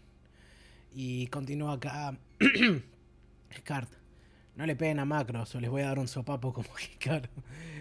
Personalmente no hay momento más épico que esa escena en la habitación donde se resuelve el triángulo. Es hermoso. Sí, yo diría que yo diría que está bien hecho. Es más, tolera es más tolerable que el final de la serie, pues no está tan es, es novelera, no puedo negarlo. Es macros, pero, de vuelta. Es, no, puedes, no, no, puedes, hablar de macros y pero, hablar de melodrama. Pero no es novelera insoportable, o sea, es como que es un cliché, pero está bien hecho. O sea, hay tensión que vos decís, eh, eh, que vos ya sabés que Hikaru está enamorado de Coso, pero... De Coso. de. Eh, misa, de Misa, perdón. Sí, de... Pero quizá esta trama, todo este problema, decís cómo lo arregla, ¿viste? O cómo no, hace obvio. las cosas sin que todo termine mal. A ver, voy a tomar, voy a tomar la palabra momento. Ascard y pensar, en una situación tan extrema como estar solos en una tierra desolada, a lo sumo en un mes terminás pegando onda con esa mina, pero... Sí, sí, es, es fuerte, ¿viste? Porque mm, es un malentendido de los típicos que uno ve, pero, pero funciona, funciona. Por lo que es. Aparte tuvimos tiempo para ver esa relación que se desarrollaba entre Minme y Hikaru. Ujú. Y bueno, Hablamos acá funciona mejor. O sea, repito, me hubiera gustado un poco más entre Misa y Hikaru, pero, repito, cosa de tiempo. Igual hay una parte que se, se rumorea que vos viste cuando, antes que caiga el macros, ellos salen a ver el cielo o algo así en, la- en las ruinas. sí. Que aparece Misa como cambiándose o ajustándose la ropa. Ah, no, no, no había notado. ¿Qué Bueno, imaginas que, pasó, que puede haber pasado ahí? No, pero no, no noté ese detalle, o sea, mejor por él, o sea, hizo debutar a Hikaru a pesar de que técnicamente él es menor y ella es la mayor. No acá no sabemos si tiene la misma edad exactamente. O sea, el tipo ya está en la milicia. Sí, pero, pero, pero mm, es otra historia de niños soldados. El chabón entra a la milicia a los 17 y bueno, viste, eh, ya sabemos cómo es. Sí. Si no, viste, en un eh, momento la jodían en la eh. serie, viste, ah, pero tenés un pibe ahí, no importa si él es más chico que vos, viste. Después, se queja- después te preguntás dónde vienen los yotas. Eh, bueno, pero este no es un caso. No es un caso. Es como, el es como el inicio, el Jota se al extremo. Pero bueno. No, porque Jota justamente es cuando es tipo un nene. O sea, sí, si lo querés. de- Por eso te digo, lleva al extremo cuando es alguien mucho más menor que vos. Sí, sí. Y acá continúa, a nadie le importa, pone, suena airbag. No entiendo eso. no sé, no me importa. En cualquier instancia en la que suena airbag. Ah, creo que ya sé. Uh, solo esa fue. Tu un amor de verano. Creo que viene Ah. por ahí. No, porque. Claro, claro, ahí lo entendí. Y continúa acá Scart, es renovela y me encanta. Ah, la escena del cierre, jaja. Sí, Sí, sí. Para de An- Angel Pates. Ah, Supongo. Igual te digo la verdad, o sea, discutiendo de esta manera, le encuentro más mérito a la película y en cierto sentido hay cosas que me gustan más que la serie, pero aún así todas esas otras falencias que le marco me impiden poder decir que es tipo, decir que es una gran película o incluso una buena película, o sea, por sí sola por sobre todo, porque de vuelta está muy agarrada de la serie original y se sostiene mucho de que ya hayas visto eso para empezar. Y con O sea, la serie... Por eso lo recomendé para verlo después de Macros, porque es una película que obvio. la verdad fue muy influyente. O sea, No, una película que- obvio que sí, pero ni en pedo iba a ver Do You Remember Love antes de, de la serie. Pero sí creo que vos ves Do You Remember Love, o sea, no tendrás el mismo trasfondo de los personajes, pero igual la trama está. Es que, mirá, si yo lo hubiese visto primero, me habría quedado más la impresión de que es tipo una, mm, un romance, así, un una historia de un triángulo amoroso con un trasfondo de ciencia de ópera espacial. Eso es lo que me habría quedado más que otra cosa. ¿La repetir otra vez? Que si yo lo hubiese visto primero, antes que ver la serie, creo que lo que me habría llevado es eso. Es como. Es una historia de triángulo amoroso, o sea, un romance así, con un trasfondo de ópera espacial. Es básicamente eso. Bueno, sí, con mecas. Sí. Es eso, es triángulo, de- triángulos amorosos, ópera espacial, mecas. Claro. Y idol. Idols. Sí, sí. Eso, pero. No, pero no sé. O sea, ya está. No, le- no, no, le- no le veo negativo, no le veo lo, no- no le veo lo negativo a lo que me estás diciendo. Y si te lo ves como que eso. no es que no me parece al, no me voló la cabeza eso lo estoy diciendo no es algo que me que me fascine que lo veo y me digo wow quiero ver más quiero saber más no es algo que me llevo diciendo que fue una experiencia increíble simplemente lo que más me llevo es decir bueno ya descarté un clásico de mi lista de espera ahora puedo decir que vi Macros y ahora tengo un mejor pie para saltar a ver Macros Plus cuando quiera arrancar y verme la filmografía de Watanabe. Ya te digo, Macros Plus es mucho más serio que esto. O sea, acá creo que, ahí decía como que eh, en la creación de Macros del 82 buscaban hacerlo algo más, familie- fa- más familiero, ¿viste? Acá, obviamente, no hicieron esto en la película, tienen más libertad. Y en Plus es mucho más serio, es más adulto. Eh, la animación también es genial. La música es hay distinto, no es... también 10 años entre las dos, ¿no? Sí, creo del 90 y pico. Sí, sí. Eh, pues eso, la música es distinta, es otro pop más electrónico, eh, pero está bueno, ¿no? es distinto. eh, ese te puede gustar. Eh, pero nada, total, vas a, ah, vas a entender básicamente todo lo que hay en Macro Plus. Pues si no, justamente te, pues, te empieza con que uno de los protagonistas es mitad Centradi y justamente vos decís, ¿qué carajo es un Centradi, viste? Sí. Ahora por lo menos sé que es Centradi y no Centraedi. Claro. Culpo Robotech. Y me, sigue, me, es más cómodo decir Centradi para el colmo, ¿viste? Y lo estoy odiando cada vez más. Pero Centradi tipo AE o Centradi AD. Es, es Centradi, pero creo que en, Re- en Robotech le decían Centraedi. Sí. Y hay cada tanto creo que decían Centradi, pero no, no me acuerdo tanto ahora. Pero bueno, el me quedó ese dedillo. El paquete de subtítulos que Centradi. tenía yo les decían así, Centradi. Centradi es. Él dice Centradi, pero es así global. Sí, Centoradi, sí. Acá, acá le Eh, importa, continuó con ja, ja, ja, ja, no puedo creer que lo tarde que cayeron. Su mejor tema. Sí, Es su único mejor tema. Y fue hace del año el orto y fue un tema que me pareció muy meloso. No, no, yo te juro que no. Vos me puedes nombrar cualquier tema de Airbag y yo creo que no lo ubicaría. Creo que tiene otro tema más, pero ni me lo acuerdo ya a esta altura. Creo que fue el un- uno de los últimos que sacaron, que la pegó y después no tengo idea. Sí. Eh, Pero bueno, en resumen, para mí es eso. Eh, no me arrepiento de haberla visto. O sea, me siento más protoculturizado. Pero tampoco es algo. culturizado. La protocultura está muerta. Bueno, pero la revivimos, ¿o no? P- Ponele la forma.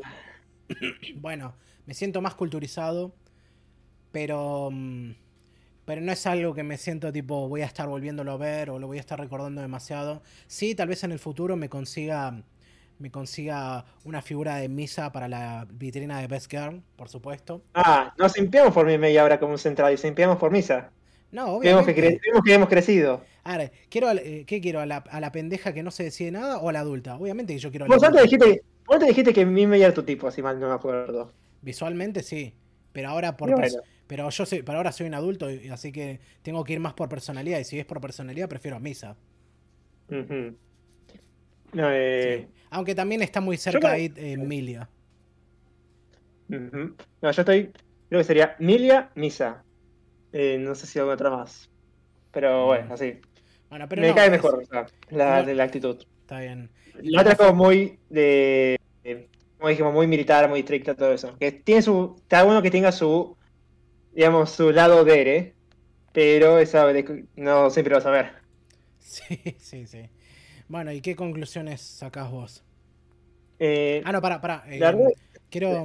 Acá tiró algo interesante, Scart. Dice: Es que si en la serie no le cargas la profundidad que tiene la historia, lo harías más artificial. Incluso la primera vez que ya tenía un recuerdo de la serie en la infancia y ayudaba a ubicarme. Claro, claro, Claro. Pero, pero bueno, teniendo en cuenta que ustedes vienen con el contexto de haber visto Robotech y yo nada más conocía a Robotech de nombre. no sos tan viejo. O tan- sí, no sos tan viejo, por suerte. No, no, no es que no es porque ser tan viejo, es porque ya conocía la serie, pero no me interesaban los mechas. Mm. Sí. El romance de un hombre no te interesa. Me gusta, me interesa, sí. El romance de un hombre y su robot. No, ¿cómo era? algo- algo la- decía, algo pero la canción era Mi novio es un piloto, ¿viste? Quiere más a su avión que a mí. creo que, no creo en qué serio es algo muy normal de Japón, que siempre dice, dices, eh, el, el verdadero amor de un hombre es el- los mechas o los, los autos o los- las maquinarias, ¿viste? Siempre dicen como es el romance de un hombre, ¿viste? Los robots. Siempre se tiene ese chiste. Sí, sí. Eh, yo la verdad que ahora la, la película, como después de haber visto Macros, eh, la puedo apreciar un poco mejor en cómo adaptó todo. Pues la verdad que, voy a repetir 10.000 10.000 veces lo mismo. Con el tiempo que tuvieron, cómo hicieron, eh, cómo adaptaron toda la serie, 36 capítulos a una película de dos horas. Repet- eh, está bien, cambiaron un par de cosas de la, historia, pero que la verdad eh, sigue lo mismo- los mismos los mismos puntos. La hace genial. O sea, le faltará un poco más de desarrollo. Pero. Pero los puntos clave que tiene que seguir los, los pone de una forma que la verdad ni te das cuenta a veces. Supongo que Eh, sí. O sea, también de vuelta, hablando. Tengo que parar de decir de vuelta. hablando con vos, habiendo digerido la serie, la película, teniendo tiempo para pensarlo, le puedo ver más cosas. O sea, tampoco es que fue una experiencia desagradable, pero sí muy formativa en todo eso. Y, y definitivamente puedo ver el aprecio que se le tiene a la serie, aún a pesar de todos esos traspiés. Ujú. ¿Qué más? Eh, ¿Qué más iba a decir? Eh, acá Descartes dice algo. Eh, ustedes en el fondo quieren que una mina los faje. Somos hombres Saiyajin. Nos Sí, casamos con mujeres. olvídate, boludo. Yo, olvídate. Yo aprecio. Yo apreciaría cualquier día una mina que pueda romperme el orto a patadas. Cualquiera. Sí. Además, no sé si busco eso en parte. ¿Cómo? No sé si busco eso en parte. No, no de forma masoquista, pero de forma mina, admirable, ¿viste? una, una mina que puede ganarte así en una cagada a piñas es una mina que te puede cuidar la espalda tanto como vos se la puedes cuidar a ella. Hay, como esto, reparto de roles, hay reparto de roles. Sí. Más, más equitativos, eh, imposible. Yo, No, por mi parte, viste, eh, apelo por la verdadera igualdad de género. Después de eso, animación, eh, repito, puede haber visto Macros original, me doy cuenta qué, tan, qué tanto fue el salto que pegaron, ¿viste? Más, te dije, comparamos esto con Vampire Hunter D. Lo que a diferencia, a pesar de que Vampire Hunter D fue mucho después, que fue 85, ¿no? Sí, no, no mucho después, fue el año siguiente, pero también era. Fue una de esas cosas que medio se la estaban jugando, a pesar de que era una franquicia muy nueva y la estaban medio ubicando en el mainstream. Claro, acá también. No, pero acá, Eh, no, acá ya Macros tuvo un despegue anterior. Porque una serie de pero fue su televisión. primera serie, pero fue su primera serie y segundo fue eh, su Pero una serie de televisión No, tiene mucho más circulación, tiene mucha más circulación que una novela ligera. Incluso en Japón. O sea, más gente va a ver una serie de televisión que los que van a comprar y leer un libro. Cierto, cierto. Así que no digamos, es como el meme ese, ¿viste? No somos iguales. No, está bien, pero yo esperaba un poco esa calidad, ¿viste? Cuando digo, cuando veo o escucho anime del 80 yo- o una película del 80, yo digo, ¿Akira también era del 80 o era del 90? Akira 88. O sea, Pues yo pienso, pienso en Akira, pienso en esta película, no me acuerdo en cuál otra más, y digo, eso es animación. Big Sí, Vampire. Hunter D fue como, ah, va- sí, la primera. está mal. No, pero, no, eh, no eh, tanto, no tanto Bloodlust. No, Bloodlust no, Olvídate. Sí. ese es intocable. sí. Pero, eh, bueno, pero después de eso, nada más, se puede ver también como sus traspiés no es tanto la obra maestra que es, pero, no sé, está ahí. Está, está entre que sí y entre que no, está en esa pelea. Claro, claro. Eh, después de eso, vos no viste Flashback al final, Flashback 2012. No, no, no tuve tiempo. Perdón. A pesar de que te pas- el video que te pasé eran como 7 minutos nada más, era cortito. No, pero como aparte me dijiste que era medio optativo, me dije, no, me voy a Es, centrar. es justamente lo que trata la, de Flashback 2012, Sí. es como un epílogo de toda la serie, de, esta- de esta- de toda esta etapa en general, de todo lo que es la Guerra Espacial 1, Space War 1. Que muestra, o sea, primero hace todo un recorrido por todas las canciones de Min May, así que ahí zafaste, porque veo que no te gustaba. Sí, olvídate. Ancient Pain no te gustó al final, ¿no? O no te gustó por la animación, no sé, en general. Que es la canción que canta al final. Mm, Tendría que re- reescucharla. Tarana, Las que eran tipo balada eran las que más o menos me gustaban. Sí, eh, Love las Away. No, Sí, sí, pero lo que es tipo mm, Zero Chill Love o la del café. No, es que no- esta, esta es mucho mejor que esa, por eso. Eh, pero bueno, hace todo un recorrido musical por todo lo que fue Min May, algunas obras, algunas artes de, Se me fue el nombre ahora, me sé Kishimoto, eh, de Mikimoto. Eh, imágenes de Min May y todo demás. Después tiene su última parte que son eh, seis minutos, ponerle, de una, de un- del epílogo de Macros en general, que es Min May. Después del escenario, ponerle que después de este, este concierto de, de con el que termina la película, Ujú. En el cual aparece Hikaru un poco más grande. Vale, el tipo quería hacerlo. Todo el diseño de los personajes fue con una idea de hacerlos más maduros a pesar de que sean la misma- casi la misma edad. Hmm. Y bueno, eh, que le da el micrófono a Min May, ¿viste? como diciendo no estás sola, eh, vas, a seguir, vas a seguir teniendo tus canciones. Y bueno, termina con que Min May aborda el Mega Road One, que es justamente la nave esta con la que van a explorar otros universos. Y la que desaparece. ¿Te enteraste de eso? O sea, sí, me terminé enterando porque en algunos momentos quería chequear las wikis para ver algunos detalles de las de las identidades de los personajes y termino viendo que todos los personajes principales figuran eh, año de nacimiento, año de desaparición. claro. Acá tengo justamente lo que pusieron. El mensaje que no sé si es reciente, o sea, reciente que lo pusieron ahora los, lo crearon ahora los tipos, los creadores de macros, Sí. o es, o es de hace rato, que justamente dice. eh, ¿Dónde está esto? El, no, esto no tampoco. Acá está. ¿Qué dice? Sea, el último mensaje que lo mandaron en el año 2016 dentro de la serie, que dice lo siguiente, que mi mail dice lo siguiente. A todos en la querida Tierra, en este mar de estrellas que incandescen el ojo, hay una vasta, eh, hay un vasto y profundo y abierto, dice Open, no, eh, hoyo negro gigante. En un hermoso y aún así, eh, heart trending, no sé cómo decir, palpitante Sí, palpitante.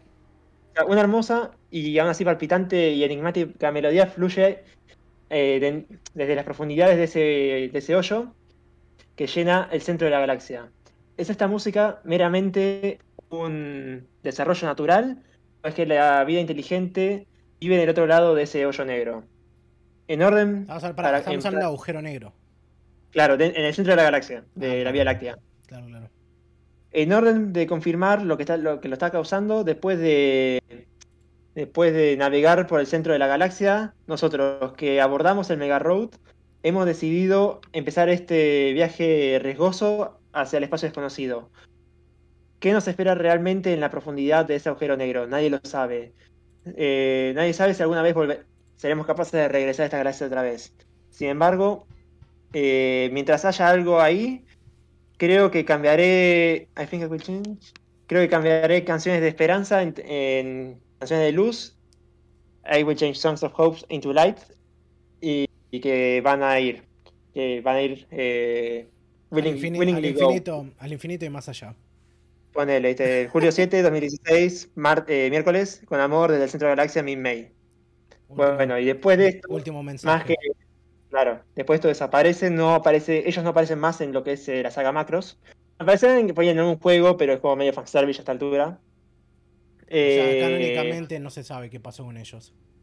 Claro, eh, no sé si en, Mac- en Macros Delta un poco están tanteando con eso y no sé cómo lo hicieron con las nuevas películas que aún no, no las pude ver, o no sé si, si salió la última acá. Eh, pero por eso, no lo vas a ver más, acá desaparecen los personajes. Además, hay otro rumor que se dice que porque Kawamori era muy amigo de Akihiso, ¿cómo era? De, Eh, de- Arihiro. Sí, de- del actor que hacía de, de Hikaru. De Arihiro, que por eso después no lo quiso retomar más, pero murió después de Macros Plus, me parece, o Macros está, está por ahí, ¿viste? No, es un rumor que Sí, no falle- creo que falleció hace bastante ya, el flaco. Claro, pero pues nunca más retomaron eh, la historia de ella, es como más, ya cerró, ya tuviste como una película, una serie y otro epílogo más. ¿Cuántas, cuántos, eh, cuántas cosas querés para cerrar la, la historia esta? Claro, claro. Pues es como dice acá, ya terminó, eh, no va a seguir más la historia de esto. Igual Así termina, que, termina en una nota ultra deprimente en el hecho de que, de que desaparezcan sin que se sepa nada de ellos. Después te enterás de eso, pero si vos terminás con esto solo, decís, ah, fueron a buscar esto, ¿viste? No sabes si siguen vivos, si siguen, o si siguen, o si están muertos, andás a ver si están vivos. Total, el universo vasto. Para, para, antes de cerrar, escuchá esta que tira Scart. Ahora repasan- repensando todo, tengo la teoría de que al Mega Road lo nismearon hasta que se resuelva la cuestión legal con Harmony Gold, ya que no pueden usar la serie ni los personajes originales. Puede ser. O Pero sí sea, lo siento, es sí lo lo que- del juego. Sí, es lo que tiene sentido así en el mundo real. Pero bueno. Igual recién ahora se están, se están yendo al. Están globalizando la franquicia. Antes nada. Así que. mm, Sí, puede ser que me, trastorno, trastorno, trastornos, trasfondos legales con Tatsunoko. Pero sí, puede ser que también sea por eso. Pero bueno, eh, pues ahora puedes irte directamente a Macros Plus. eh, no, no vas a ver. Casi no hay fanservice, salvo Sí, sí. por una sola cosa. Así que. Nada, espero que lo disfrutes. Sí. Bueno, ah, supongo que ahí llegamos en esta larga y ardua discusión sobre macros. Am, muy buenas, muy buenas reflexiones, mucho aprendizaje, sobre todo para mí. Hoy fui aleccionado, entre otras cosas, la verdad. O sea, siento- Aún falta bastante. Te falta entender. Cuando ya, empie- cuando ya empieces a acordarte terminologías o modelos de robots, ahí ya sé que orgulloso. Ahí, ahí aprendiste bien. sí, ahí, ahí ya no voy a tener vuelta atrás. Es como, mm, supongo que ya estoy casado con esta franquicia. Más o menos. Por ejemplo, como yo ya sé que lo- sé la diferencia entre lo que es un BF1A, BF1S y BF1J. No, Que ahí soy- creo que no tienes idea. no, yo soy Para jaja, explicar, jaja, avioncito go brrr. para explicar. BF1A es el avión que usan todos los soldados petes y los que usaban Max y Ben, Ben, Ben, no, perdón, Robotech, Max y Kakizaki lo usaban al principio, lo que tienen, lo que tiene un ojo cuadrado y una antenita solamente. Sí, sí. BF1J es el que usaba Hikaru y que luego usa Max, que es el que tiene, viste, como el que, el que solamente se usa con armadura.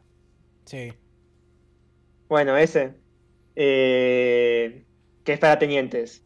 Y después es el BF1S, que es para justamente líderes de escuadrón como el que usaba Roy, que luego usa- utiliza Hikaru tanto en la película como al final de la película y en el final de la serie. Pero es... Así de nerd llegué yo con esta serie. Sí, sí. Bien ahí, es como debe ser. Y bueno, llegado a este punto y ya est- estando cerca de cerrar, am, tenemos algunos, eh, algunos anuncios importantes. Uno particularmente importante.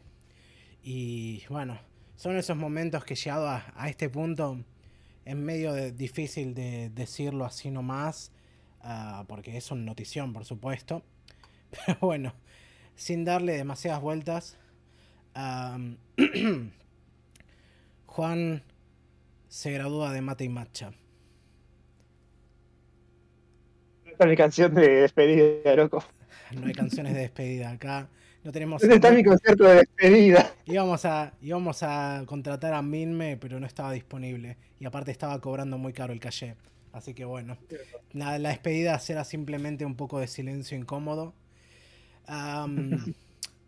En principio, creo te lo había preguntado, pero bueno, voy a reiterar. Ah, ¿Te gustaría expandir un poco o, o simplemente lo dejamos ahí? Más o menos es que yo empecé esto como alguna forma de para matar el tiempo en lo que era la pandemia al principio. Y en Sí, paso para probar un poco cómo era, pues esto de ser un poco, como, decías vos, ser, ser youtuber. a youtuber, Eh, a probar otra cosa, ¿viste? Para, para no quedarme en el veremos, justamente, o si hubiera hecho esto. claro. Eh, me gustó hacerlo, pero ya a pesar- después de un cierto tiempo es como que un poco me terminó quemando, ponele, a pesar de los descansos que teníamos, era como que cada vez me costaba más ver anime y anime así, de la forma que estábamos viendo. Eh, y además quería dedicarme a otras cosas más, quiero, quiero yo sé, sacar arreglos más, con más tiempo, más tiempo, eh, conseguir un laburo sin que esto un poco me complique, ¿viste? Eh, y nada, entonces, por desgracia, viste un poco eso. Estoy un poco entre lo que es cansancio y buscar otras cosas, viste, de, qué- sobre qué mantenerme, con qué sobrevivir. Porque esta economía no te deja espacio para mucho tampoco. Claro, claro. Sí. Am, bueno, por eso también decidimos que te des el gusto hablando de macros en esta ocasión. Claro. Sí. Lo que sí, ¿cómo se usa esto de fondo? Ah, lástima que tengo el piano apa- apagado. Listo, ya no podemos seguir cantándola. Eh, One Last Kiss, no, eso queda muy gay. Es muy gay. Sí, Close to Thought tendría más sentido, pero Black One Last Kiss es como un último beso, ¿viste? Sí, sí, ya lo sé. No, acá tendría que estar Eh, sonando justamente. ¿Cómo era que se llamaba hoy Ayo Nagareru? Get you. Ujú. Eh, ah, por eso lo que un poco te había comentado con vos es que cada tanto podría volver, ¿viste? Pero justamente si íbamos con la con- si seguíamos con si hacíamos esta idea de solo pues yo una vez, una vez por mes no rendía. Entonces, yo sé, una vez cada tanto podríamos hacer, si vos me avisas con tiempo, obviamente, Sí, sí, obvio. algún que otra sesión así de vuelta, como de reunión, de aniversario, lo que sea. Sí, sí, algo, algo así espero poder hacer, porque honestamente, o sea, claramente no quería que... En un principio que, eh, no, no quería obviamente que estés trabajando acá y si no, la- si no querés hacer esto, si no te está rindiendo lo que vos querías. Pero si hay algo de lo que me voy a arrepentir en todo este tiempo, es que no hayamos podido hablar de parte 5 en todo este tiempo. Pero bueno, o sea, ¿Podrías? hablar de Ah, parte algún 5. momento. Que para, está- hablamos de parte 5. En este episodio hablamos de parte 5 al principio, pero que no lo hayamos reseñado, eso es lo que digo. Eso lo Y en algún momento Ese es mi principal algún- arrepentimiento. hubiera estado bueno, lástima que también estén muy, muy pronto ahora parte 6. Sí. Pero eso que no sé que en algún momento lo puedo hacer. O sea, lo- cuando me ponga a ver, digo, che, ya terminé parte 5. Y vos decís, ah, espérame que lo reveo. Y vos decís, ¿hacemos sesión? Dale. Sí, sí. Ahí, viste. Vamos a ver, sí. Y bueno, en base a esta, a esta noticia, lo demás, los otros anuncios vienen a que el futuro ahora mismo de Mate y Macha es un tanto incierto. No en tanto en que no va a haber Mate y Macha, sino que no, no tengo completamente claro cómo voy a llevar el proyecto de acá adelante, porque voy a estar solo, pero que lo voy a seguir haciendo, lo voy a hacer. Y lo que voy a aclarar ahora, para quienes estén escuchando en el momento y no va a ser tan relevante para quienes escuchen en el futuro, es que el siguiente episodio, de vuelta, voy a necesitar tomarme las tres semanas en vez de dos semanas como veníamos haciendo. Así que eh, Mate Macha va a volver, esta vez, digamos, un show de a En forma de uno ficha.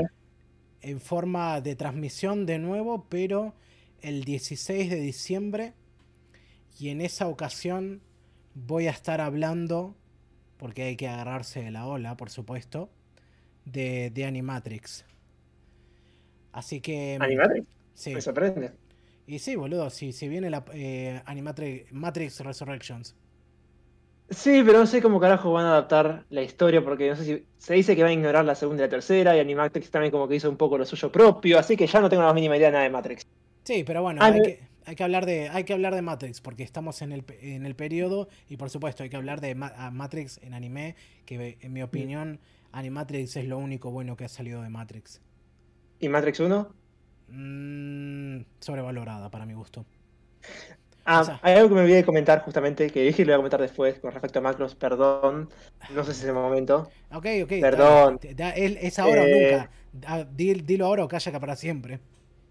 Que yo, como dije, Kawamori dice justamente, elegí una versión o la otra, las- los hechos pas- pasaron estos hechos, pero el cómo surgieron, decir tu versión.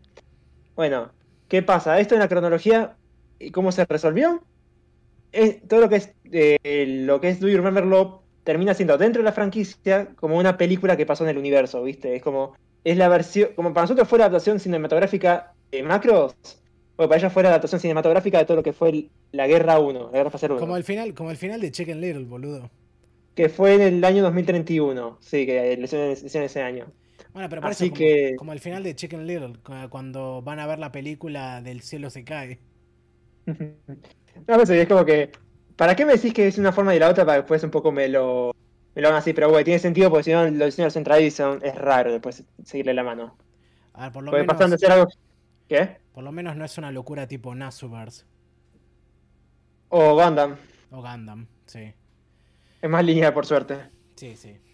Pero bueno, como dijimos, ese va a ser mm, así como así es como viene Mate y Matcha de acá en adelante y por supuesto, como debería haber dicho desde el principio, la verdad que un placer haber trabajado con vos todo este tiempo. Por suerte no es un hasta siempre, solo es un hasta luego. Voy a pensar unos buenos unos buenos tópicos para traerte de vuelta cuando se pueda. Y bueno, Espero escuchar buenas intros de tu parte. Sí, sí, voy a estar trabajando mucho para hacerlo mejor. Y no, espero que por sobre todo también ha- hayas sacado buenas cosas de toda esta experiencia, más allá, bueno, de lo desgastante que te resultó en algunos aspectos. ¿Viste? No te puedo, yo con, básicamente fue así, no te puedo prometer ni fama ni fortuna, solo la mitad de las donaciones cuando llegan. Y aún así eh, se quedan con un porcentaje de eso. Sí. Y bueno, viste, así es la burocracia. Puta burocracia. Puta burocracia. Pero no, bueno. eh, no, sí, la verdad que aprendí bastante, me gustó todo lo que estuvimos aprendiendo uno del otro, justamente, imagino. Sí, Eh, absolutamente. Yo no, no, habría, fue- yo no habría visto muchas de las cosas que recomendaste si no las hubieses recomendado. Lo de Ghost Stories. Eso No. Ghost Story, Ghost Story lo habría visto, pero poner Eh. algo como mm, Korewa Zombie de Ska, mm, no lo sé. No, esa, no esa, esa fue algo semanal, no algo semanal, perdón, algo de temporada que lo haré en su segundo, en su momento, no era algo rescatable. Pero igual no, que no sacamos nada de eso. Sí, sí. Eh, Vampire Blood sí lo hubiera visto. Eh, no, sí, lo hubiera es visto. así. Yo me refiero a que es lo bueno de este. Yamato no, Yamato no, esa creo que no. No, Yamato no. Es lo bueno de este tipo. Es lo bueno de este podcast y es lo que, lo que quise plantear como un medio club de lectura, ¿viste? Yo recomiendo algo, vos me recomendás a mí y siempre hay un intercambio. Aparte que, Claro. aparte que está ahí también para que la gente tenga el tiempo y pueda ver también las cosas con nosotros. Pero bueno, para ir cerrando, vamos a chequear los comentarios por acá que quedaron. A ver. Frikicidio, Scart, mejor dicho, dice: Omedeto, gracias por tanto, Juan. Aprendimos mucho y nos diste mucha sabiduría, a pesar de ser un detractor de clásicos. Hijo de- Este es un clásico, ¿no? Sí, sí. No, con- es un clásico, ¿no? Y acá a nadie le importa, dice: Llego yo con el comentario triste. Siempre pone tu salud mental primero. Te vamos a extrañar porque son geniales juntos, pero espero que vuelvas cada tanto como invitado al menos. Yo sigo esperando Es el episodio sobre animes de deportistas gays. ¿Cuál de todos? Oh, pará, pará, no, ya estoy agendándome eso. Estoy agendando. ¿Cuál de todos? Hay varios. Kuroko no Basque. Eh, boludo. Yuri on Ice. Pero, ¿Cuál? ¿Hay algún, hay alguno, hay el, hay alguna serie de, de deporte que no tenga las fuchoshis por atrás? Eh, ahora que lo pienso, Capitán Subasa. No, boludo, ¿qué estás diciendo? Listo, No sé, ya está. Deportistas gays, agendado, agendadísimo. Hajime no pues no terminaba más el flaco. Sí, sí, olvídate. Pero tengo que arrancar con, por supuesto, algo más moderno, Yuri on Ice, que esa sí tiene un momento, in- in- digamos... Es, ese creo. Esa, es- esa ineludiblemente gay. Después las otras son tipo gay porque yo proyecto que es gay. Pero bueno, Gay como para vender. eh, eh, o sea, uno se hace gay para vender justamente productos y otro lo hace gay por la historia, porque la historia da para eso. oh, porque la historia estaba pensada para eso. Sí, sí, Claro. Y eso lo banco, lo otro es como ya molesto. claro. Bueno, y... Ah, Hay otro No, comentario más. para, para, dos comentarios más. No escuchaba podcast, ni le gustaban los clásicos. Aún así, ahí va el mejor podcastero de anime que nos dio el anime. Que nos dio anime. Ah, exacto. Trash Day- La Trash Day no se considera un podcast. Sí. Mitad Trash. Y de respecto al otro que decía, decíamos nosotros, a nadie le importa, agrega. Exacto. Todos. Sí. Sí, ¿viste? ¿Cuál de todos? ¿Este, este, este? Sí. Para, ¿este es gay o este otro es gay? Sí. bueno. ¿Alguna última, ¿Algún último comentario que quieras hacer?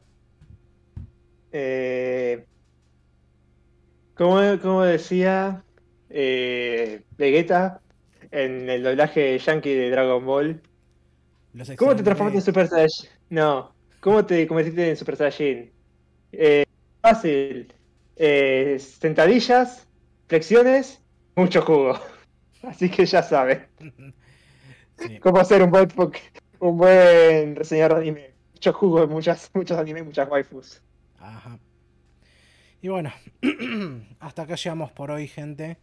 Les recuerdo que además de YouTube, estamos en Spotify, Anchor, eBooks, Google Podcasts, Apple Podcasts y otros servicios de streaming. Así como también en Instagram, donde posteamos novedades, avisos, memes en caso de, algún de alguna cosa que ocurra. Y por supuesto, si querés que lo vale, una donación vía cafecito siempre ayuda, porque este proyecto se sostiene en parte gracias al aporte de oyentes como vos. Y por supuesto, gracias por escuchar. Así que una vez más, Juan, hasta la próxima. Pero espero que la, la próxima reunión sea más pronto de lo que parezca. See you, Space Cowboy. See you, Space Cowboy. No, sí, sigo. Anime sigo- Cowboy, anime Cowboy. Sigo anime mecha. Ah, ya la cagué. ok, bye. Bye, bye.